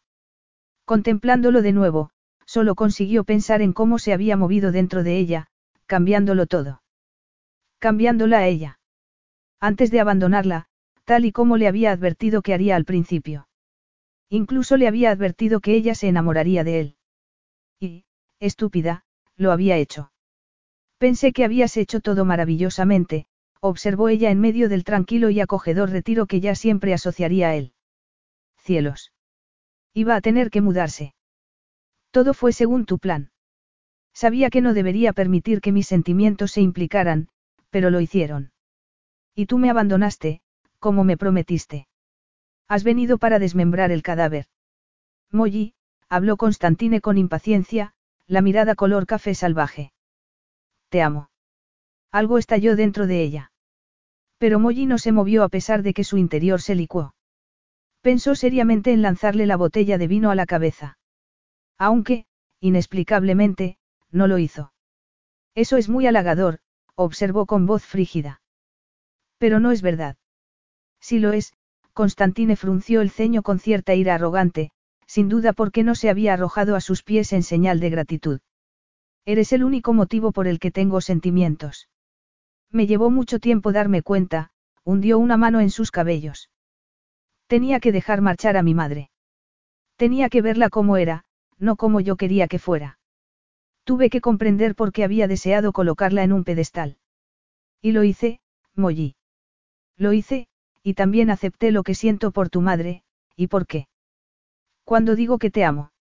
Molly sintió un temblor en su interior, aunque lo rechazó. Tenía que hacerlo callar antes de que el temblor se apoderara de ella. Constantine, te das cuenta de que solo hablas de ti mismo. Eso no es amor. Quizás sea algún problema emocional que deberías hacerte mirar cuando te marches, que espero sea pronto. Él la miraba como si fuese ella la enajenada. Te equivocas, insistió él. Te amo, Molly. Creo que siempre te he amado. Molly sintió cómo todo su interior estallaba. Pensó en esa niña, perdida y solitaria, arrancada de todo lo familiar y arrojada a una isla bajo el sol griego que la quemaba, y que era solo una de las muchas cosas demasiado brillantes para poder mirarlas. Recordó el horror que sintió tras leer los artículos, al darse cuenta de lo que hacía Constantine. Recordó cómo había llegado a convencerse de que todo era culpa suya, no de él. Después habían pasado unos años en los que se había convertido en todo lo que esa niña jamás habría soñado. Nada insulsa, nada sencilla. Y siempre consciente en el fondo de que lo hacía por él. Contra él. Constantine le había hecho sentirse tan pequeña que se había convertido en un gigante. Recordó cuando se había dado cuenta de lo raro que era que su madre tuviera tan mala suerte. Y cómo se había sentido al rastrear el origen de todo hasta el mismísimo Constantine. Cuando él le permitió rastrearlo. También recordaba con claridad haber abandonado su casa aquella mañana para volar hasta Esquiatos y, por fin, enfrentarse a él. Molly ya había sido consciente de la verdad entonces. Lo había llamado nervios, ansiedad. Se había asegurado a sí misma que no quería saber nada de esa historia, pero no. Estaba excitada. Encantada de volver a verlo por fin, circunstancias aparte. Y eso era todo. Había viajado a Esquiatos para enfrentarse a él por las cosas que le había hecho a su madre, y a ella, por la campaña que había emprendido contra su familia durante años, y ella se había sentido excitada. Durante diez días había vivido desnuda bajo el sol, y vestida para el placer de Constantine cuando salían las estrellas. Había vivido una gira para la prensa, horas de vuelos a su lado, y la actuación de ambos ante las cámaras. El baile. Las miradas. Y todo para ser abandonada la noche en que le había entregado su virtud, llamándola cortesana. Aunque no en ese orden. Lo cierto, espetó ella mientras soltaba con fuerza la botella de vino sobre la mesa más cercana, sorprendida de que no se partiera en pedazos, es que deberías darle las gracias a tu madre. ¿Por qué la has estado utilizando como excusa toda tu vida? Molly. Pero ella no había hecho más que empezar. Te centras en la culpa y la retribución, porque es mejor que preguntarte por qué llevas escondiéndote detrás de esa pobre mujer desde niño. ¿Verdad, Constantine? Has construido una personalidad basada en el sexo y la promiscuidad, la indolencia y la ociosidad. Y mientras, ocultabas la verdad en su interior. Dijo la sartén al cazo, Magda. Magda es un nombre artístico, espetó ella. Es la diferencia entre ponerse un disfraz o quitárselo. Yo no escondo nada. No soy dos personas. No me escondo en Magda, ella forma parte de mí, por fin era cierto, aunque no siempre lo había sido. Siempre ha formado parte de mí, es la parte capaz de manejar las luces brillantes, los aplausos, todo lo que conlleva el que tu rostro sea tu activo financiero. Pero tú no haces eso. No. Ya que eres una experta en personalidades sanas y tóxicas, dime, ¿qué estoy haciendo? Harías cualquier cosa por evitar sentir una emoción, contestó ella. Cualquier cosa y todo. Todo el mundo sabe que los hombres que se acuestan por ahí como tú no sienten, nadie espera que sientas. Los chicos son chicos y todo eso, sacudió la cabeza. Y, adaptándolo a tus necesidades, ¿crees sinceramente que pasar una vida persiguiendo obsesivamente la venganza contra una madrastra que nunca hizo nada salvo intentar cuidarte, es amor? Él la miraba como si fuera a estallar, o como si ya lo hubiese hecho. Acabo de decirte que te amo, rugió Constantine. ¿Crees que es fácil de decir? ¿Crees que se lo he dicho a algún otro ser humano? ¿Por qué no lo he hecho? Solo a ti, Molly. Aún no lo entiendes. Digas lo que digas, tú has sido la única. Te amo, lo creas o no. Molly no encontraba la copa de vino. Se acercó a él y se detuvo a tiempo, antes de cometer el error de lanzarse en sus brazos. Porque sabía que no acabaría como ella quería. Que no lo iba a golpear como le apetecía hacer. Terminaría besándolo. Y sabía que no se lo podía permitir. Tienes que sentir todo lo que implica el amor, Constantine, espetó ella. Y tú no lo haces. No puedes. No es solo sexo. No es solo la conexión con otra persona.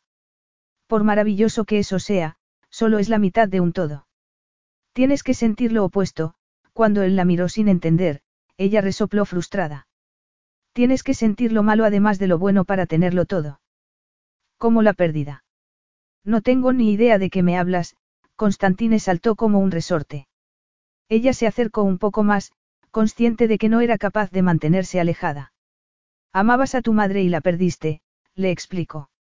No insinuó que sea fácil, ni que yo sabría qué hacer si perdiera a mi madre, porque no lo sabría. Mi madre, él sacudió la cabeza. Hoy la he visitado. Ella. La perdiste, interrumpió Molly con firmeza. Por lo que sé, la perdiste una y otra vez. Por tanto, culpaste a mi madre, y luego a mí. Y organizaste toda tu vida en torno a la venganza, contra mí, porque yo te hacía sentir algo cuando pensabas que solo ella podría. Algo no, masculló él. Amor, Molly. ¿Alguna vez te has parado a asimilarlo? Preguntó ella. ¿Alguna vez te has detenido un instante para vivir el duelo? Molly observó cómo sus palabras sacudían a Constantine. De pie ante ella, Constantine Escalas representaba, no al demonio, no al playboy. Era ni más ni menos que un hombre. Por fin. Mi hombre, susurró su vocecilla interior. Molly permaneció donde estaba, conteniendo la respiración, mientras él se resistía visiblemente a aceptar lo que le había dicho. Mientras toda la ira y explosividad parecía desaparecer entre ellos hasta que casi estuvo de vuelta en Grecia, sintiendo la brisa del mar y el sol como una bendición. Él permaneció inmóvil y, cuando de nuevo le sostuvo la mirada, Molly habría jurado que tras esos oscuros ojos había otro hombre. Constantine alargó una mano y deslizó un dedo por la mejilla de Molly, cuyo estúpido corazón dio un brinco. ¿Tú me amas, Molly? Le preguntó con voz ronca. ¿Puedes amarme? De haberle gritado un poco más, Molly podría haberlo atacado. De no haberla tocado así, como si intentara comprobar que era real. De no haber preguntado. Debería odiarte, susurró ella. Quiero odiarte. Constantine asintió, como si ya hubiese aceptado que no saldría bien parado. Tienes motivo para odiarme, no puedo culparte, él suspiró. De hecho, creo que debería animarte a odiarme. Me lo merezco. Molly buscó en su rostro, en su oscura mirada. Y se preguntó si quería ser fuerte o feliz. Pero ya sabía la respuesta. Muy despacio redujo la distancia que los separaba y tomó una mano de Constantine entre las suyas. Se me da fatal odiarte, Constantine. Desde que te conozco, ella contempló esa mano porque su mirada reflejaba demasiada emoción y sentía un nudo en la garganta. Si quieres la verdad, llevo enamorada de ti desde los 16 años. Y todo lo que me has hecho te lo perdoné hace tiempo. Supongo que eso me vuelve ingenua y estúpida, pero no por ello es menos verdad. Prefiero ser ingenua a la alternativa. A Molly le pareció que pasaba una eternidad hasta que Constantine le sujetó la barbilla para levantarle el rostro y poder mirarla a los ojos. Te amo, Molly, repitió él como un solemne juramento. Jamás he amado a nadie, nunca he sabido cómo. Si me lo permites, dedicaré mi vida a aprender a amarte tanto que jamás cuestionarás que eres adorada. Nunca estúpida. Nunca ingenua. Simplemente mía. Molly soltó el aire retenido y sintió un temblor en su interior, pero ya no le tenía miedo. Reconoció el calor, y su infinita necesidad de él. Y ese algo que siempre había estado allí, que la había empujado por ese camino hasta volver a encontrarlo. Que le había hecho sentirse excitada por volver a verlo en esquiatos. Y él le había puesto nombre. Era amor. Siempre lo había sido. Eres tonto, susurró ella con una sonrisa cuando él enarcó una ceja, siempre Constantine Escalas, podría amarlo si no. Estás aquí. Has venido a buscarme. Parecías atormentado, como debe ser. Y creo que ya me siento adorada. No es más que el principio, Molly, prometió él. Pero, interrumpió ella, sonriéndole con esa frialdad que él siempre tomaría como un desafío, me temo que habrá consecuencias por esos planes de venganza. Consecuencias. En la vida, siempre las hay, Constantine, ella repitió las palabras que él le había dicho una vez. Puede que no te gusten, pero hay consecuencias. Constantine la contempló durante unos segundos antes de sonreír lenta y maravillosamente. Que no se diga jamás que Constantine Escalas no se enfrenta a las consecuencias de sus actos, murmuró él. Me alegra oírlo, ella le ofreció su más autoritaria mirada Magda. ¿Por qué no empezamos con un poco de humillación?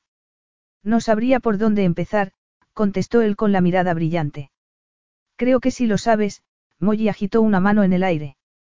Puedes empezar por desnudarte, y luego ya veremos. La sonrisa de Constantine se hizo más amplia. Molly pensó que se negaría, pero él se quitó la camiseta y la arrojó sobre ella, que se echó a reír mientras la apartaba de la cara y permanecía allí, feliz y embriagada mientras él se quitaba los zapatos, los vaqueros, y se presentaba ante ella hermosamente desnudo. Incuestionablemente suyo. No está mal para empezar, observó ella. No tienes ni idea. Constantine le mostró su propia versión de la humillación. Se arrodilló ante ella y apoyó una pierna de Molly sobre su hombro para poder lamerla hasta hacerla gritar. Como muestra. Y, fiel a su palabra, no fue más que el principio. Capítulo 12. Diez años después, Constantine esperaba a su esposa sentado en la terraza más baja del acantilado de su casa de esquiatos. Saboreando la espera. Molly le había enseñado a amar, y luego a llorar. Le había llevado tiempo. Había sido un viaje, como a menudo era el duelo. Pero solo cuando se hubo permitido enfrentarse a lo que había perdido, había encontrado la esperanza. La risa y la plenitud del amor. Lo bueno y lo malo mezclado era la vida.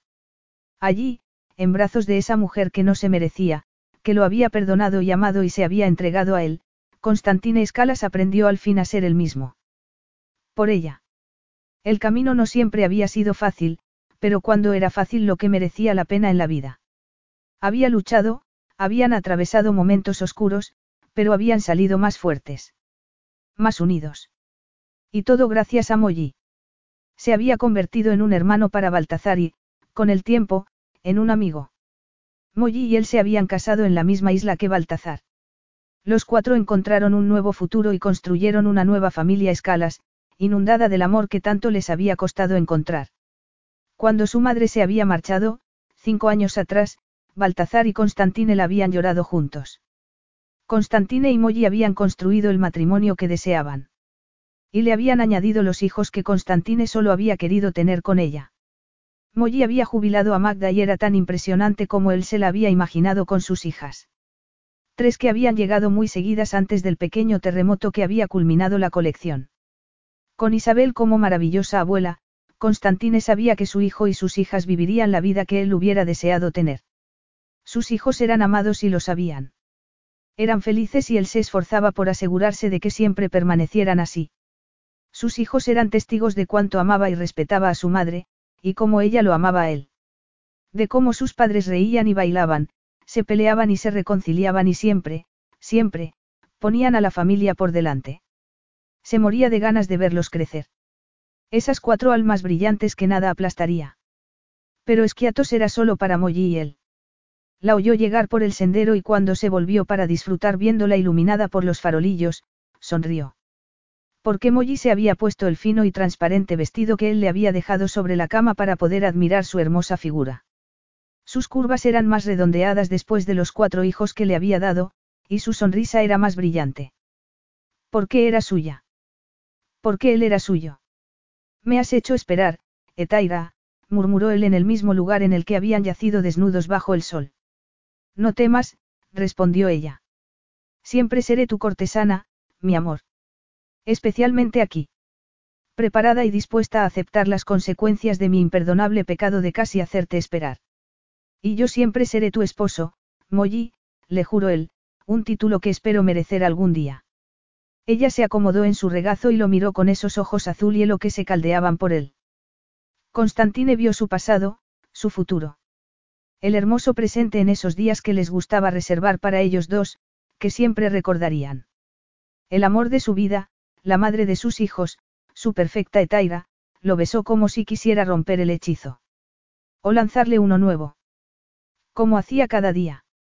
Y Constantine le devolvió el beso con un ansia que no hacía más que aumentar. A su alrededor, los farolillos brillaban y el mar susurraba. Allí, en la eternidad. Allí donde no era necesaria la venganza. Solo el amor. Fin.